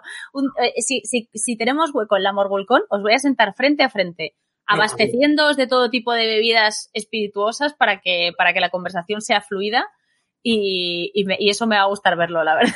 Eh, pues mira, bien, vamos a dejarlo para entonces porque me puedo encadenar yo contra larguirucho, no contra evidentemente, sino contra Thingol, el del libro. Es una lista de todos sus errores de gobierno y su escaso juicio que acaba conduciendo a la ruina de Doriath. Fíjate que es su codicia la que desencadena la ruina de Doriath. Sí, sí. Y eso que. no hubiera tenido el Silmaril, Sí. nada habría pasado. Y eso que se lo advierte, que se lo advierte Melian. Pero bueno. Totalmente. Y fíjate, ahí, por ejemplo, en esta historia hay una palabra jurídica eh, metida en ello. O sea, Tolkien utiliza expresiones técnico-jurídicas muy arcaicas para calificar el anillo único y para Sí. calificar el Silmaril. En el caso del anillo, la palabra que utiliza es eh, Weregil, que está mal traducida en castellano, la, o sea, la traducción correcta sería prenda de reparación. Y Sildur lo rec- reclama el anillo como el Weregil de la muerte de mi padre, que era el Weregil en derecho, eh, vamos a decir, en derecho germánico clásico, el dinero con el cual compensabas por la muerte de un hombre, sin necesidad de recurrir a la venganza. Es decir, Isildur utiliza un término jurídico clásico para reclamar o sea, el título que utiliza para reclamar el anillo. O sea que entonces ahí Tolkien escoge esa palabra que después utiliza también con los hijos gemelos del rey de Rohan que se mueren en la batalla de los cruces del Poros y eh, la, la relación entre Eorl y el caballo. ¿Qué palabra utiliza para el Silmaril? Eh, que por cierto en castellano está fatal traducida. Eh, bride price, el precio de la novia. El precio de la novia es lo contrario a la dote. El precio de la novia es el tesoro que el, contra el marido o la familia del marido entrega a la familia de la mujer. No la dote que se la das a ella para que la lleve. Y en esto Tolkien es tremendamente eh, también eh, moderno. La dote no parece existir en, en, en, su creación. Sin embargo, utiliza este bride price, este precio de la novia, que era, pues claro, en culturas clásicas extremadamente arcaicas, la compra de la novia. Eh, en la traducción al castellano dicen regalo de bodas. No, es justamente lo contrario. Claro, pero él ha escogido esa figura jurídica y claro. esa palabra concreta se la da al Silmaril. Y después la utiliza también eh, en otro contexto, pero reaparece. Entonces, claro, yo digo, pues, evidentemente, este hombre con su dominio de las palabras está escogiendo a la perfección cómo quiere llamar al anillo, cómo quiere llamar al cacho de cristal este que brilla y de tantas desgracias organiza. Claro, es que eh, eso no se entiende. O sea, quiero decir, regalo de boda no se entiende. Y de hecho es una chorrada, porque no sé lo que, o sea, quiero decir, si no se lo quedan los novios, ¿cómo va a ser un regalo de boda? O sea, es que es, es un absurdo. Y el otro lo llaman indemnización, que es un término totalmente eh, moderno. O sea, yo, el día que se corrija la traducción del Señor de los Anillos, o sea, yo la propuesta que hago es sustituir por prenda de reparación todo, todos esos Welgins en las tres, cuatro apariciones que, que esto de la esto de la dote me resulta interesante porque claro al final no hay dotes en la Tierra Media porque los matrimonios en principio no funcionan no funcionan igual. O sea los los fíjate hay un escribe mucho Tolkien sobre el matrimonio élfico. Escribe bastante o sea hay varios textos suyos. Escribe mucho y en todo momento habla de que se eligen libremente escogen una pareja y es para siempre. No obstante no obstante eh, y aunque he dicho que todos los comentarios los voy a dejar para el final, sí que hay uno que tengo que poner eh, porque me ha parecido interesante, está, y además viene a cuento ahora mismo, que es de David Crisol que dice, ojo, a Eon le dicen, quien desposa a una elfa sin dote. Dame un instante. Sí, tranquilo, porque yo también me he quedado con el culo torcido, como quien dice, me he quedado alucinada pero, pero, eh, pero creo que se lo dicen, me imagino que se lo dice Kurufin cuando se la se encuentra a Eol que está buscando a Heredel. Y yo creo que, que, que, pero me hace gracia, me hace gracia porque es verdad que yo no había oído lo de la dote nunca y de hecho la palabra se me pasó completamente por alto. Ese capítulo lo he vuelto a releer hace nada por otro tema y se me pasó por alto. Lo que yo entendí fue que Kurufin estaba restregando que se casó sin pedir permiso, sin invitar a, vamos, que básicamente la secuestra. Pero tiene gracia que use la palabra, entonces. Claro, es que Tolkien no usó dote. Vale, ahí está. En inglés es dowry. ¿Sí? Y lo que dice Kurufin es gift, regalo. Ah. Con lo cual, bien. y esto claro, siendo técnico-jurídicos, quien esposa a una elfa sin regalo. ¿Qué, ¿Qué sucede? Lo que dices tú, que el matrimonio para Tolkien supone un problema. El matrimonio básicamente puede ser un sacramento en nuestra la civilización eh, europea, para poner el foco, puede ser un sacramento o un contrato. El matrimonio en la Tierra Media no puede ser un sacramento, porque siendo un mundo precristiano no puede haber sacramento. Va a transformar ese sublime acto de amor en un contrato de voy, firmo los papeles y me marcho. No. Entonces, claro, eh, el matrimonio, que es la institución más transversal de toda la obra de Tolkien, porque si te fijas, o sea, menos los orcos, hasta los Valar se casan. Fíjate que sí. la boda de Tulcas eh, con. No me acuerdo ahora. Con esa, sí, es verdad. Es, en ¿Es el verdad? del amanecer de Arda es la boda. Sí, Entonces, es verdad. Se casan los Valar, se casan los elfos, se casan los humanos, se casan los enanos, se casan los hobbits. El matrimonio está en todas las sociedades. Y encima siempre el matrimonio es siempre el mismo. Monógamo. No existe la poligamia en toda la obra de Tolkien. Eh, perpetuo. O sea, personajes que se casen dos veces. Fingüe. Es verdad. Theoden en viuda y no se vuelve a casar. Denethor en viuda y no se vuelve a casar. Fíjate, y que de hecho es que ahí hasta la coña. Eh, si Fingüe no se hubiera casado, muchos dolores habrían sido evitados, ¿no? Sí, Bueno, sí, sí, sí, sí, sí, total, totalmente. Pues ese puyazo de la gente en la Tierra Media no se vuelve a casar, la gente en Valinor no se vuelve a casar. Entonces, monógamo, para siempre, orientado a la procreación. Solo hay cuatro parejas en la obra de Tolkien que no tengan hijos. ¡Ah! Y las tienes contadas, no me lo puedo creer. Y eh, Nirnaez, gracias otra vez por aquella pista que me diste. Pero las parejas, eh, las parejas sin hijos son muy, muy reveladoras. Volviendo a gobierno, fíjate la pareja de, de Taranón y la reina Beruci. No tienen hijos como reyes, fallan en su primera, en su primera tarea. Fíjate qué simbólico que esos dos personajes no vayan a tener. Luego hay algún otro rey de, algún otro rey de Gondor eh, que no tiene hijos, pero de ese no sabemos el nombre de la mujer. Claro, luego está el enigma.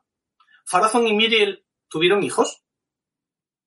Ya hablaremos de eso en mi charla en la Estelcon. ¡Oh, madre mía! Sembrando hype, para lo que pueda para lo que pueda venir. Eso. El matrimonio, por tanto, es orientado a la procreación. Y eso también eh, es todas las cosas que expongo, los solteros buenos y los solteros malos en la obra de en la obra de Tolkien. Fíjate que hay solteros buenos, como puede ser, por supuesto, Bilbo y Frodo, como es Finrod, que no contrae matrimonio, bla, bla, bla, porque tiene otra misión, bla, bla. Luego están los solteros malos, Maeglin. como Errul. Fíjate, Maylin es... Pueden estar oyendo los menores y va, paso a hacer un comentario rudo, pero Eol y Maylin son los únicos que parecen pensar con algo entre las piernas, mientras que el resto Sí, de los sí, sí, sí. personajes son todos... O sea, Morgoth concibe algo sucio cuando ve a Lucien, Sí. ¿no? pero el resto son todos una gente muy... Muy comilfo, salvo estos dos. Estos dos que son... Algo tienen y llevan eso. Fíjate, claro, uno es uno de los grandes contrastes de Tolkien con el ciclo artúrico. El adulterio no existe. Ya. Otra cosa es que hay el incesto entre, entre Turing y su hermana, ¿no? Que también da mucho para hablar. Pero el adulterio en sí no forma parte de la obra de Tolkien, ni los adúlteros ni los prestamistas. Bueno, pero fíjate que el incesto es un incesto con de- por desconocimiento, o sea, es un que dices, es que, es que no, lo no, no son Targaryen, es no lo sabían y cuando se enteran es horrible, o sea, es Porque fíjate, ahí estamos ya en el salto de esa ley moral y sus consecuencias. O sea, no hay ninguna norma en la Tierra Media que prohíba, en Beleriand, que prohíba casarte con tu hermano. Sí la hay en Númenor. Y Farazón la va a romper al casarse con su prima. Sí, no, no, estaba permitido casarte entre parentes tan cercanos. O sea, era como- Habsburgo, que todos podrías hacerlo, ¿no? En fin. Exacto. Claro, y fíjate cómo reacciona ante el descubrimiento del incesto. Aunque no hay una ley que lo prohíba, ya estamos te- transgrediendo la frontera y nos vamos al mundo Sí. del pecado. Solo la muerte puede tener- ser la consecuencia de, de eso que han cometido. Y fíjate cómo, eh, en el fondo es la maldad de Glaurung la que les lleva a cometer ese acto tan terrible. ¿no? ¿Cómo puedo yo enmerdar todo, con perdón, de la manera más colosal posible? A partir de esta historia. Aprovecho para recordar, como ya dije en Regreso Hobbiton, que me cae fatal Turing. No me gustan los malotes. Ya, a mí tampoco me gusta Turín, aunque mi perro se llame así porque el nombre es fantástico, para un perro es genial. Eh, pero, pero ni, ni Niel, ni Enor, me da mucha pena. Me parece una víctima total y absoluta y me parece que, que, que es que la pobre paga el pato de todo Y, y sin pobre, hacer nada. la pobre- la pobre Finduilas. O Bueno, Finduilas, sí. Finduilas también, pero es que, pero es que eh, con, con ella Glaurung se ceba. Le hace perder la memoria, perderse en el bosque, le hace que se embarace de su hermano. Y luego encima, la única forma de solucionar esto es que muera. Pobre chica, ¿no? O sea, quiero decir, No. porque tiene que morir ella. drama. Es un Total. drama, drama. Es tristísimo, sí, sí. Es una historia, pero está Terrible. hablando de, de ese tabú. ¿Ese tabú es un tabú religioso o es una prohibición legal? Si te paras a pensar, es la misma prohibición que hay a los numenoreanos. No podéis navegar al oeste. ¿Es una regla de derecho o es una regla religiosa? Hombre, en principio yo diría que es religiosa. Es que no, es que no parece que haya, es verdad que no, no te da la sensación de que haya leyes escritas, o que no hay, no hay muchas, o sea, no sé cómo Pero decirte. también, puede haber, también puede haber leyes orales que se memoricen, pero claro, Sí, ¿dónde está el sentido de la prohibición? Y aquí ya sé que parezco Taratanamiro de grande preguntando ¿por qué no me dejáis ir al oeste? O sea, hay una explicación física, eso que les dicen, eh, lo de las polillas, os fundiríais cuando llegarais allí, bla, bla. Entonces sería una Sí. enorme prevención de riesgos laborales. De la misma manera no metas la mano en la cortadura de carne, pues sería no navegues al oeste. O misterio. También le dedico un, un apartado a toda esta, a toda esta cuestión, a esto y a la prohibición de retorno de los Noldor. Cuando los Noldor les prohíben volver, ¿es religión o es derecho? ¿Qué es lo que han infringido? Porque en el fondo, el juramento no está prohibido. Han dicho algo tan terrible, pero el que quiera saber esto más, que compre el libro. No, pero es cierto, es verdad que al final, a veces, eh, te da la sensación, sobre todo en otras versiones de la obra de Tolkien, te da la sensación de que la justicia es un poco aleatoria. O sea, tú seguramente recordarás los textos de la naturaleza de la Tierra Media en la que se explica otros orígenes de Galadriel, otros orígenes de su viaje. Entonces, eh, ella, si, no sé si recuerdas, pero una de las versiones quiere marcharse porque le apetece explorar vastos territorios y esto Mangue lo sabe, aunque ella no se lo ha dicho. O sea, en el fondo es como si la conociese tan bien que lo sabe. Y ella se va al Cualonde. Conoce a, a, Celeborn, que en ese momento es un elfo del Cualonde. Se hace en su barquito. Llega Feanor, juramento, la lía pardísima. Se va al Cualonde. Mata gente.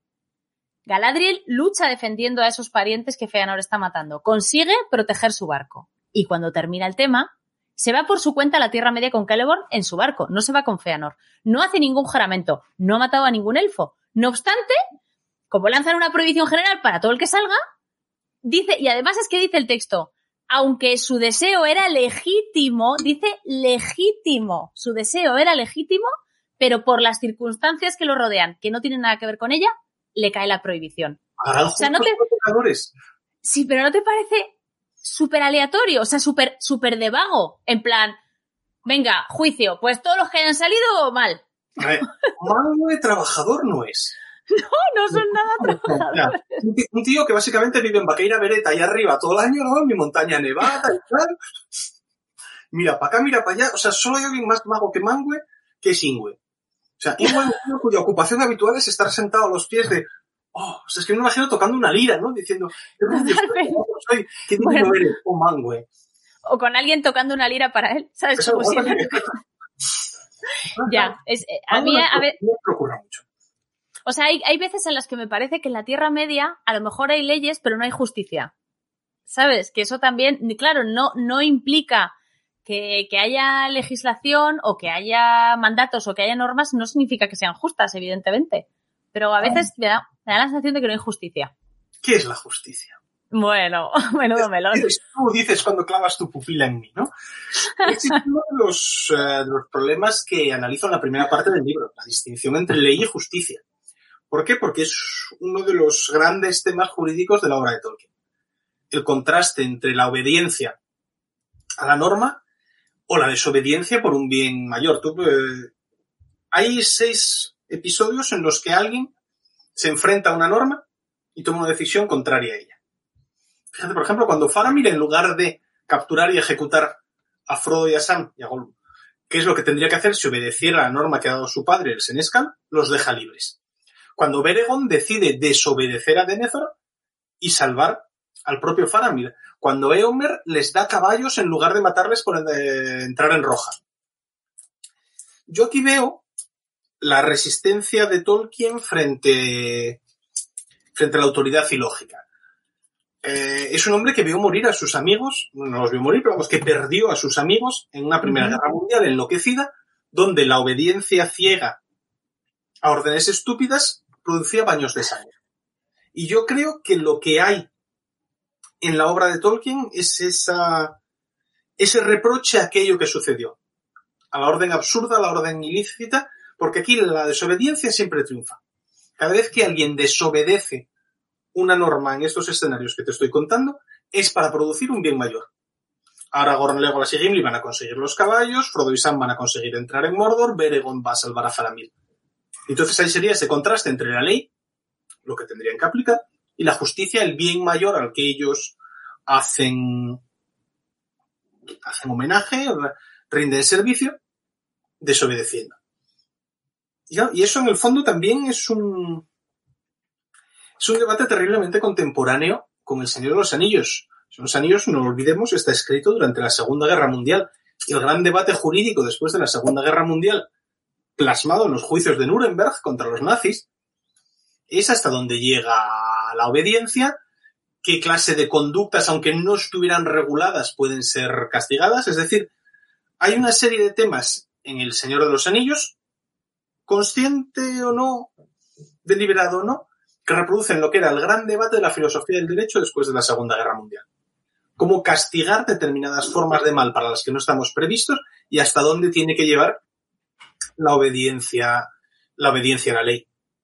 Y esa preocupación está ahí, esa preocupación está en 1984 y esa preocupación está en Matadero 5. Porque la gente cuando sobrevive una guerra se plantea cosas. Cuando has visto el horror del siglo XX, pues te cuestionas. Al menos es lo que yo he intentado leer. Fenomenal. Oye, pues muy interesante todo. Hemos llegado, hemos, llegado a un punto realmente interesante, la verdad. Eh, de hecho, eh, quería, quería comentar un poco el tema de la propiedad, pero me da esta pena porque esto, esto que estamos hablando está muy bien.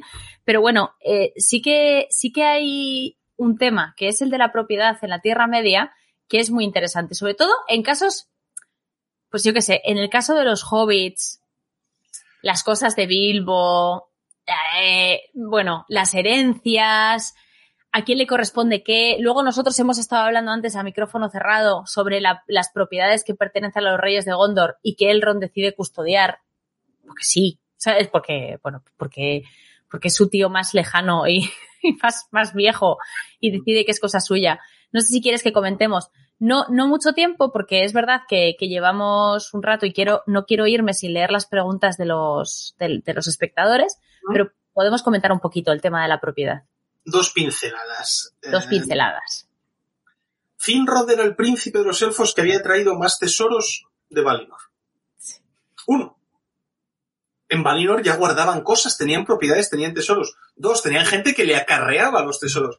Tres, le dio tiempo a hacer la maleta y meter tesoros a mazo para Sí. llevarse a Valinor. Fëanor es el tío codicias por excelencia. Fíjate cómo todo el problema en el fondo es la propiedad de los Silmarils. Sí, sí. Todo el problema eh, efectivamente es un tema de propiedad.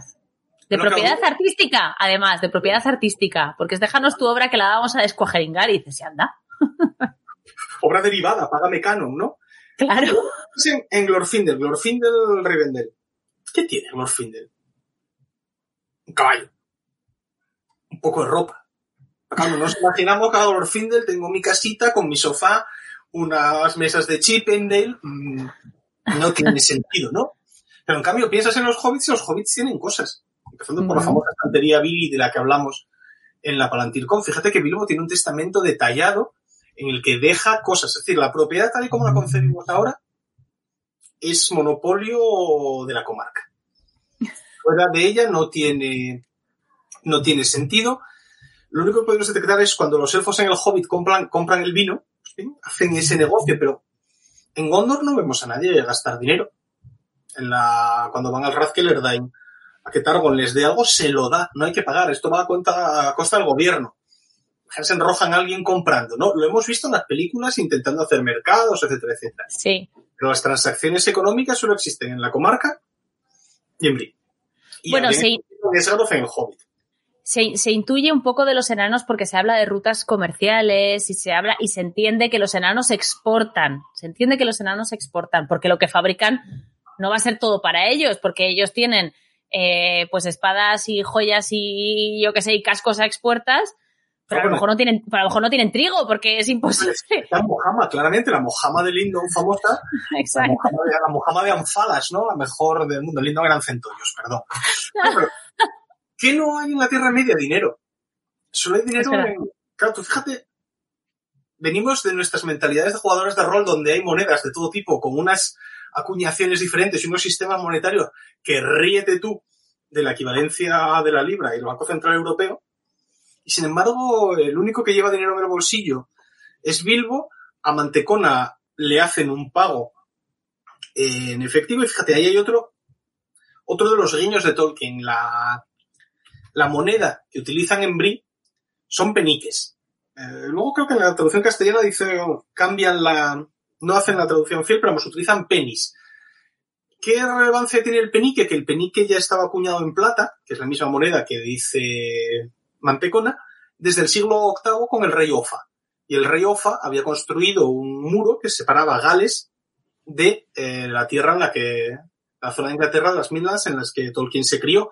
Así que entonces yo creo que al elegir esa moneda, Tolkien está haciendo un guiño clásico a la acuñación, a la acuñación sajona. Pero fíjate que Rohan no tiene moneda, Mm. Gondor no tiene moneda, en cambio si, si disfrutasteis en vuestra juventud de los libros de David Eddings, recordaréis que en Tolnedra se pasaban la vida acuñando moneda y que los murgos intentaban reventar el mercado con el oro rojo que tenían en las, en las minas. Pero si no habéis leído a David Eddings, pues esto ya no tiene sentido. No, pero es verdad que, que todo, eh, salvo esas, esos pequeños momentos en los que se menciona moneda, que es, que es con los hobbits, todo es trueque, porque cuando los enanos construyen Nargothrond, se dice que, que, que le les pagan, o no, no sé si es, no sé Les si es Nargothrond, traído. eso, con los tesoros, pero ¿quién es entonces? ¿Quién es el que les paga con perlas de las falas? Sí, Es Thingol, Es con las que le pasaba a las perlas que con le las que pasaba- perlas que les pasa a Kirdan. Y claro, para los enanos es muy valioso porque no han visto una perla en su vida, entonces las tienen como en una estima brutal. Entonces es trueque. O sea, todo es trueque. Exactamente, Y no eso. hay una transacción económica monetarizada. Y es uno No. de los rasgos que faltan de la soberanía de los reyes. No acuñan moneda. No hay una ceca en Minas que digas Deletors en Scalius Eru Gratiae. Vale. Pues fíjate, eh, fíjate que, pero es, es, es, es rarísimo, o sea, debe ser que a Tolkien no le interesaba nada este tema, porque en, es verdad que en, en, en todos los juegos de rol, en otras, en otras novelas de literatura fantástica y tal, siempre hay moneda. O sea, como que la moneda es necesaria, o sea, la, la economía, pues no. está ahí, está viva, fluye. Fíjate, claro, en el- la ilustración hay, Ahí sí, hay monedas, efectiva- hay moneda, efectivamente. por ese tamaño son los platos de postre más colosales de la historia, hechos en oro puro. Y esto en el fondo es la vajilla de Smaug, lo que estamos, lo Mira. que estamos viendo. Tengo aquí eh, monedas del mundo mágico que me regaló mi compañero Paco. Un nut, un sickle y un dragón de oro, ¿vale? Es que en Harry Potter, desde casi desde capítulo 1, la economía está. O sea, en cuanto llegan al mundo mágico, lo primero que hacen es ir al banco. Hablar de dinero es una vulgaridad. Un señor como Tolkien no se va a ocupar de menudencias como De esas chorradas, ¿no? Porque el Vale, vale. aparezca entre los hobbits es como el consumo de cerveza entre los hobbits. Si queréis saber de qué va esto, venid al taller del Esmialder de Lui en, en Salamanca. O el uso de las horas en punto. Solo hay horas en punto entre los hobbits. Pero esto lo contaré otro día. Muy bien, pues vamos a ir, vamos a ir terminando y nos vamos a acercar al último capítulo, que es que yo creo que algo hemos esbozado ya por aquí, algo has ido contando, de el derecho como chiste. Pero en realidad yo creo que, que pinceladas hemos ido dando un poquito. Eh, sí, vamos. eh, mi charla de la Palantircon, mi charla de la Estelcon de Orduña, pues desarrollan esos capítulos, cómo Tolkien utiliza el derecho, pues, como un elemento más dentro del humor en sus, en sus obras, pues esto que os he contado de las mayúsculas, Por ejemplo. cada siete años. También se ve, por ejemplo, en Egidio, granjero de Ham, con el- los tratados que firma Egidio con Augustus Bonifacius Aurelius Ambrosianus, bla, bla, bla, bla, bla, bla. O la negociación con el dragón, qué tipo de acuerdos hacen, las leyes que hace Egidio prohibiendo, pues, haciendo del molino una, un monopolio real y prohibiendo las profecías de mal agüero, ¿no? Con este personaje maravilloso que es el herrero, ¿no? Sam y Sam. Eh, Tolkien utiliza, yo creo, mm, el derecho como una extraña morcilla para crear humor. Fíjate el contrato entre Bilbo y Thorin y compañía, ¿no? Pues, ese contrato que reaparece en la batalla de los cinco ejércitos perfectamente plegado en el bolsillo de la camisa. Y dices tú, válgame el cielo. Te lleva- No, pero está muy bien, llévate los papeles contigo. Ahí hay siempre una gran enseñanza. Ten la documentación siempre escaneada y a mano. Exacto, a Muy mano. Pues sí, yo detecto que hay varios chistes sobre el derecho y Tolkien los utiliza a menudo en ese, en ese sentido. Hay un pequeño apéndice también en el libro sobre el derecho en la vida personal de Tolkien. En efecto, es... ¿Has encontrado algo interesante ahí? Uf. Proporcionará sesudas notas al pie de página el día que John Garth escriba la biografía definitiva de Tolkien, pues algunas de las cosas, pues por ejemplo, ¿por qué naciendo en Sudáfrica no tenía nacionalidad sudafricana? Eh, he hecho cuentas sobre la liquidación de su impuesto de sucesiones, a cuánto habría, No me digas. habría ascendido más o menos, los poderes de, del tío Curro como tutor. Si te das cuenta, en toda su juventud, todo lo que dice Curro acaba obedeciendo, todo lo que dice Francis Morgan. ¿Por qué? Porque de acuerdo con la legislación que estaba en vigor en ese momento, los poderes del tutor eran enormes. Eh, también estuve pues cuándo es la mayoría de edad de los 21 y cuál es el régimen jurídico. Si te acuerdas, por ejemplo, Edith estaba Sí. prometida con otro, Sí. con otro fulano, cuyo nombre soy incapaz de recordar, y cuando él va y vuelve, ella rompe el compromiso. ¿Por qué? Porque la legislación inglesa permitía a las mujeres romper el compromiso sin ninguna consecuencia, mientras que para que un hombre rompiera el compromiso tenía que pagar una indemnización. ¡Ah! Entonces, cada vez que en las novelas de Bertie Buster, eh, Buster acaba comprometiéndose con alguien, pues tiene que ser ella la que rompa el compromiso. Que siempre pasa esa, esa solución, pues también estuve. Una de las dudas que me salen en el libro es que votaba Tolkien. No sabemos si Tolkien votó alguna vez. Si miras la cronología de Scully Hammond, donde aparece pues hasta el día en que Tolkien se compró una raqueta de tenis, nunca vas a encontrar una sola mención a las elecciones generales y la Universidad de Oxford era una, una circunscripción eh, autónoma, con lo cual habría todo, todo estaría a favor de que Tolkien hubiera votado. Y sin embargo, ese es un punto del que no sabemos absolutamente nada. Y sabemos que le gustaba eh, la política. O sea, yo intuyo que votaría, pero no hay ni una brizna que nos permita deducir Tolkien votaba conservador, Tolkien votaba laborista, Tolkien votaba liberal. Y así eso, pues ido juntando detallitos nimios, mínimos, que algún día espero sirvan a algún gran biógrafo para esa obra suprema. Fenomenal, pues si te parece, vamos a pasar a las preguntas ahora, este ratito que nos queda, algunas igual ya se han contestado. Aquí nos preguntaba David Crisol, ¿os pareció justo el veredicto de Aragorn? Justo sí, legal no. Ahí está el contraste entre juzgar en derecho y juzgar en equidad. La norma es clarísima. Y aparte, bueno, la norma no es clarísima. ¿Por qué están juzgando a Beregond? Uno, por deserción y dos, por haber matado en los, eh, en los recintos sagrados. Fíjate tal cómo está por, eh, escrita la prohibición cuando Aragorn da su veredicto. Por haber derramado sangre en los recintos sagrados, la pena desde antaño sería la muerte. Pero yo no voy a aplicarla. Y entonces cojo y cambio lo que yo tendría que aplicar por algo que me parece más equitativo, más justo. ¿Es justo el veredicto? Sí, porque en el fondo estás premiando y absolviendo por haber salvado la vida de Faramir. ¿Es legal? No. Porque la pena estaba clara. Era esto. Podríamos decir eximentes, etcétera, etcétera. Pero es que Aragorn escoge voluntariamente apartarse de la, de la legislación de antaño y iniciar, y esto es muy simbólico, iniciar su reino con un acto de misericordia. Un acto de caritas, que dirían los, no de caritas, lo que hay ahora, sino de la caritas como virtud medieval, que era un rasgo de los reyes que está también pues muy estudiado por la, por los medievalistas que se acercan a Tolkien, como esa virtud está ahí, está ahí presente. Fenomenal. Vale, voy a dejar para el final las, las preguntas que son del libro puramente y vamos a otros temas. Yo siempre he tenido curiosidad por cómo se eligieron los reyes elfos a partir del en el que vienen. ¿En qué se basaron para ser reyes? Es lo que hemos comentado antes, que realmente y punto, ¿no? O sea, nacieron los primeros, abrieron los ojos los primeros, Claro, fueron, eligi- fueron eligiendo gente y ya Son está. 4, 6 y ya está. Claro, pero fíjate que eh, el fondo, el FO1, el FO2, el FO3 no, sa- no son, claro, si aceptamos que el FO1, el FO2 y el FO3 no son Ingwe, Fingwe y Ewe. Ujú. Vamos, con la naturaleza de la Tierra Media más o menos son como sexta generación. Lo de ellos es una legitimación de derecho divino. Han sido seleccionados por los Valar o no. Hoy viene la asamblea, claro. ¿Cómo fue la asamblea? Llega ahora me dice, chavales, vais a elegir reyes a estos. Montaron ellos la asamblea de, bueno, yo no quiero, pero si me votáis. o según empiezan a hablar, hay un momento Julio César, como el de Shakespeare, que Marco Antonio le ofrece la corona. Y dice, bueno, a ser el rey, venga.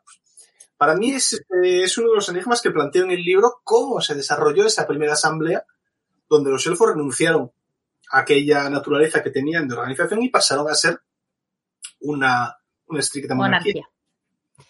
Muy bien. A ver. ¿Pudo inspirarse en la figura de Juan Sin Tierra y los señores feudales en ausencia del rey Ricardo? Yo creo que esto era cuando estábamos hablando de la parte de los senescales. Eh, vamos a ver, influencias hay. Eh, Juan Sin Tierra aparece también en el libro. Por ejemplo, la primera vez que aparece el término mayor para alcalde en, en la historia de la legislación inglesa es con Juan Sin Tierra. Que uno de los puntos que trato en el libro es si la Tierra Media, o sea, si Gondor es feudal o no. ¿Hay feudalismo o no? Claro. Feudalismo pensamos que son castillos pequeñitos y gente barbuda malvada. Desde el punto de vista de historia del derecho, el feudalismo técnicamente quiere decir que hay varios sujetos capaces de producir leyes. Es decir, que existen diversas legislaciones, diversas jurisdicciones que conviven. No solo es la autoridad real, sino que la fragmentación es la que trae ese feudalismo jurídico. No tengo, no tengo herramientas para ello, pero claro, ¿qué es lo que, lo que falta? Que dije antes, no hay parlamentos, no hay carta magna. Mm, la historia de los reinos eh, creados por Tolkien se aparta de la historia de Inglaterra y muy claramente cuando al no haber esa compulsión económica que genere las libertades ciudadanas, no se va a llevar a esa opresión y al no haber un feudalismo eh, puro y duro, como podría ser el equivalente de los varones de Juan Sin Tierra, los que acaban en Runnymede en 1215, pues no va a, o sea, no se reproduce el patrón de la vida, de la vida real. Muy bien. Vamos a otra. ¿La comarca sería un protectorado del Reino Reunido de Aragón? Esa probablemente es el más tonta de la historia. Gracias por David por suscitar el tema. Nadie va a entrar en la comarca. Con lo cual de repente te cargas todo el camino que va desde las montañas nubladas hasta Lindon, de repente le metes un peaje brutal y nadie puede entrar por ahí. Es decir, acabas de arruinar las importaciones en la comarca, acabas de arruinar todo el tráfico entre las montañas azules y las montañas, montañas nubladas. Técnicamente protectorado, sí, o un palatinado, una reserva protectorado, si leemos entre líneas, serían la montaña solitaria y el reino del bosque.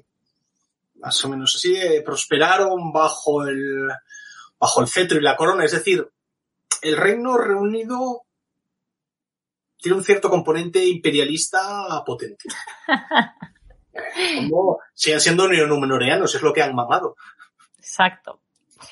Bueno, eh, Víctor nos dice, en realidad es de suponer que si en Gondor haya leyes escritas basadas en ese consenso, igual que en Númenor, ¿no? No sé si entiendo muy bien la pregunta, pero tú no sí, hay seguro. ni un, ni un solo texto, o sea, ni una sola línea de Tolkien donde dé a entender que, que en Gondor hay ley escrita. Sabemos que en Númenor hubo por lo menos una, y es la que cambia la sucesión de, de las mujeres. Pero en Gondor no hay nada, ni una sola línea, al menos yo no he sido capaz de encontrarla, donde se haga referencia a un derecho, a un derecho escrito. Es todo tradición, antaño y conocimiento transmitido, pues de esa manera que decía eh, anteriormente. Aquí tenemos una muy interesante. Dice, en caso de conflicto entre razas, ¿qué derecho se aplica si es posible? Yo creo que tengo mi respuesta, pero como no soy jurista, te voy a dejar responder a ti. Lo que dijo Napoleón de que Dios está del lado del que tiene más cañones. Eso pensaba, digo, o el que está más armado sí, o el no que existe- gana. No existe derecho internacional en, en la Tierra Media. O sea, sí hay un tratado entre, entre Egidio y Ambrosius Aurelianus Egidius Bonifacio, pero en la Tierra Media no existe esa, no existe esa figura. En el fondo, el derecho internacional, claro, es una creación del Renacimiento, ¿no? Pues en la escuela de Salamanca, cuando crean el derecho de gentes, y las razas de la Tierra Media, las culturas de la Tierra Media, todavía no han llegado a, a desarrollar eso. Es decir, en caso de conflicto de razas, no se aplica ningún derecho, el más fuerte aplasta al más débil, y eso lo vemos perfectamente cuando la boca de Sauron sale a negociar en el Moranon, que es lo más parecido a un pseudo tratado internacional que hay, ¿no? Yo creo que incluso con resonancias del Tratado de Versalles, Pero vamos, no existe una legislación que se aplique en ese escenario. Vale. Ah, Victoria, ¿qué habla sobre el matrimonio? Habla sobre Aredel y Eol, venía a cuento ahí, dice, el rapto era toda una institución en algunas sociedades antiguas y medievales. Eh, sin duda, y el rapto, de las, Sabinas- el rapto de las Sabinas forma parte del, del imaginario de la creación de, de Roma. El rapto de Aredel yo lo veo como algo, algo aislado, pero en cambio los, cuando los orientales ocupan eh, Beleriand y se quedan oprimiendo a los Edain, sí que hay una reproducción, un paralelismo, al menos lo he visto yo, con el rapto de las Sabinas, en lo de quedarse con las mujeres de sus enemigos eh, derrotados e incorporarlas. Mm, Beren y Lucien es el antirrapto, ¿no? Este momento Rapunzel que tiene ella, ¿no? De escapo con mi pelo, no hay rapto, rapto técnico. Y si lo de Farazón y Miriel fue rapto, pues también nos daría para una buena, para una buena discusión. Muy bien. Vamos allá. Seguimos. ¿En qué delitos habría incurrido Lobelia? ¿Procedimiento legal a seguir por parte de Bilbo y herederos? Yo diría que ninguno. No. Lobelia, Lobelia es, eh, en el fondo, o sea, es, es mezquina, pero no es ilegal. De hecho, No ha infringido ninguna ley. se, se- se enfrenta a la autoridad y acaba arrestada en los en The Lockholes, acaba encerrada en Cabada Grande, las Quebradas Blancas, precisamente por enfrentarse a esa panda de rufianes que gobiernan la comarca. Eh, Loto, Loto igual habría podido cometer algún tipo de delito de manipulación del precio de las cosas, eh, quebrantamiento de monopolio y cosas así, por la forma en la que gobernaba la cerveza, la hierba de pipa, etcétera, etcétera. ¿Robó las cucharillas? Mira, no tengo pruebas. Pruebas tampoco tenemos, evidentemente. Pero bueno, ah, un hurtaco menor, tampoco nada, nada. Claro. Cosas mucho peores se han hecho en la tierra, en la tierra de las, las cucharillas. Y aquí tenemos otra teoría loca, ¿vale? De Diego, que dice Glorfindel el Dorado. Y al hilo de esto, debería, bueno, contestando a otro usuario, ¿debería haber pagado Feanor los derechos a los Valar por reproducir el brillo de los árboles? Porque aquí hablábamos de que pedirle, claro, pedirle a Feanor los Silmarils para hacer otra luz para Valinor u otros árboles habría sido como, oye, royalties, ¿no? O sea, pero claro, es que los, los Silmarils están hechos con el brillo de los árboles. Son técnicamente obra derivada en términos de propiedad intelectual. Exacto. Claro, eso solo aparecerá en el siglo XIX. La propiedad intelectual, o sea, pues puedes encontrar antecedentes en Beaumarchais en el siglo XVIII, el autor de las bodas de Fígaro y el barbero de Sevilla, pero la legislación sobre derechos de autor es algo terriblemente eh, Actual. contemporánea. Así que en términos de cachondeo con Aguántame el cubata, sí, sin duda, porque los Silmarils son eh, una reproducción de algo que han creado los otros. En términos eh, Solverde no, sería imposible concebir esa, e- ese pago. Muy bien, vale. Pues voy a ir porque creo que no tenemos más preguntas, así que voy a ir a las preguntas que ya son puramente de sobre tu libro y te preguntan si no lo sacarás en castellano ni en digital O sea, ni en castellano. mi, mi, mi plan vital para los próximos años no incluye, no incluye hacer el tercer libro. O sea, hasta antes del 2025 no va a haber el tercer libro. Muy bien. Pero este no, este no se va a traducir. No porque si hay el tercer libro, ¿Sí? Sería una revisión de este. Vale. y voy a ir más allá, voy a meter la historia de la Tierra Media. Vale. En este libro decidí no utilizar la historia de la Tierra Media porque en el fondo son borradores y a los juristas no nos gustan los borradores. Hasta que las cosas no salen en el BOE, no las leas.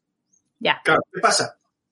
Que la historia de la Tierra Media presenta tales contradicciones que no puedes analizar Exacto. una, institución jurídica. desde- Claro, ha sido doloroso porque he perdido pues eh, los derechos y costumbres de los Eldar, que es un texto maravilloso. He tenido que renunciar a muchísima información, pero entendí que era lo más coherente a la hora de hacer el libro, era renunciar a los textos que no llegaron a tener una forma final. O sea, claro, me podrías decir, pues, ¿para qué meter los cuentos inconclusos? Y bueno, o el Silmarillion. ¿El Silmarillion también lo has incluido o no? Totalmente, claro, pues es que si no me quedo sin contar muchas cosas, pero como digo yo, este Claro. en mi gato, este en mi libro, yo dije, hasta aquí llego. Y decidí. No, no, no me parece, no me parece mal, porque al final eh, elegir el Silmarillion es como elegir quedarte con una versión de esa historia, solo una. Claro. Elegi- elegida por Christopher, bueno, pues está bien. Como dice Erundil, el canon no existe, son los padres, en este caso los de Christopher Tolkien, y claro, yo decidí, Sí. voy a utilizar hasta los cuentos inconclusos. Si hay el tercer libro, entonces será pasar este de inglés a castellano, aumentándolo con la historia de la Tierra Media y con todo el feedback que haya ido recibiendo en este tiempo, con la nueva bibliografía que pueda ir encontrando. Pero vamos, antes de 2025 no lo veo, Muy bien. no lo veo posible, tengo que ganar los garbanzos y hacer otras cosas más serias. Última pregunta también sobre tu libro, esta ya más, más de periodista. Nirnaez, Joan Carles. Eh, Puedo preguntar, ¿tienes datos de si ha, ido, si, ha, si ha sido bien acogido y vendido en la comunidad anglófila? Eh, Yo no, creo- Yo creo que es difícil tener datos, ¿eh? Porque ¿cuándo se, public ¿cuándo se ha publicado? ah, yo creo que salió en... Soy capaz de en esta primavera. Hasta antes de un año, en general, es bastante difícil tener cifras. A ver, tampoco creo que De- se vayan a ganar mucho las cosas como son. No, bueno, pero que aún así, te digo que normalmente las editoriales antes de un año no, no suelen dar, no suelen dar cifras. Habrá alguna que sí, te digo que no, pero que no suelen. No suelen. Eh, en Oxonwood hubo alguien que después de escuchar mi charla se lo compró al instante por Amazon. Dijo que no le gustó tanto. Mira, me acabo de comprar su libro. Hombre, gracias. Creo que, creo que hemos tenido a alguien también por aquí que ha dicho, he comprado, como en plan, como si, si lo acabara de, de comprar en este instante. Así que nada, pues muchas gracias. No, Eh, eh, comprador desconocido, si vas a este del contrail y te lo firmo, incluso te puedes buscar. Claro, una- esa la es primera. otra. Si, si los que nos estáis viendo o, lo- o los que nos estáis oyendo en el podcast vais a la Estelcon, a la Morgulcon, venid con el libro si lo tenéis para que Findegil os lo pueda firmar. No obstante, nosotros conseguiremos un ejemplar en regreso a Hobbiton, que para eso tenemos presupuesto. Findegil nos lo firmará la Morgulcon y lo sortearemos como está mandado. Así que nada, eh, os propongo- os propongo algo, dejadme hacer un quiz, el quiz más chulo de la historia y yo pongo el libro. Ah, bueno, pues mira, vamos a hacer eso, vamos a hacer un quiz. En lugar de un sorteo al uso, vamos a hacer un quiz, que lo hará Findegil y el ganador se lleva... Las 20 Sea el preguntas más chungas de la historia. Me parece muy bien porque a mis compañeros les va a encantar porque siempre se matan para... siempre se matan para, para sacar 20 preguntas para los quiz. Esta vez es como vacaciones, así que genial. Morgoth, no sé si me estás preguntando dónde es la Morgulcón. La Morgulcón este año es en Salamanca, pero te tengo que advertir que se llenó en 36 horas, ¿vale? Tuvimos que cerrar porque las plazas se llenaron en menos de dos días. Y es verdad que sí puedes ir a la Morgulcón, aunque no tengas alojamiento ni comidas, puedes acercarte a Salamanca a ver las charlas, que te firmen libros, pasearte por allí, pero no vas a poder ni comer allí ni dormir allí. Entonces, no sé hasta qué punto compensa. Si eres de Salamanca, por supuesto. si no, pues es, es difícil. Pero bueno, quiz. Quiz pedimos por aquí. Quiz, eh, quiz tendremos, quiz habrá, eh, lo- se encargará Findegil que se ha ofrecido y sortearemos este libro. Así que nada, estad pendientes de nuestras redes sociales porque anunciaremos cuándo, cómo y de qué manera, ¿vale? Eh, Findegil, muchas gracias por venir, ha sido fantástico. Eh, he podido, he podido cumplir mi promesa de, aunque hablemos de derecho, va a ser súper entretenido, entendible y muy divertido. O sea que eso ha sido gracias a ti. Así que nada, Medulas, continúa. Ya sabes, como te digo siempre, y además tú te lo has tomado al pie de la letra, regreso a Hobbiton es tu casa, puedes venir siempre que quieras, o sea, puedes seguir, puedes seguir viniendo siempre Volveré que quieras. 2023. Estupendo, fenomenal. Y a todos los que nos habéis acompañado o los que nos estáis escuchando desde casa, gracias por estar aquí este ratito, espero que os haya gustado y nos vemos pronto de nuevo en Regreso a Hobbiton. Hasta luego.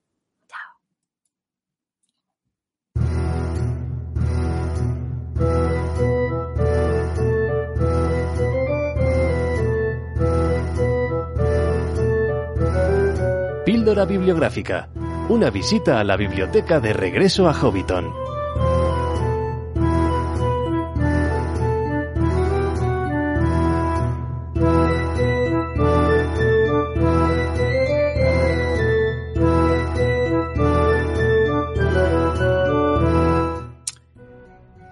Muy buenas. Eh, hoy vamos a hablar, bueno, lo primero, mm, todo el mundo bienvenido a la biblioteca de regreso a Hobbiton una vez más. Y hoy vamos a hablar de un libro de ilustración, ¿vale? Eh, ilustración de Tolkien, ¿de acuerdo? No hecha por Tolkien, pero de sus obras. Si hoy en día hiciéramos la pregunta que cuál es tu ilustrador, ilustradora de Tolkien no preferido, a ver, seguro que habría un montón de respuestas distintas. Pero apuesto a que escucharíamos los nombres de John Howe, de Anna Lee, de Ted Nasmith, no, eso bastante seguro. Pero ¿qué pasaría si hubiéramos hecho esta pregunta hace 45 años? Allá por el año 75, 76, 77 ¿qué nombres habría? Porque esta gente que hemos nombrado no estaba trabajando en ese momento. Bueno, pues a ver, yo estoy bastante convencido de que tendríamos unos claros ganadores, que son los hermanos Hildebrand, Greg y Ted Hildebrand, y Tim, perdón. Que si bien ahora igual han sido ya un pelín olvidados, probablemente, eh, desde luego la influencia que tuvieron en esa época fue eh, abrumadora. Entonces, hoy vamos a hablar de un libro editado aquí en España sobre su obra, pero sobre todo centrada en la obra relacionada con los calendarios Tolkien que hicieron entre los años 76, 77 y 78. Como ya os digo, mm, ahora mismo es posible que haya gente que no le suelen de nada estos autores. O sea, es que ya, mm, bueno, uno de los hermanos falleció ya hace 15 años y el otro tiene 83. Entonces, su pico de más em, éxito fue finales de los 70, años 80, años 90. Entonces, quizás haya quien lo vea ahora y no les guste el estilo, eh, que vea que los colores son demasiado chillones, que em, su estilo de dibujo no se parece nada a, yo sé, a lo que hemos visto en Anna Lee, John Howe, a los diseños de las películas de Peter Jackson. Pero ya os digo que el impacto que tuvieron y el impacto que tuvieron en mucha gente que después trabajó en este mundillo de la ilustración sobre Tolkien fue enorme. Entonces, bueno, antes de comentaros un poco, antes de pasar al libro, voy a hacer un pequeño repaso de la vida de, los autores, ¿de acuerdo? Greg y Tim Hildebrand, que se conocen sobre todo como los hermanos Hildebrand. eran gemelos estadounidenses nacidos en Detroit en el año 1939. Tim nació, falleció en el año 2006 a los 67 años, pero Greg todavía sigue vivo y tiene 83 años. Lo que pasa es que ya está bastante retirado, aunque sigue haciendo cosillas de vez en cuando. Aún, da, bastante, da, bastante guerra y hace sus, sus comisiones y ese tipo de cosas. Entonces, bueno, trabajaron sobre todo en el mundo de la ilustración, de fantasía y de la ciencia ficción que es el ámbito en el que más han sido conocidos. Ilustraciones para libros, portadas de libros, revistas, pósters de películas, eh, pósters de cómics, muchas trading cards, también en el mundo de la publicidad eh, y los calendarios. Comenzaron a trabajar en los años 60 y su estilo está muy influenciado por la animación tradicional de Disney, que luego vamos a poder ver y comentar. Se rumorea, que yo, mm, a ver, no lo he leído en una entrevista suya, pero que ellos querían trabajar para Disney, pero que no entraron al final a trabajar para Disney, por los motivos que sea. Pero desde luego la, el impacto y las influencias se pueden suponer o detectar. Y también tienen bastante influencia de ilustradores clásicos estadounidenses como Maxfield Parrish o Norman Rockwell. Sobre todo los conocemos o son muy conocidos en este, bueno, en el mundillo de la fantasía y la ciencia ficción precisamente por los primeros calendarios Tolkien que se publicaron en el año 76, 77 y 78. Bueno, no los primeros que se publicaron, pero esta tradición de hacer un gran eh, calendario Tolkien con ilustraciones de autores así famosos empezó por esa época. También son muy conocidos posteriormente por trabajos que hicieron para Marvel y DC. Hay muchísimas ilustraciones para Marvel y para DC. Obras de fantasía como La espada de Shannara de Terry Brooks y juegos de cartas de Magic y de Harry Potter. El juego de cartas coleccionable de Harry Potter anterior a las películas tiene muchas ilustraciones de los hermanos Hildebrand. Y por supuesto, los aficionados a Star Wars reconocerán también el póster clásico que hicieron para la primera película, Una Nueva Esperanza, que se publicó en, Reino Unido. No se utilizó luego en muchos otros sitios, pero es un póster clásico suyo que también tuvo mucho, mucho éxito. A partir de, que dejaron de hacer los calendarios Tolkien, y bueno, y por distintas historias personales, eh, a, la década de los 80 ya dejaron de trabajar juntos. Y empezaron ya a ir un poco sus carreras por separado. Pero siguieron sobre todo en el ámbito de la fantasía y de la ciencia ficción y siguiendo ilustrando pues, para libros y revistas. A finales de los 90, Greg también empezó a trabajar en todo el tema de la publicación de pin-ups y de obras más para el público adulto, que también se pueden seguir. Y en el año 2006, como comentaba, el hermano Tim falleció. Bueno, pasemos al libro, que es para lo que estáis aquí, es para lo que me estáis viendo o escuchando, y no hace falta que sigáis viéndome a mí, ¿de acuerdo?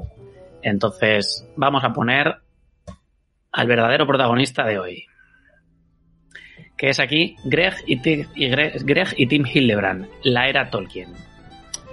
Este es un libro que se publicó en el año 2001 y se publicó también en España el mismo año que salió en, en versión original, en inglés. La editorial que lo publicó aquí fue Norma y fue posteriormente reeditado. Tiene un formato bastante peculiar para un libro de ilustración o para un libro en general, porque es cuadrado. Tiene unas dimensiones de 27 por 27 centímetros. Eh, son 132 páginas a todo color, en un papel muy bueno, satinado, eh, con un gramaje alto. La verdad es que es un libro que da gusto las páginas, pasarlas y, y ver las ilustraciones. El precio de venta aproximado era de 21 euros. La encuadernación es en tapa blanda y eso es algo que yo al menos eh, he echado de menos tapadura en este libro para una encuadernación más resistente. Al final este papel pesa más y bueno, mi ejemplar de hecho está con las tapas ya sueltas porque y no le he dado mucha tralla. Pero la encuadernación en tapa blanda para este libro se queda un poquito corta, en mi opinión. Los textos del libro son de Greg Hildebrand Jr., que es el hijo de Greg Hildebrand que es un poco el que recibió el encargo en su momento de recopilar las ilustraciones, las imágenes, bocetos y todo lo que contiene, y fue quien hizo los, los textos. Este libro me temo que está descatalogado, ¿vale? Eh, yo soy el que rebusca en el fondo de las bibliotecas y os traigo los libros que no se pueden comprar en las tiendas, ahora mismo en las librerías. Mis disculpas. Paula es quien nos trae las novedades, Erendis. Bueno, yo os traigo las cosas que hay que buscar de segunda mano. Entonces, este libro se puede encontrar de segunda mano todavía. No se ve muchísimo en distintas, bueno, tiendas de segunda mano, tiendas online, plataformas, pero se puede conseguir. Ahora bien, es más fácil conseguirlo en otros idiomas, ¿de acuerdo? Yo he visto más ejemplares en alemán que en español. Y de hecho me han dicho que todavía se puede encontrar en Reino Unido relativamente fácil en, en distintas librerías. Entonces, bueno, si no lo tenéis, eh, pues a buscarlo, si lo queréis, y recordad que es más posible encontrarlo en inglés o en otros idiomas que, que he editado aquí. Pero bueno, vamos directamente al contenido, que es lo que, lo que tiene más chicha, porque al final, siendo un libro de ilustración, lo que queremos son ver las ilustraciones. Aunque he de reconocer que este libro también tiene muchos textos, ¿vale? Eh, a diferencias que otros libros de ilustración que prácticamente solo nos enseñan las imágenes, aquí tenemos bastante texto explicando las obras, que es algo que a mí personalmente me resulta interesante porque da mucha información. Y además hay bocetos, hay diseños, hay variantes y fotografías de los modelos que usaban para las poses de los personajes o para los estudios de iluminación y luz antes de ponerse a pintar y dibujar. Eh, esto me sorprendió mucho a mí cuando me compré este libro, porque yo conocía, la, conocía sus ilustraciones, pero no se me había ocurrido que utilizaban eh, fotografías, ¿no? Fotografías para coger las, las poses y, las, y las, los detalles muchas veces de, de, la luz o de las texturas de la tela. Y es, es, muy llamativo, a mí siempre me ha gustado en este tema ver un poco el, el cómo se hizo, ¿no?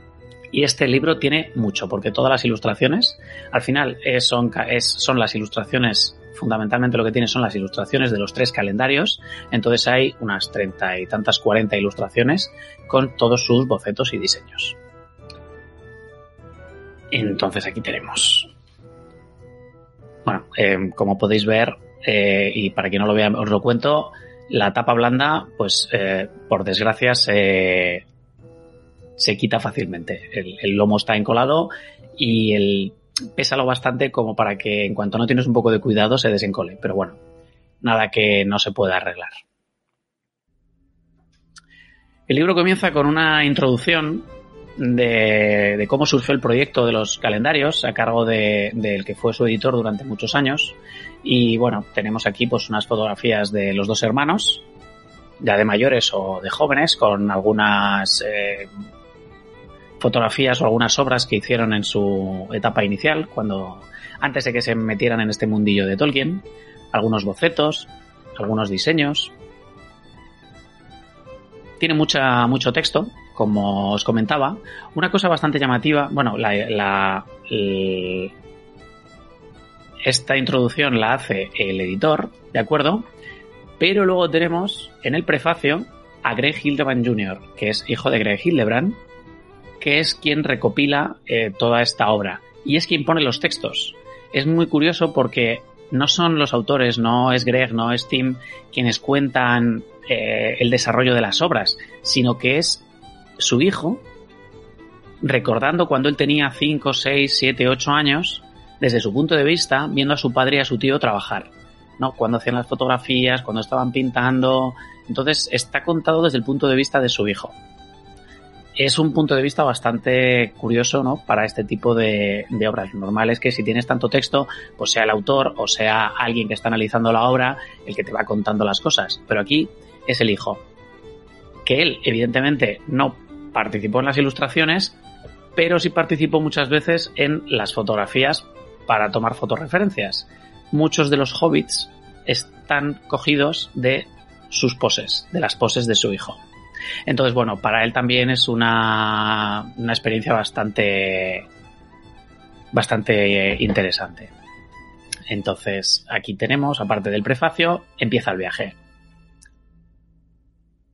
1976, 1977 y 1978, los tres calendarios Tolkien que ilustraron. Estos además fueron eh, un exitazo, pero absoluto. No, no os podéis hacer una idea del éxito que fueron estos calendarios. Vendieron, pero una burrada. Se reeditaron un montón de veces. Y de hecho, conseguirlos ahora es. Eso sí que es una, una odisea. Se pueden conseguir, ¿vale? Simplemente es eh, pagar al final. En eBay los puedes conseguir, tampoco son unos precios estratosféricos, pero desde luego son objetos de coleccionista, bastante cotizados. Bueno, pues como podemos eh, observar, tenemos una ilustración, la ilustración generalmente en la página par, ocupando casi toda la página. Aquí, por ejemplo, Gandalf saludando a, a nuestro querido Frodo.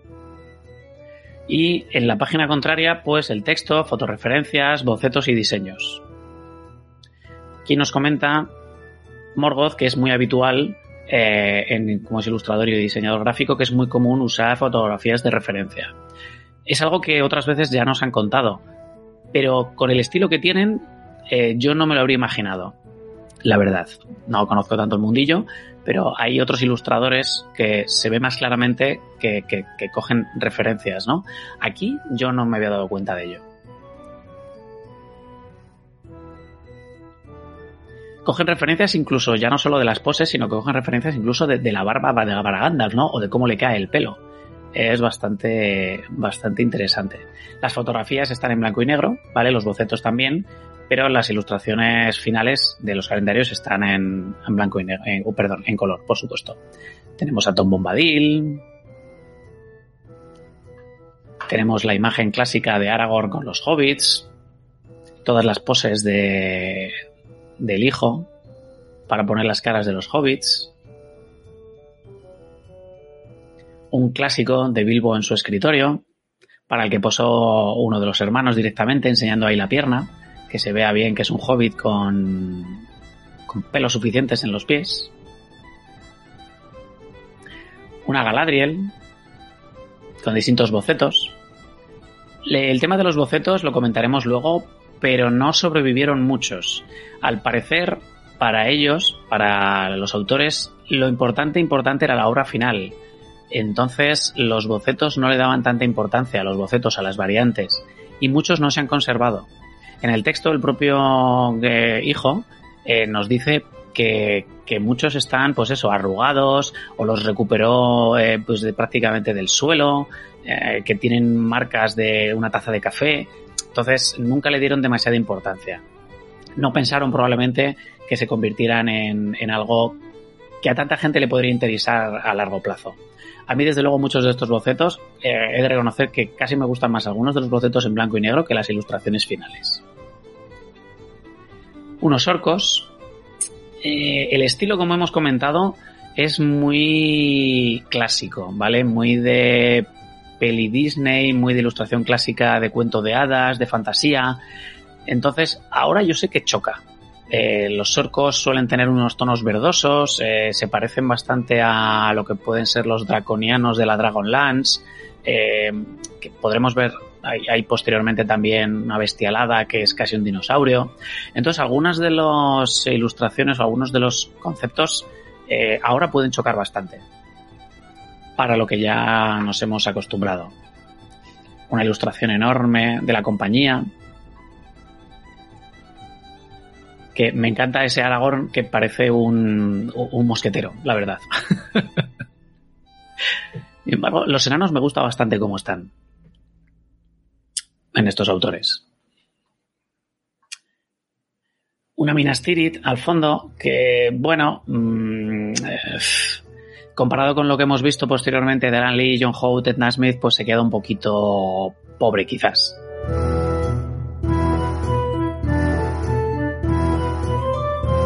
Barbol. Un Barbol además, para mí, muy bien captado. Eh, porque no parece un árbol.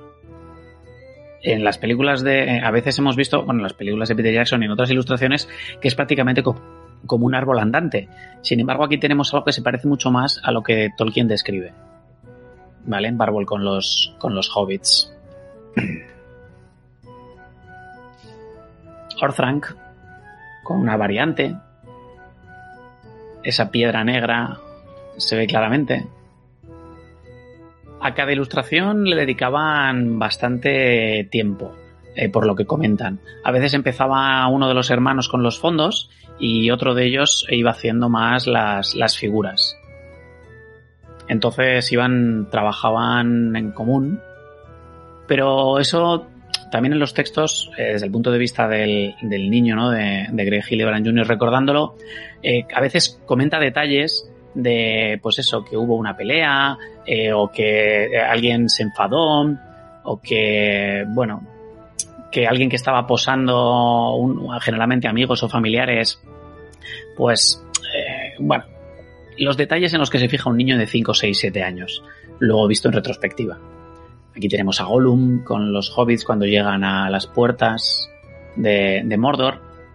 El Gollum de los hermanos Hildebrand es más criatura así un poco, o sea, no es un sapo, eh, pero tiene unas caras eh, como más deformadas de lo que hemos visto. Aunque bueno, eh, todas las representaciones que ha habido a lo largo de los años de Gollum dan para un, para un programa aparte. Porque ha habido de todo.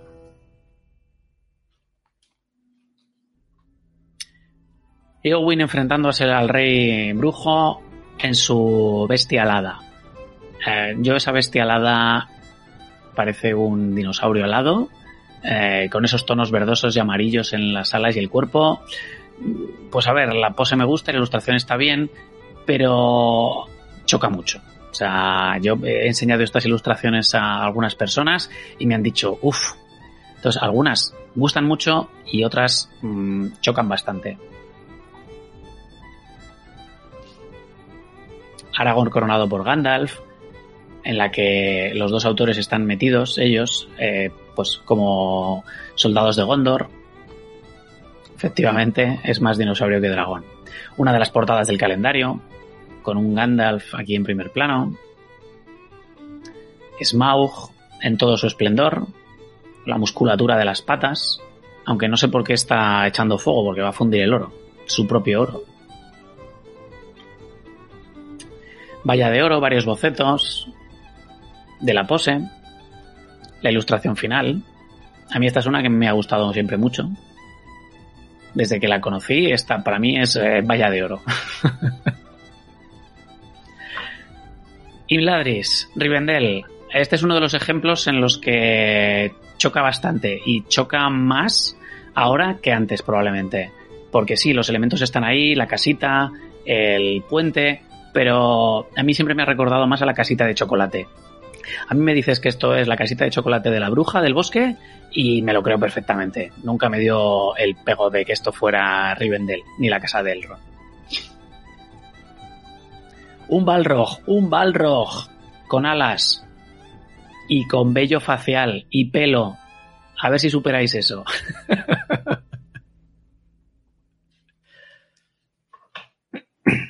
Los árboles de Lorien. Las ilustraciones son siempre muy coloridas. O sea, el tema del color es algo que, que son muy, muy, muy llamativo. El color. Ahí a veces choca demasiado. Tiene tonos que te recuerdan mucho, pues eso, a los cuentos de hadas. Aquí precisamente eh, el hijo comenta en el texto que, bueno, el amigo que estaba haciendo de Faramir, eh, pues que la debió liar y debieron acabar a gritos y voces y no volvieron a contar con él para las fotos, para las sesiones de fotos. Fotos, diseños, una ilustración enorme a doble página de Bilbo con los enanos, cuando están tocando música, al principio del Hobbit, el abismo de Helm, Gamburigan, que esto es algo que me, a mí me, siempre me hace mucha ilusión, porque Gamburigan y los Wosses eh, son los grandes olvidados, probablemente uno de los grandes olvidados en un montón de adaptaciones, en un montón de, de momentos. Nadie se acuerda de los Wosses. Todo el mundo recuerda que Tom Bombadil y Glorfindel y tal, pero ¿Dónde están los bosses? Los hombres Pukel. Bueno, más bocetos, más diseños. Aquí tenemos una serie Minas Tirith con un montón de, bueno, mm, bolas de fuego, explosiones, más orcos eh, que se parecen más goblinescos, más reptilianos. A ver, las imágenes tienen bastante dinamismo, pero a mí a veces no me recuerda a la Tierra Media, ¿vale? Pero bueno, esto es una cosa que me pasa a mí. Yo hay ilustraciones que veo y me dices que son el Rey Arturo o Robin Hood y Marian y me lo creo. Aquí una vista de Mordor. No, como por ejemplo, esta grande que tenemos aquí, que se supone que es cuando llega Arwen para la coronación, pues hay muchos detalles que sí son muy fieles al texto. Pero a mí me dices que esto es Robin recibiendo a Marian para casarse con ella al final de Robin Hood y y si no es por Gandalf y ese niño que es un hobbit, o los estandartes de Gondor, mm, me, casa perfectamente con que esto sea un castillo inglés del siglo XIII. otra portada, con Legolas y Gimli. Bocetos, el granjero Magot. Es sí, eh, medieval estándar, ¿no? Que, que comentan por el chat. El viejo hombre sauce, que esta también siempre me gustó mucho. Galadriel y Aragorn. Esta es una ilustración curiosa porque yo tengo varias colecciones de trading cards de, sus obras y esta misma ilustración con esta misma pose eh, tienen como tres o cuatro variantes diferentes. Al final tienes la misma figura en la misma pose, eh, que en un caso es Galadriel, en otro es la Reina Blanca, en otro es eh, whatever. Así que sí, muchas veces pues lo utilizaban evidentemente eh, poses y trabajos. Los Argonath, un Gollum en primer plano con el pescado, Gandalf el blanco cuando reaparece. Bueno, Saruman, aunque este Saruman el color, el color a mí personalmente me gusta mucho, pero me, me recuerda demasiado al Merlín de, de algunas obras. O incluso te, podría decir que Merlín de la película de Excalibur, aunque la película es de Excalibur creo que es posterior. Tiene, sí, medieval con un cierto aire artúrico pre-rafaelita, efectivamente. está muy bien definido. Aquí por Juan María Carreño, en el chat.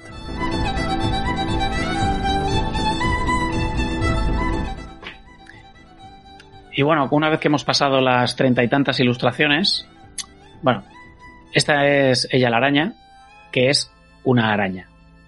Pero una araña, mmm, araña de manual, o sea, con sus pelos y sus todo. Es demasiado, demasiado insectoide.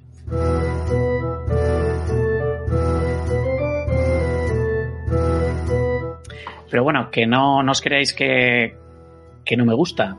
Pero bueno, como ya os he comentado, en algunos momentos da la sensación de que está un poco superado algunas cosas de su estilo. No hubo un cuarto calendario. Hicieron tres, ¿vale? 76, 77 y 78. Y no hubo un cuarto calendario, pero no porque la editorial no quisiera, sino porque fueron ellos los que se enfrascaron en otro proyecto personal, Urshurak, que era una novela de un autor y un mundo de fantasía que querían desarrollar y en el que se volcaron completamente y como veían que no iban a poder dedicarse a ambas cosas, pues ya lo, dejaron ellos mismos, mmm, contactaron con la editorial y dijeron que no iban a seguir. Hay en este libro algunos bocetos de lo que podría haber sido ese cuarto calendario, más algunos bocetos de diseños o variantes, ¿no? de las que hemos hablado, que se recuperaron un poco de, no de la basura, pero casi.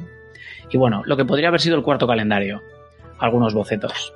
Trabajaron durante unos meses en ello, pero luego ya se dedicaron a, a Urshurak. No tuvo mucho éxito y bueno, esa falta de éxito eh, es lo que hizo que, entre otras cosas, y que dejaran de trabajar juntos. Además, como lo que se popularizó fue los hermanos Hildebrand, empezaron a sentir, esto nos lo cuentan, que, que, perdían un poco su identidad, ¿vale? Greg y Tim. Entonces, pues al final de esto y de que su proyecto de Ursurak no tuviera tanto éxito, pues empezaron a trabajar un poco por, por separado ya. Aquí nos comentan que a los Hildebrand, pues eso, que los ven muy bien como las pelis de Baxi para la época. Efectivamente, y es muy curioso porque también se nos dice que ellos aspiraban a trabajar en las películas de Baxi. Eh, en este momento eran la referencia a nivel de ilustración, o sea, el éxito, os lo he comentado, el éxito brutal que tuvieron estos calendarios hicieron que tú pensaras en Tolkien ilustraciones y era automáticamente los hermanos Hildebrand, o sea, eran como las estrellas del rock de la ilustración de Tolkien en esa época. Entonces, que no contaran con ellos eh, fue una decepción personal. Tampoco sé si era una cuestión de si, si realmente eran simplemente expectativas que tenían o si hubo algo detrás, ¿no? si realmente hubo algún tipo de acercamiento. Pero bueno, aparentemente les decepcionó bastante que no contaran con ellos en ese momento. ¿no? Eh, algo parecido a que, que Peter Jackson no hubiera contado ni con Alan Lee, ni con John Howe, ni con nadie conocido, o que en esa época eran los referentes ¿no? a, nivel de ilustración de Tolkien. Y por último, bueno, esta, esto es la serie Minas Tirith y las bestias de carga son claramente dinosaurios, ¿vale? Esta es una que, que, yo no, no, tengo palabras para esta ilustración. Porque me dicen que es Minas Tirith y el asedio, pero esas bestias eh, que parecen dinosaurios me sacan completamente. En algunos casos es lo que pasa, que las ves y tienen detalles muy buenos y en otras su elección de conceptos quizás ahora choca mucho. Y el final del libro ya son, pues eso, algunas eh, comisiones privadas, eh, algunos eh, trabajos más personales o encargos que, que, les hicieron con algunos bocetos y algunos diseños. ¿Veis? Aquí una variante de la Galadriel o de Galadriel con Aragorn. Otra Galadriel distinta. Eh, una portada para una ilustración, me parece que era de un juego de cartas. Y comisiones privadas. Entonces, bueno, en conclusión, a ver, esto no es un libro que habla de la obra de Tolkien, eso está claro, sino que está centrado completamente en la obra ilustrada de estos autores, ¿vale? Sobre todo la obra de esos tres calendarios de los años 76, 77 y 78. Entonces, es muy recomendable, desde mi punto de vista, si te gusta la ilustración sobre Tolkien o la ilustración en general, y si te gusta el estilo de los autores. Si no te gusta el estilo de los autores, eh, bueno, pues es que no, no es tu libro. Todas las ilustraciones contenidas en el libro pues, se han podido ver en los calendarios y en colecciones de trading cards, así como anécdota, publicadas en los años 90 y 2000. No hay ninguna colección exclusiva dedicada a Tolkien, pero en varias de ellas pues están casi todas las ilustraciones. La que más tiene es eh, The Brother Hildebrand's Collector Cards, editada por Comic Images en el año 94. Así como anécdota, que yo también soy bastante aficionado al mundillo de las cartas coleccionables. Y esto ha sido la píldora de hoy. Así que los hermanos Hildebrand, eh, autores de algunas de las ilustraciones más famosas de hace 40, 30 años, pero que ahora ya están un poco fuera de onda, se podría decir. Y si no tenemos más preguntas, hasta aquí la biblioteca de Regreso a Hobbiton de hoy.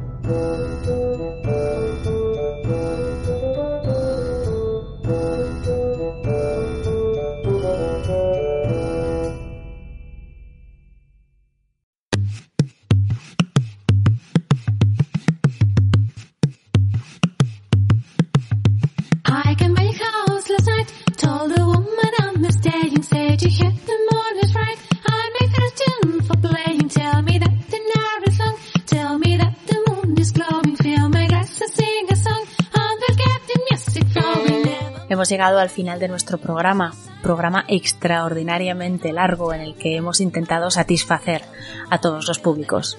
No os acostumbréis, porque esto no se va a repetir tan a menudo, sería imposible, pero esperamos que hayáis disfrutado tanto con nosotros como nosotros hemos disfrutado haciéndolo. Y estad atentos porque como ha contado nuestro último invitado, haremos un quiz especial en el que él elaborará las preguntas y el premio será su libro firmado. Así que estad pendientes a nuestras redes sociales porque anunciaremos la fecha del quiz por ahí. Habéis escuchado música de los Innerlands de Blue Jay Studio y de Katie Adelson, también de Gregoire Lorne. Las portadas de Night. Y aunque no ha habido lectura en esta ocasión, no desesperéis porque muy pronto retomaremos las buenas costumbres. Soy Elia Martel, ha sido un placer ser vuestra anfitriona durante estas horas. Espero veros muy pronto de nuevo en Regreso a Hobbiton.